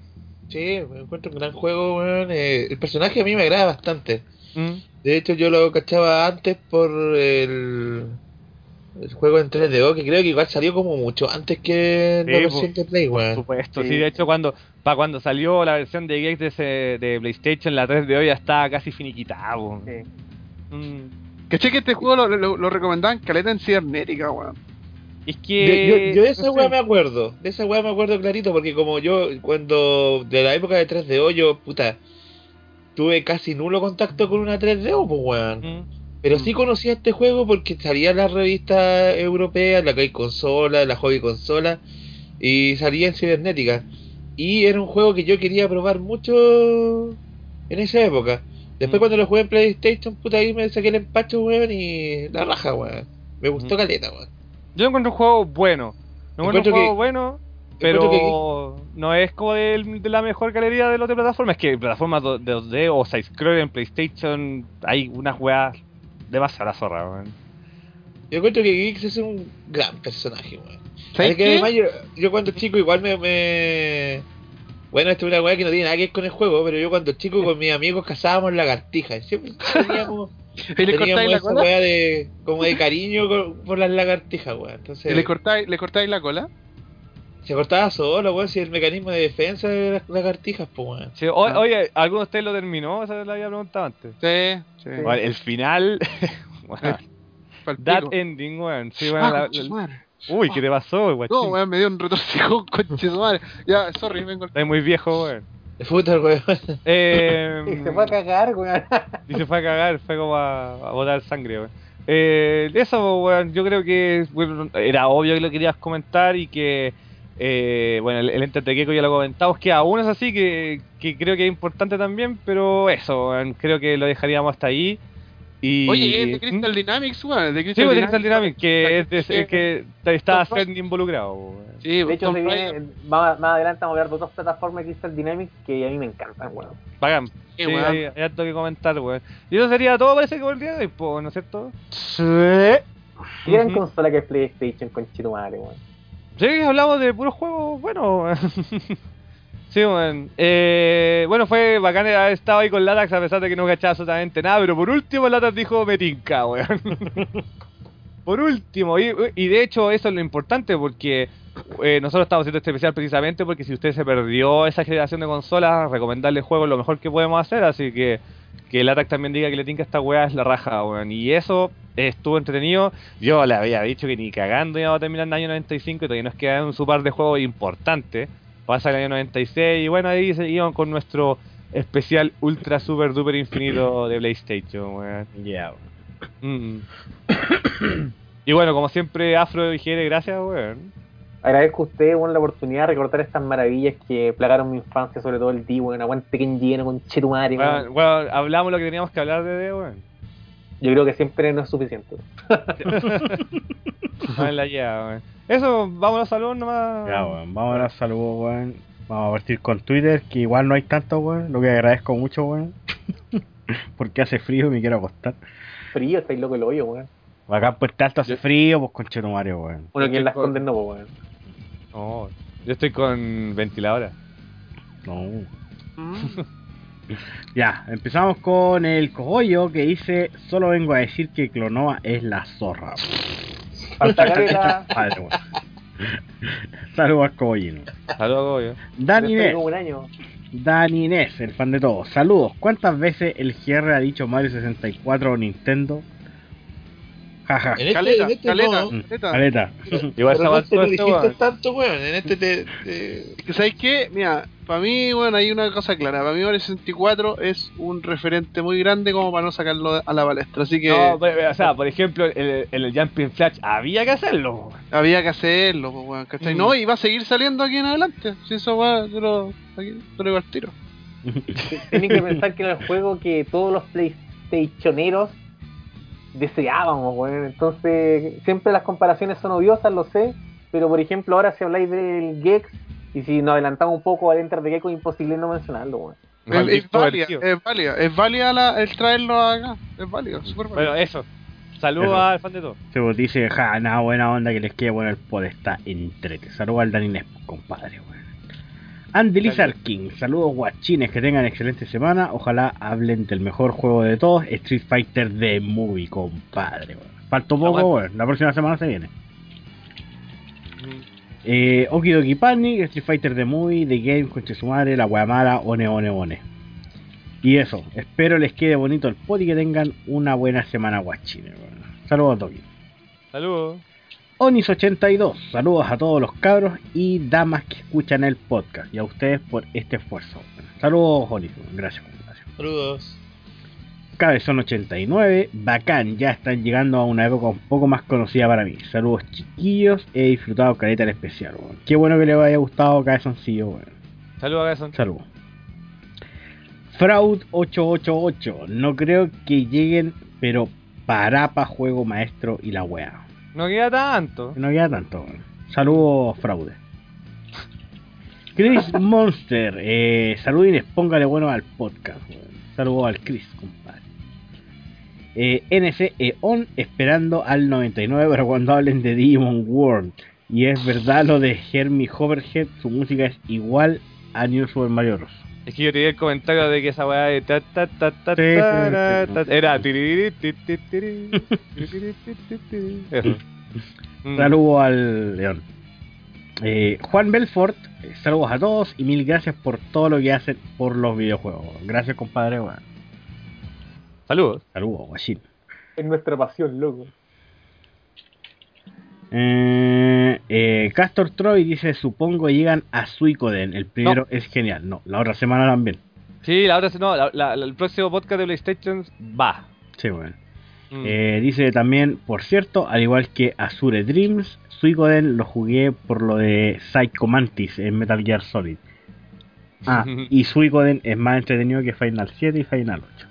chupa el pico, culiao. Saludos a Castor, weón. Claro, Gastón. Eso sería Twitter.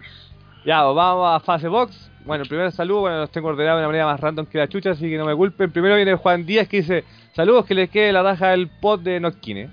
Saludos, Salud. compadre. Después viene Gustavo Alejandro Jorquera que dice saludos para todos, jo, jo, jo, espero que la estén pasando bien grabando este pod. Saludos desde Villa Alemana City. Compadre Villa Alemana, saludos. Grande, bueno. Después viene Stefan Dendich, ratoncito, que dice, la Fox, chicos, puta, nombrar los juegos que jugaban en PlayStation es algo muy extenso y todavía me faltan, pero en ese tiempo viví a lo máximo la PSX, tan solo con decir que el listado de juegos favoritos de PSX, PS, conchito madre, está Wild 9 y The Netherhood, que se me fue en collera en un live, en un live, Mm. pero en fin. El PlayStation consola la Fox, de hecho, una anécdota. Yo me gané una PlayStation en el liceo con este asunto de las alianzas. Hicieron una especie de torneo de PlayStation de un juego que supuestamente nadie jugaba y era el Bloody Roar 1. Eh, al ganador le daban puntos y como premio especial una PlayStation y terminé por ganármela. Eso, saludos cabros y nunca cambien, se les quiere caleta. Un gran saludo de parte de Union Fighter para usted y postdata. Para la otra, si se puede, invítenme para hablar de cositas underground de la consola como la tarjeta aceleradora 3D, que solo se le distribuyó en ciertos países. Eh, puta, ese ya sería. Si, si llegáramos a invitar a alguien, ya sería para el último, weón. Pero bueno, saludos para él y Saludos, Rocito, que, me, di- weón. que, que me digan de que te ganaste un PlayStation en la época jugando Radio Blood 1 eh, en la baja, weón. Sí, Y aparte en el colegio, ¿qué colegio era eso con el nido de águila, weón? Claro, no, que sí. regalaban PlayStation, weón. En mi colegio con juegos te un Famiclone, weón. weón, en, cachure- en cachureos todavía regalaban Super Nintendo, weón. Y en su colegio estaban regalando Play, weón. Qué Sí, weón. En fin, saludos. Eduardo, Muñoz, Eduardo Muñoz que dice: No cacho ninguno de los juegos que conversaron. Oh. Eh, no obstante, estoy sobre ansioso por informarme más que nada y gracias al anterior pude probar el Hermi Hoverhead y el concepto es repiola. Y de los controles es verdad, fueron dos segundos y me acostumbré al toque. ¿Veis, Jere? Ahí estamos, Sí, sí, po, Eh, como eh, todavía. Sí, po, como- Saludos a Jere, Hayama, Latax y Darnay para Froquito, ojalá estén muy bien y éxito de todo y asumí. Saludos, guacho. Vale. Gracias por los saludos. Sal- Saludos, compadre. Después viene Jaime Chingone Morales que dice, lo único que diré es que en esta oportunidad es desear un buen viaje a Hayama Allende en Japón y mucha suerte y vas a la bacán. Puta, ese, ese sí, es tu fan, pues, weón. Mándale saludos a tu fan. saludos a. Jaime. Oiga, ¿Hayama Eh, Allende, weón? sí, weón. ¿Por qué Hayama Allende, weón? Nunca había escuchado esa weá, escucha el post de Colemono, weón. Después viene posta. Gonzalo Delgado que dice, saludos, se viene la semana del Next Gen. Sí, pues, va a salir el lanzamiento de PlayStation 4, weón. Mm. Uh. Saludos, weón. Pero igual esta weá es cuática, weón. Estamos a punto de una nueva generación y en verdad yo creo que ninguno está caliente con la weá. Yo no. No, de hecho, yo cacho que el único juego de esta generación que me tenía caliente es Killer Instinct, pero más que nada por, por ¿Por qué? curiosidad. Porque es Killer Instinct, po, weón. O sea, solamente por eso, porque Pero, weón, no podéis lanzar un juego culiao que ni siquiera va a tener modo arcade. Chupa Sí. el pico Microsoft. Eso. Bueno, eso. Después viene Jatanequien, Ricardo Guerrero, que dice, buena guachina, de seguro que dará a toda nalca el podcast. De 1995 no cacho casi nada porque tenía cuatro añitos. Ah. Ya, weón, la weá. Me siento viejo, weón. Y todavía jugaba a las polcas y con el Atari 2600 que había en la casa. Pero de seguro hablarán de juegos en la raja para tasar en el Epseguayo eh, más cercano. Saludos a, a todos los presentes y ojalá este lata y el domingo todos a votar al marzo 2014 con Chetumare. Oye, tenemos fan, po? Sí, weón. Oye, la campaña del marzo 2014 se fue diluyendo en el tiempo, weón. Faltaron, porque compadre, te- lo que pasa es que está, tan- las está tan sucia, está tan sucia la política, weón, que no, no vale la pena. 2018, compadre. La alegría ya viene. Lol. Bueno, después viene Pierrock Balov que dice saludos cabros, que les quede bien el podcast. Disfruté de Nintendo 64, PlayStation 1 y Dreamcast, pero nunca está de más escucharle algún juego que me haya perdido. Saludos. Saludos a Pierrock y ojalá que conozca juegos nuevos. Saludos, compadre. Eh, después viene Carlos Mariangel que dice, buena cabros, lo esperaba, grande su trabajo, saludos. Saludos. Después viene Emilio Plaza que dice, saludos cabros, si es que llegan a Suicoden, que no llega a Moja, lo que puedo comentar es que yo tuve la mala cosa de jugar al 2 primero, así que el 1 me pareció malito en mi adolescencia, puta, sí, puede ocurrir. Así que lo agregué hace poco a mi backlog eterno. Saludos especiales a Hayama, que le vaya excelente el viaje y que les quede bueno el pod. Muchas gracias, amigo. Saludos. Saludos. Después viene Topa Fighter que dice, hola cabros, ojalá hablen de Eres Bajo, Advanced VG2 o el, el Elemental Gearbot. Puta, hay un par de ahí que está en la lista, weón. Sí. Saludos, weón. Saludos. Eh, después viene Marco Alejandro que dice, buena cabros, soy Rorchach y hace mucho que no pasaba dejar un saludito por estos rumbos. Eh, sin embargo, no me pierdo de sus podcasts que hacen más agradable la estadía en La Vega. Eh, buenísimo este especial de una de las consolas que más disfruté en la vida. Recuerda que fue la Navidad de 1996 cuando esperaba de regalo algún jueguito para mi Super Nintendo y oh my fucking god, exploté cuando llegó mi querida PlayStation. Bueno, bacán por mi hermano que me la compró y aprovechando de sacarme una foto justo en el momento en que abrí el regalo inmortalizando mi cara de una Play conchetumare. Que la suba, que la suba. Que la Mm, suba, sí, weón. Debería queremos subirla, foto, weón. Sí, eh, eh, espero tengan una muy buena semana y que el poll les quede la raja como siempre. Gracias, weón. Gracias, compadre, weón. Y después viene Okidoki y dice saludos caro, qué bueno que volvieron. De esos años 95-96 recuerdo haber jugado un montón en el primer persona, No Storm, Wild Arms, Advance Variable Geo, Soy Coin, Azuka 120, Barapa, entre otros. Y incluso intenté jugar el Angelique Special, pero el idioma me la ganó. Uy, ahí joteando guachines. Mm. Eh, eso sí, la mayoría no lo jugué de forma cronológica y los juegos solo me llegaban y los arrendaba y mi política era, si parece Japo, los juego. sí, de hecho la política así era para mucho. Sí. Espero les quede la raja el pod y saludo al staff e invitados. Saludos a Doki. weón. al- Ajá. Después viene eh, Diego Ruiz Folía que dice saludos a todos los presentes, siguen así y que les que- está quedando la raja el especial. Oye, esto saludos. Saludos. Eh, Rodrigo Benavides viene ahora y dice, buena cabros, espero que se encuentren de lo mejor. Estuve recordando algunas cosillas relacionadas con la PlayStation y me acordé que por acá, en Parque San Francisco de Puente Alto, un videoclub se puso con la Play el año 99 aproximadamente para jugar y esa wea mató al local de juego arcade. Eh, eran filas para jugar PlayStation y a nadie jugaba en las máquinas. Quizás en otros lados pasó igual. Yo ya había visto la Play antes, pero según mi experiencia de ese año ya se masificó a full. Nosotros habíamos comentado que 98-99 fue cuando ya se masificó la hueá, cabrón. Mm. Cuídense muchachos y ojalá este capítulo les quede la raja. Gracias. Saludos. Después viene Edu Bruja Lechuga que dice, buenas chicolines, que les quede hermoso el pod. ¿Hablarán algún día al futuro del juego del pato Donald? Ese era la cagada. ¿Con, ¿Cuál? ¿El con Quartes? Nosotros hablamos en el especial De de... 64, creo. No, y, y, eh, sí, lo hablamos creo en el de Dreamcast también, weón. Mm. Sí está en la lista de los que no va a hablar, disculpe amigo.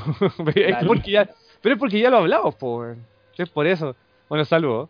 Eh, después viene Sebastián Saldaña Aldea que dice, hola, por si a alguien le interesa ver diferencias de juego entre PlayStation y Sega Saturn, pueden poner en YouTube Battle of the Boards. Oh my god. Y un usuario tiene alrededor de 100 videos mostrando las diferencias de juego en cada consola. Enfermo culiao. que les quede la raja el podcast. Saludos. Postdata. La otra vez pregunté si hablarían de Valkyrie Profile. Me refería a si hablarán de él en su momento. Sí, sí, vamos a hablar de Valkyrie Profile. Eso. Saludos, weón. Saludos, guacho. Después viene Simón García que dice: Un saludo para el señor Nest 32. Ja, ja, ja. ¿Qué? ¿Qué? 32, po, weón. Ah, lol. Saludos, concha de tu madre. Y ojalá que les quede lindo. Ahí, ahí tenéis Nest. Saludos. Después viene Freeman, po, weón. El fanático de Nintendo 64 que dice: Saludos chicos, el pod ha estado increíble. Para mi sorpresa, no ando tan perdido con los juegos que han mencionado. He visto y jugado por lo menos la mitad de ellos. Grande Freeman, Bacán, weón. Eh, sobre el pod anterior me molestaba cuando comparaban Jumping Flash con Mario 64, ahora mismo juegos completamente diferentes, buena onda para todos. Nosotros, yo, yo lo quiero comentar y lo quiero volver a repetir, la comparativa con Mario 64 y Jumping Flash es porque al Mario 64 se le atribuye ser el primero de plataformas 3D. La discusión iba por allá, ¿cachai? Nosotros de hecho intentábamos subirle el pelo al juego por eso, pero la comparativa igual, entre juegos pues. en sí no era. Mm. Primero no estáis tan fanboy, pues weón, por favor. Sí, po, eso. Saludos, weón. Saludos. Y el último saludo de la noche, CyberMac17 dice, grandes caros, mi niño interior está listo para el combo de nostalgia en el hocico. Independiente de los juegos que ven hoy, ojalá mencionen los discos de demos que venían con la consola, los cuales eran la raja. Un saludo para todos, que el podcast les quede de Fox. Saludos. Saludos. Yo creo que los discos de demo a nivel así como eh, específico, podríamos detallarlos más para el último. Los discos demo, Mm, sí, como la típica talla de, las- de las revistas europeas que venían con la guaspal, pues weón. claro, Mm. te cagan. Eso sería todo por el día de hoy. Nuevamente agradezco al Afro y a Jere que esté con nosotros. Loco, lo pasé la raja, gracias a ustedes. Y lo que quiero decir, bueno, como ha escuchado en el saludo, yo no aseguro nada, pero tal vez, tal vez, este es mi último podcast antes de irme a Japón, así que si eh, no llego a grabar el próximo set de PlayStation, bueno, como siempre, gracias por los saludos y le- se manda saludos a todos, bueno, vale. Y los cabros algo harán. Sí, bueno, algo haremos. Eso. No sé qué, pero algo. Sería todo. si vamos a hacer algo, tranquilo. tranquilo. Maravilloso. Eso. Gra- Grabamos de Japón, weón. Sería el podcast internacional, primero de Argentina, después de Japón, loco. Podría ser, pero tendría que cachar cómo está el, el wifi, el wifi. Eso. Mm. Saludos, cabros. Eso, weón, ya. Mm. Así que nos vamos a la chucha, weón. Aguante que en lleno, loco. Y eso, pues, que tengan todos bonita semana, pásenlo bien, estudien, trabajen, hagan la weá que quieran. Y Tengan sexo, weón. tengan sexo anal. sin. Oye, y nuevamente, y nuevamente gracias, ¿cómo se llama el compadre que te regaló el PC? Arroba Pérez. Arroba perra, buen grande, weón. Ladrón de veras, por loco. Ladrón culeo. Saludos a él también, que siempre manda saludos por el podcast de Colemono, compadre. Sí, bueno. Bueno. Ah, uno ah, y bueno, ahora que me, que me acuerdo también iba a dar otro agradecimiento, bueno, al, a- agradecimiento público al Afro, weón, que por fin me llegó mi jueguito, weón.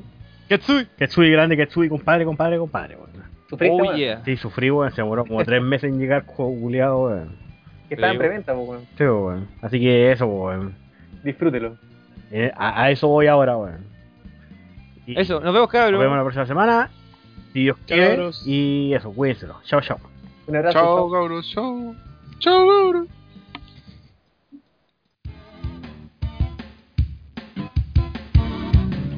Who is this tiny dino?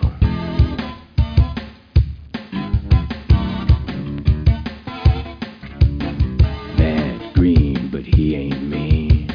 Cool shades on a fighting machine. Whipping tail, spitting fire. He's a wizard of a lizard killer gecko for hire.